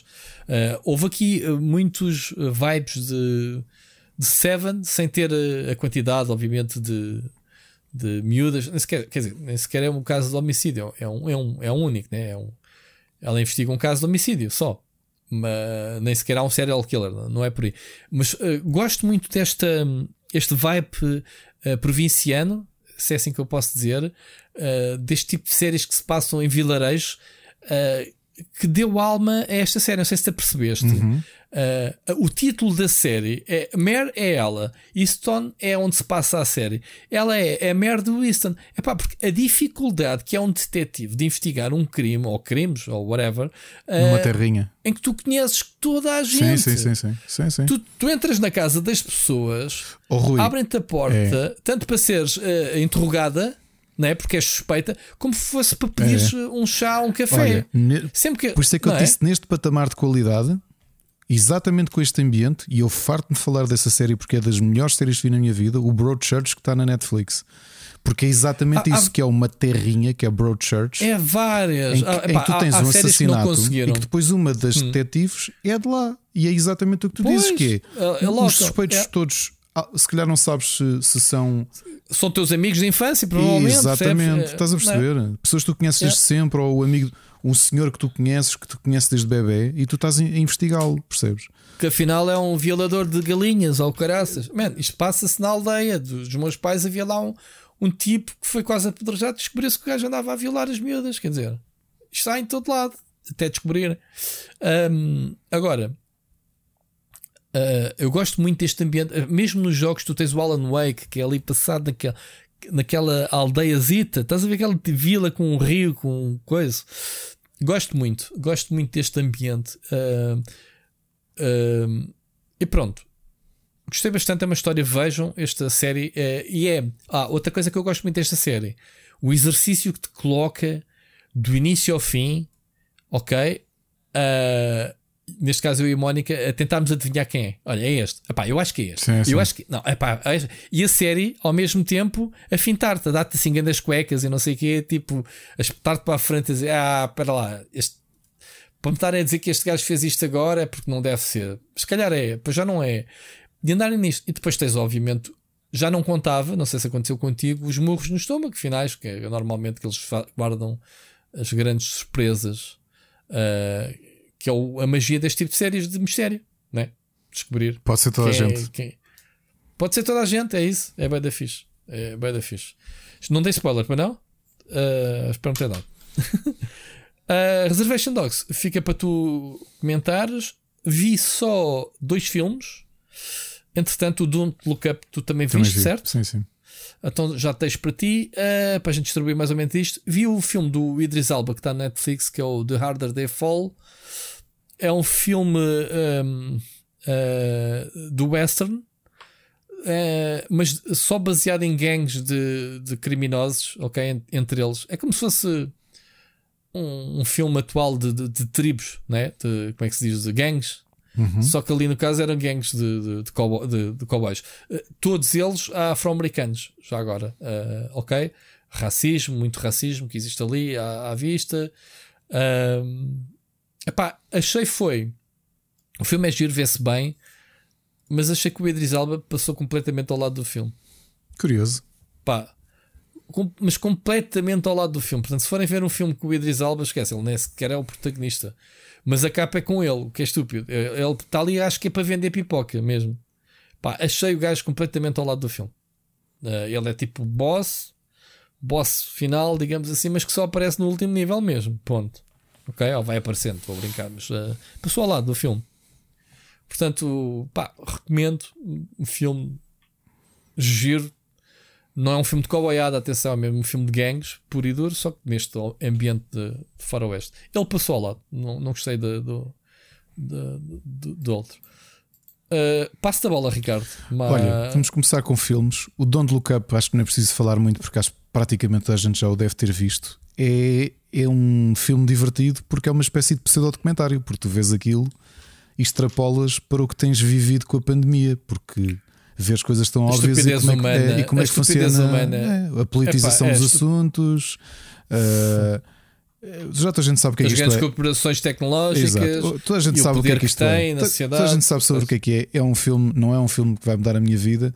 E eu olho para aquilo sempre com aquele ar de yeah, isto lhe tinha sido mais divertido ver noutra altura, como vi o Idiocracy Agora vejo o Don't Look Up no meio de uma pandemia em que eu estou a ver o filme e nesse dia ainda vejo pessoal que, sei lá, renega as vacinas, que renega não sei o quê. É, é, é, okay. é trocares, trocares a pandemia por um meteorito. É, é isso, é isso. As pessoas, as pessoas a verem um, o, o Don't Look Up é isso mesmo, que é uh, os trampistas, o equivalente aos trampistas vamos, todos. Vamos, vamos morrer, não é? A mensagem é esta: vamos morrer amanhã. Não, vamos, porque se calhar, qual é não existe qual é as tuas prioridades? Será, yeah, será que vamos mesmo? Epá. Não, por isso é Don't Look Up, tipo, não existe lá nada. Isto é o, os democratas e os, os fake media que estão a dizer que vem um cometa. Não vem cometa nenhum, isso é tudo treta. Isso foi inventado pelo, pelo Bill Gates. Pela NASA. Yeah, é muito, muito giro. Uh, Seria sim, mais divertido se nós não estivéssemos a viver exatamente esta merda, sabes? Pronto, pois, é exatamente, é mesmo. Outro filme. E, o, e o elenco, já agora, fogo. Uh... O elenco tiveram, tiveram bem, mas também acho que nenhum deles tivesse. Quer dizer... Mas a quantidade de, de caras conhecidas. Sim, Streep. Uh, foi um festival uh, do caralho. E atenção, eu consegui ver este filme mesmo tendo o Jonah Hill. Eu detesto o Jonah Hill. Como disse no episódio especial. é o filho da Mary Streep. O, o, Jonah Hill, eu acho que ele faz Jonah Hill em todos os filmes. Ele, é, ele deve ser mesmo um puto estúpido. Ele, acho que ele é mais velho que um ou dois anos. Vá lá, é um não estava lá o outro. Não estava lá o outro, Rogen. Ricardo. Não, o outro que eu adoro. O outro que eu digo que eu não vejo filmes quando ele aparece. Will Ferrell. Will calma, Ferrell. calma, Rui. Já lá vamos. Já lá vamos. Outro filme que eu vi o Machado foi a primeira pessoa que eu. Aliás, ele aconselhou este filme no último episódio do Split Chicken. O 60 filme de animação da Disney, O Encanto. Uhum. vou dizer aqui uma coisa. Relembro que a Celine Dion ganhou um Oscar com a banda sonora do Beauty and the Beast e eu adoro essa banda sonora. Preparem-se, para mim, O Encanto tem a melhor banda sonora de todos os filmes da Disney. E quando eu digo todo, toda a banda sonora, é porque... é, Disney, é Disney Disney ou Disney, Disney mesmo, Pixar? Disney mesmo. E agora vou explicar porquê. A maior parte das bandas sonoras da Disney tem uma, duas músicas bastante boas.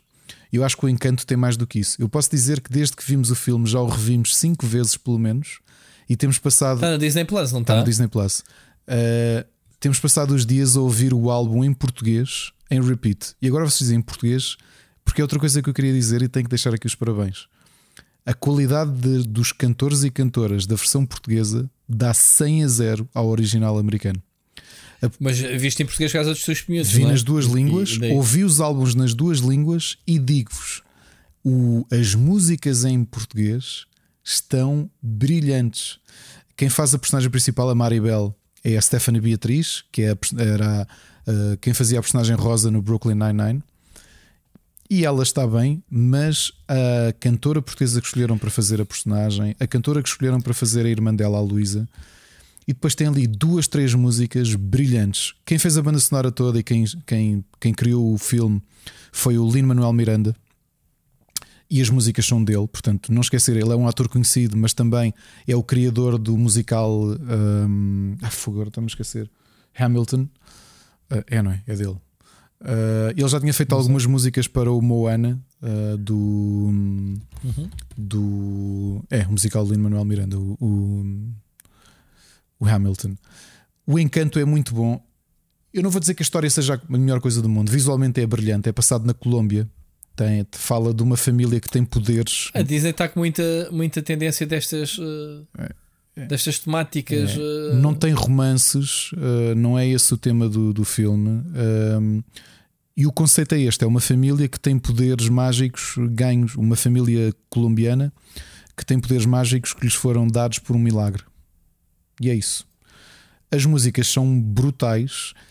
Quando puderem, se não quiserem ver, ouçam só. A minha música favorita e é a música com mais com o maior número de milhões de audições no Spotify chama-se Não se fala do Bruno.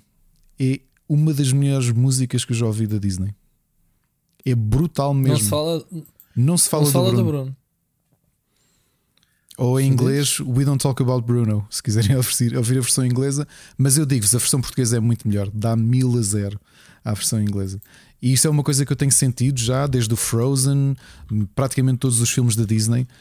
O cast que tem sido feito em português não tem sido com, com vedetas, tem sido com gente que canta muito bem.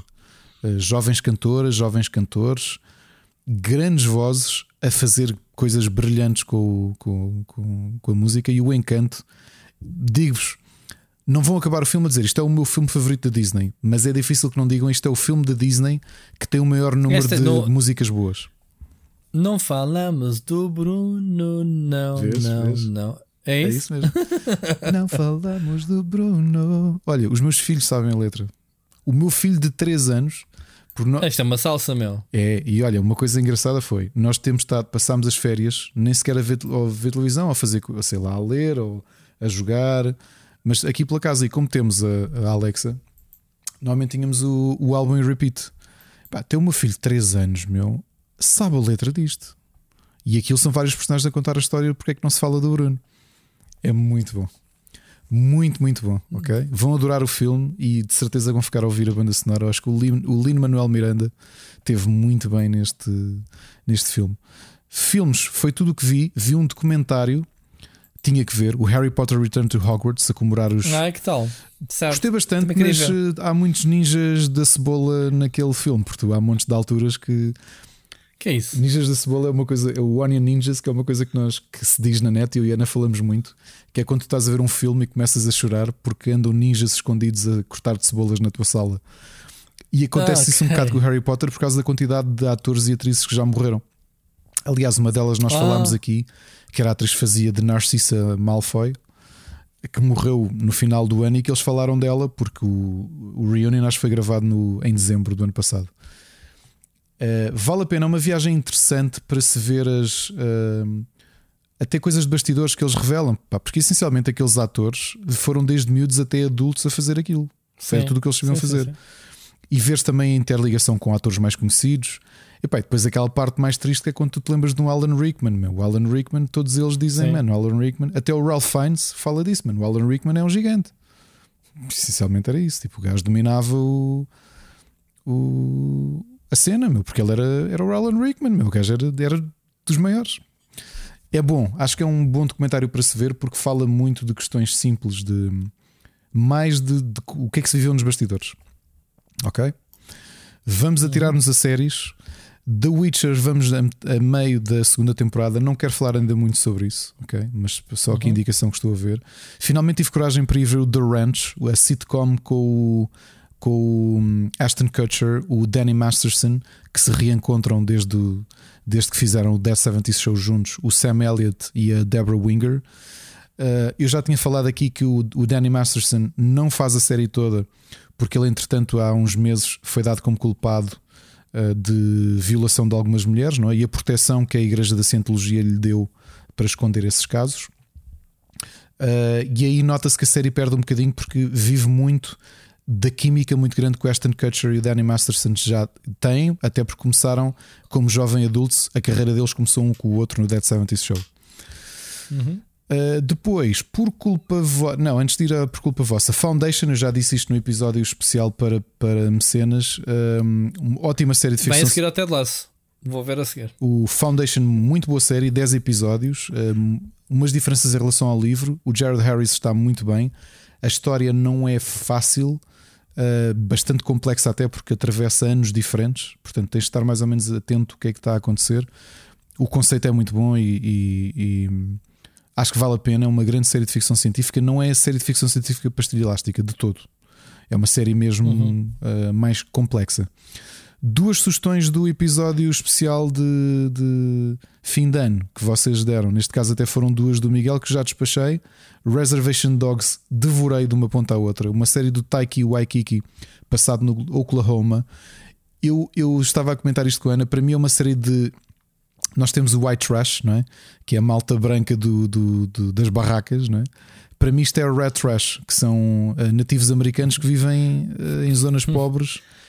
E é isso. É gangues. Catfish is life. Catfish is Catfish life. life. Catfish is life. Uh, tu- vocês tinham razão. a, a, aqueles cena- a dois cena dos, dos atores. o sim, Uh, Exato. o, o- aqueles dois motares são dos melhores personagens e o índio a cavalo são, são os três brilhantes. Sempre que aparecem, para mim, ganham a cena. E não é tão comédia como eu estava à espera. Aquilo é As mais uma série dramática do que outra coisa. Sim, epá, eu, eu ainda não acabei de ver, ainda não percebi o arco narrativo daquilo. Eu sei que, pronto, a sinopse é eles querem obviamente, ir para a Califórnia. Exato. Querem sair dali porque aquilo é um fim do mundo. Querem sair dali, é um fim do mundo. Mas depois não vejo, os, os episódios não são assim bem interligados. Não, né? porque normalmente focam-se num ou no outro, sim. Mas o que eu digo é: tu vais acabar a história e eles fecham mais ou menos algumas coisas. Acho que são oito episódios muito bons e, e dói. Aliás, Uhum. Sim, agora em geral, gosto muito das miúdas. eu fiquei surpreendido quando chegas piada. ali dois episódios e aquilo, maiores 18. Eu, hã? Foi? Sim, sim. O sétimo e o oitavo, logo, maiores 18 e Ah, um então- aviso, um disclaimer no início. Então não, Não é a por sexo. ainda. Ok. Não, é, não é por causa Ok. de sexo, mas os temas são pesados. Sim.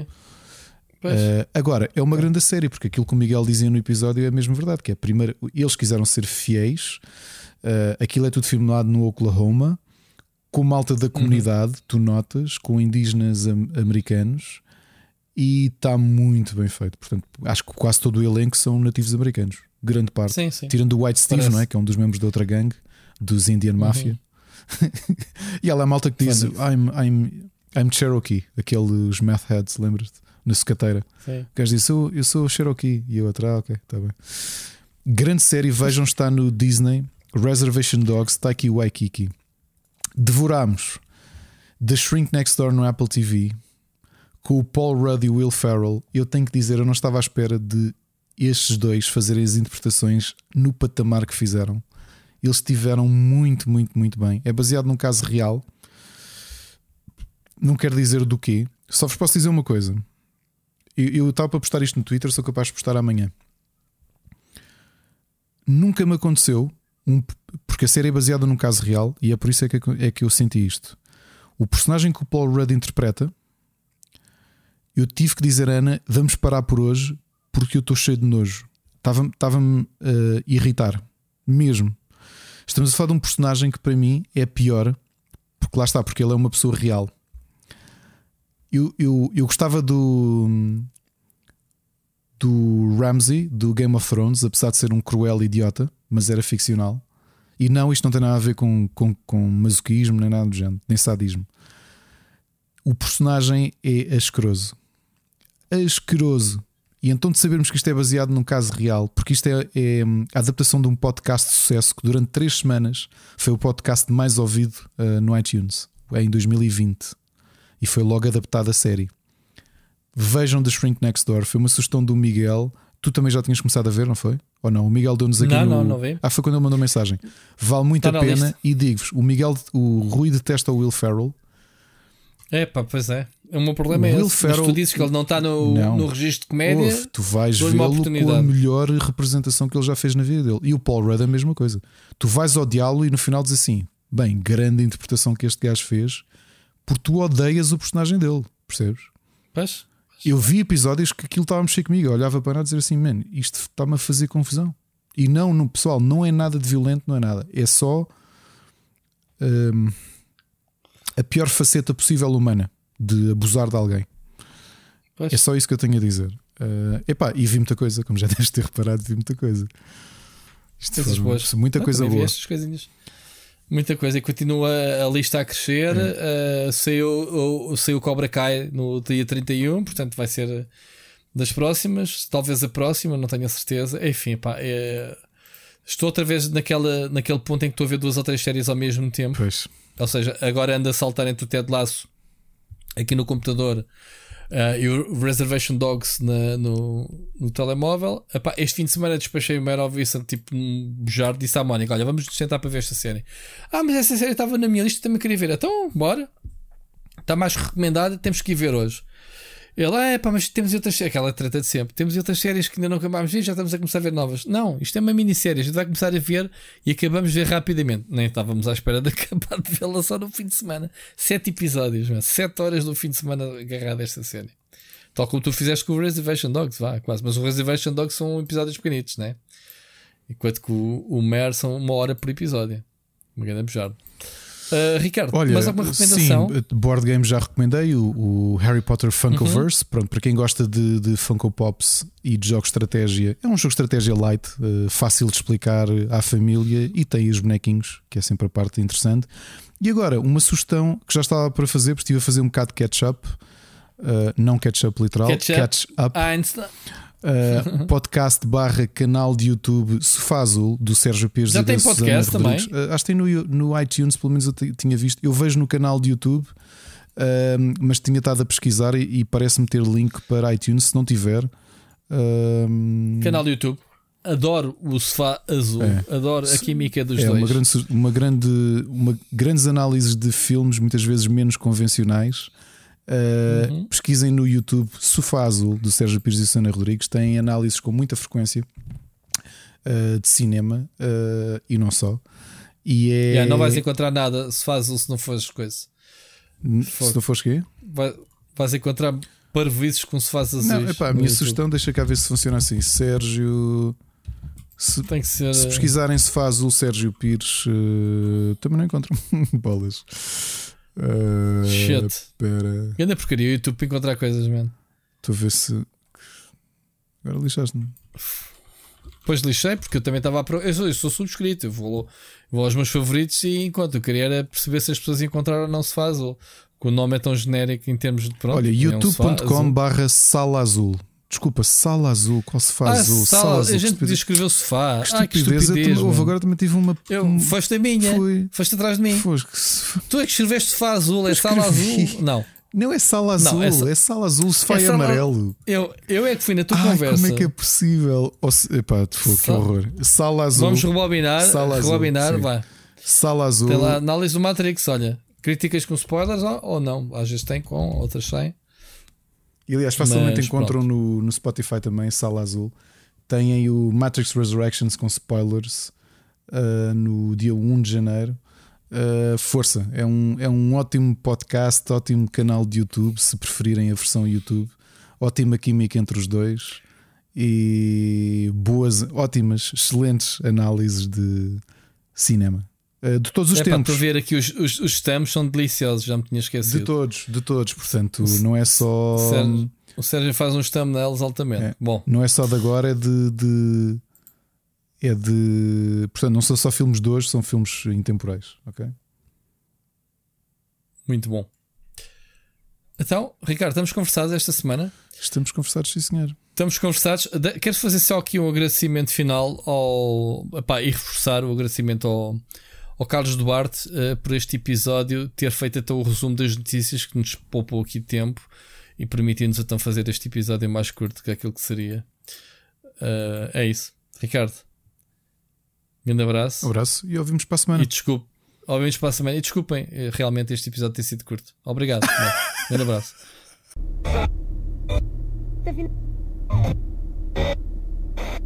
Tá.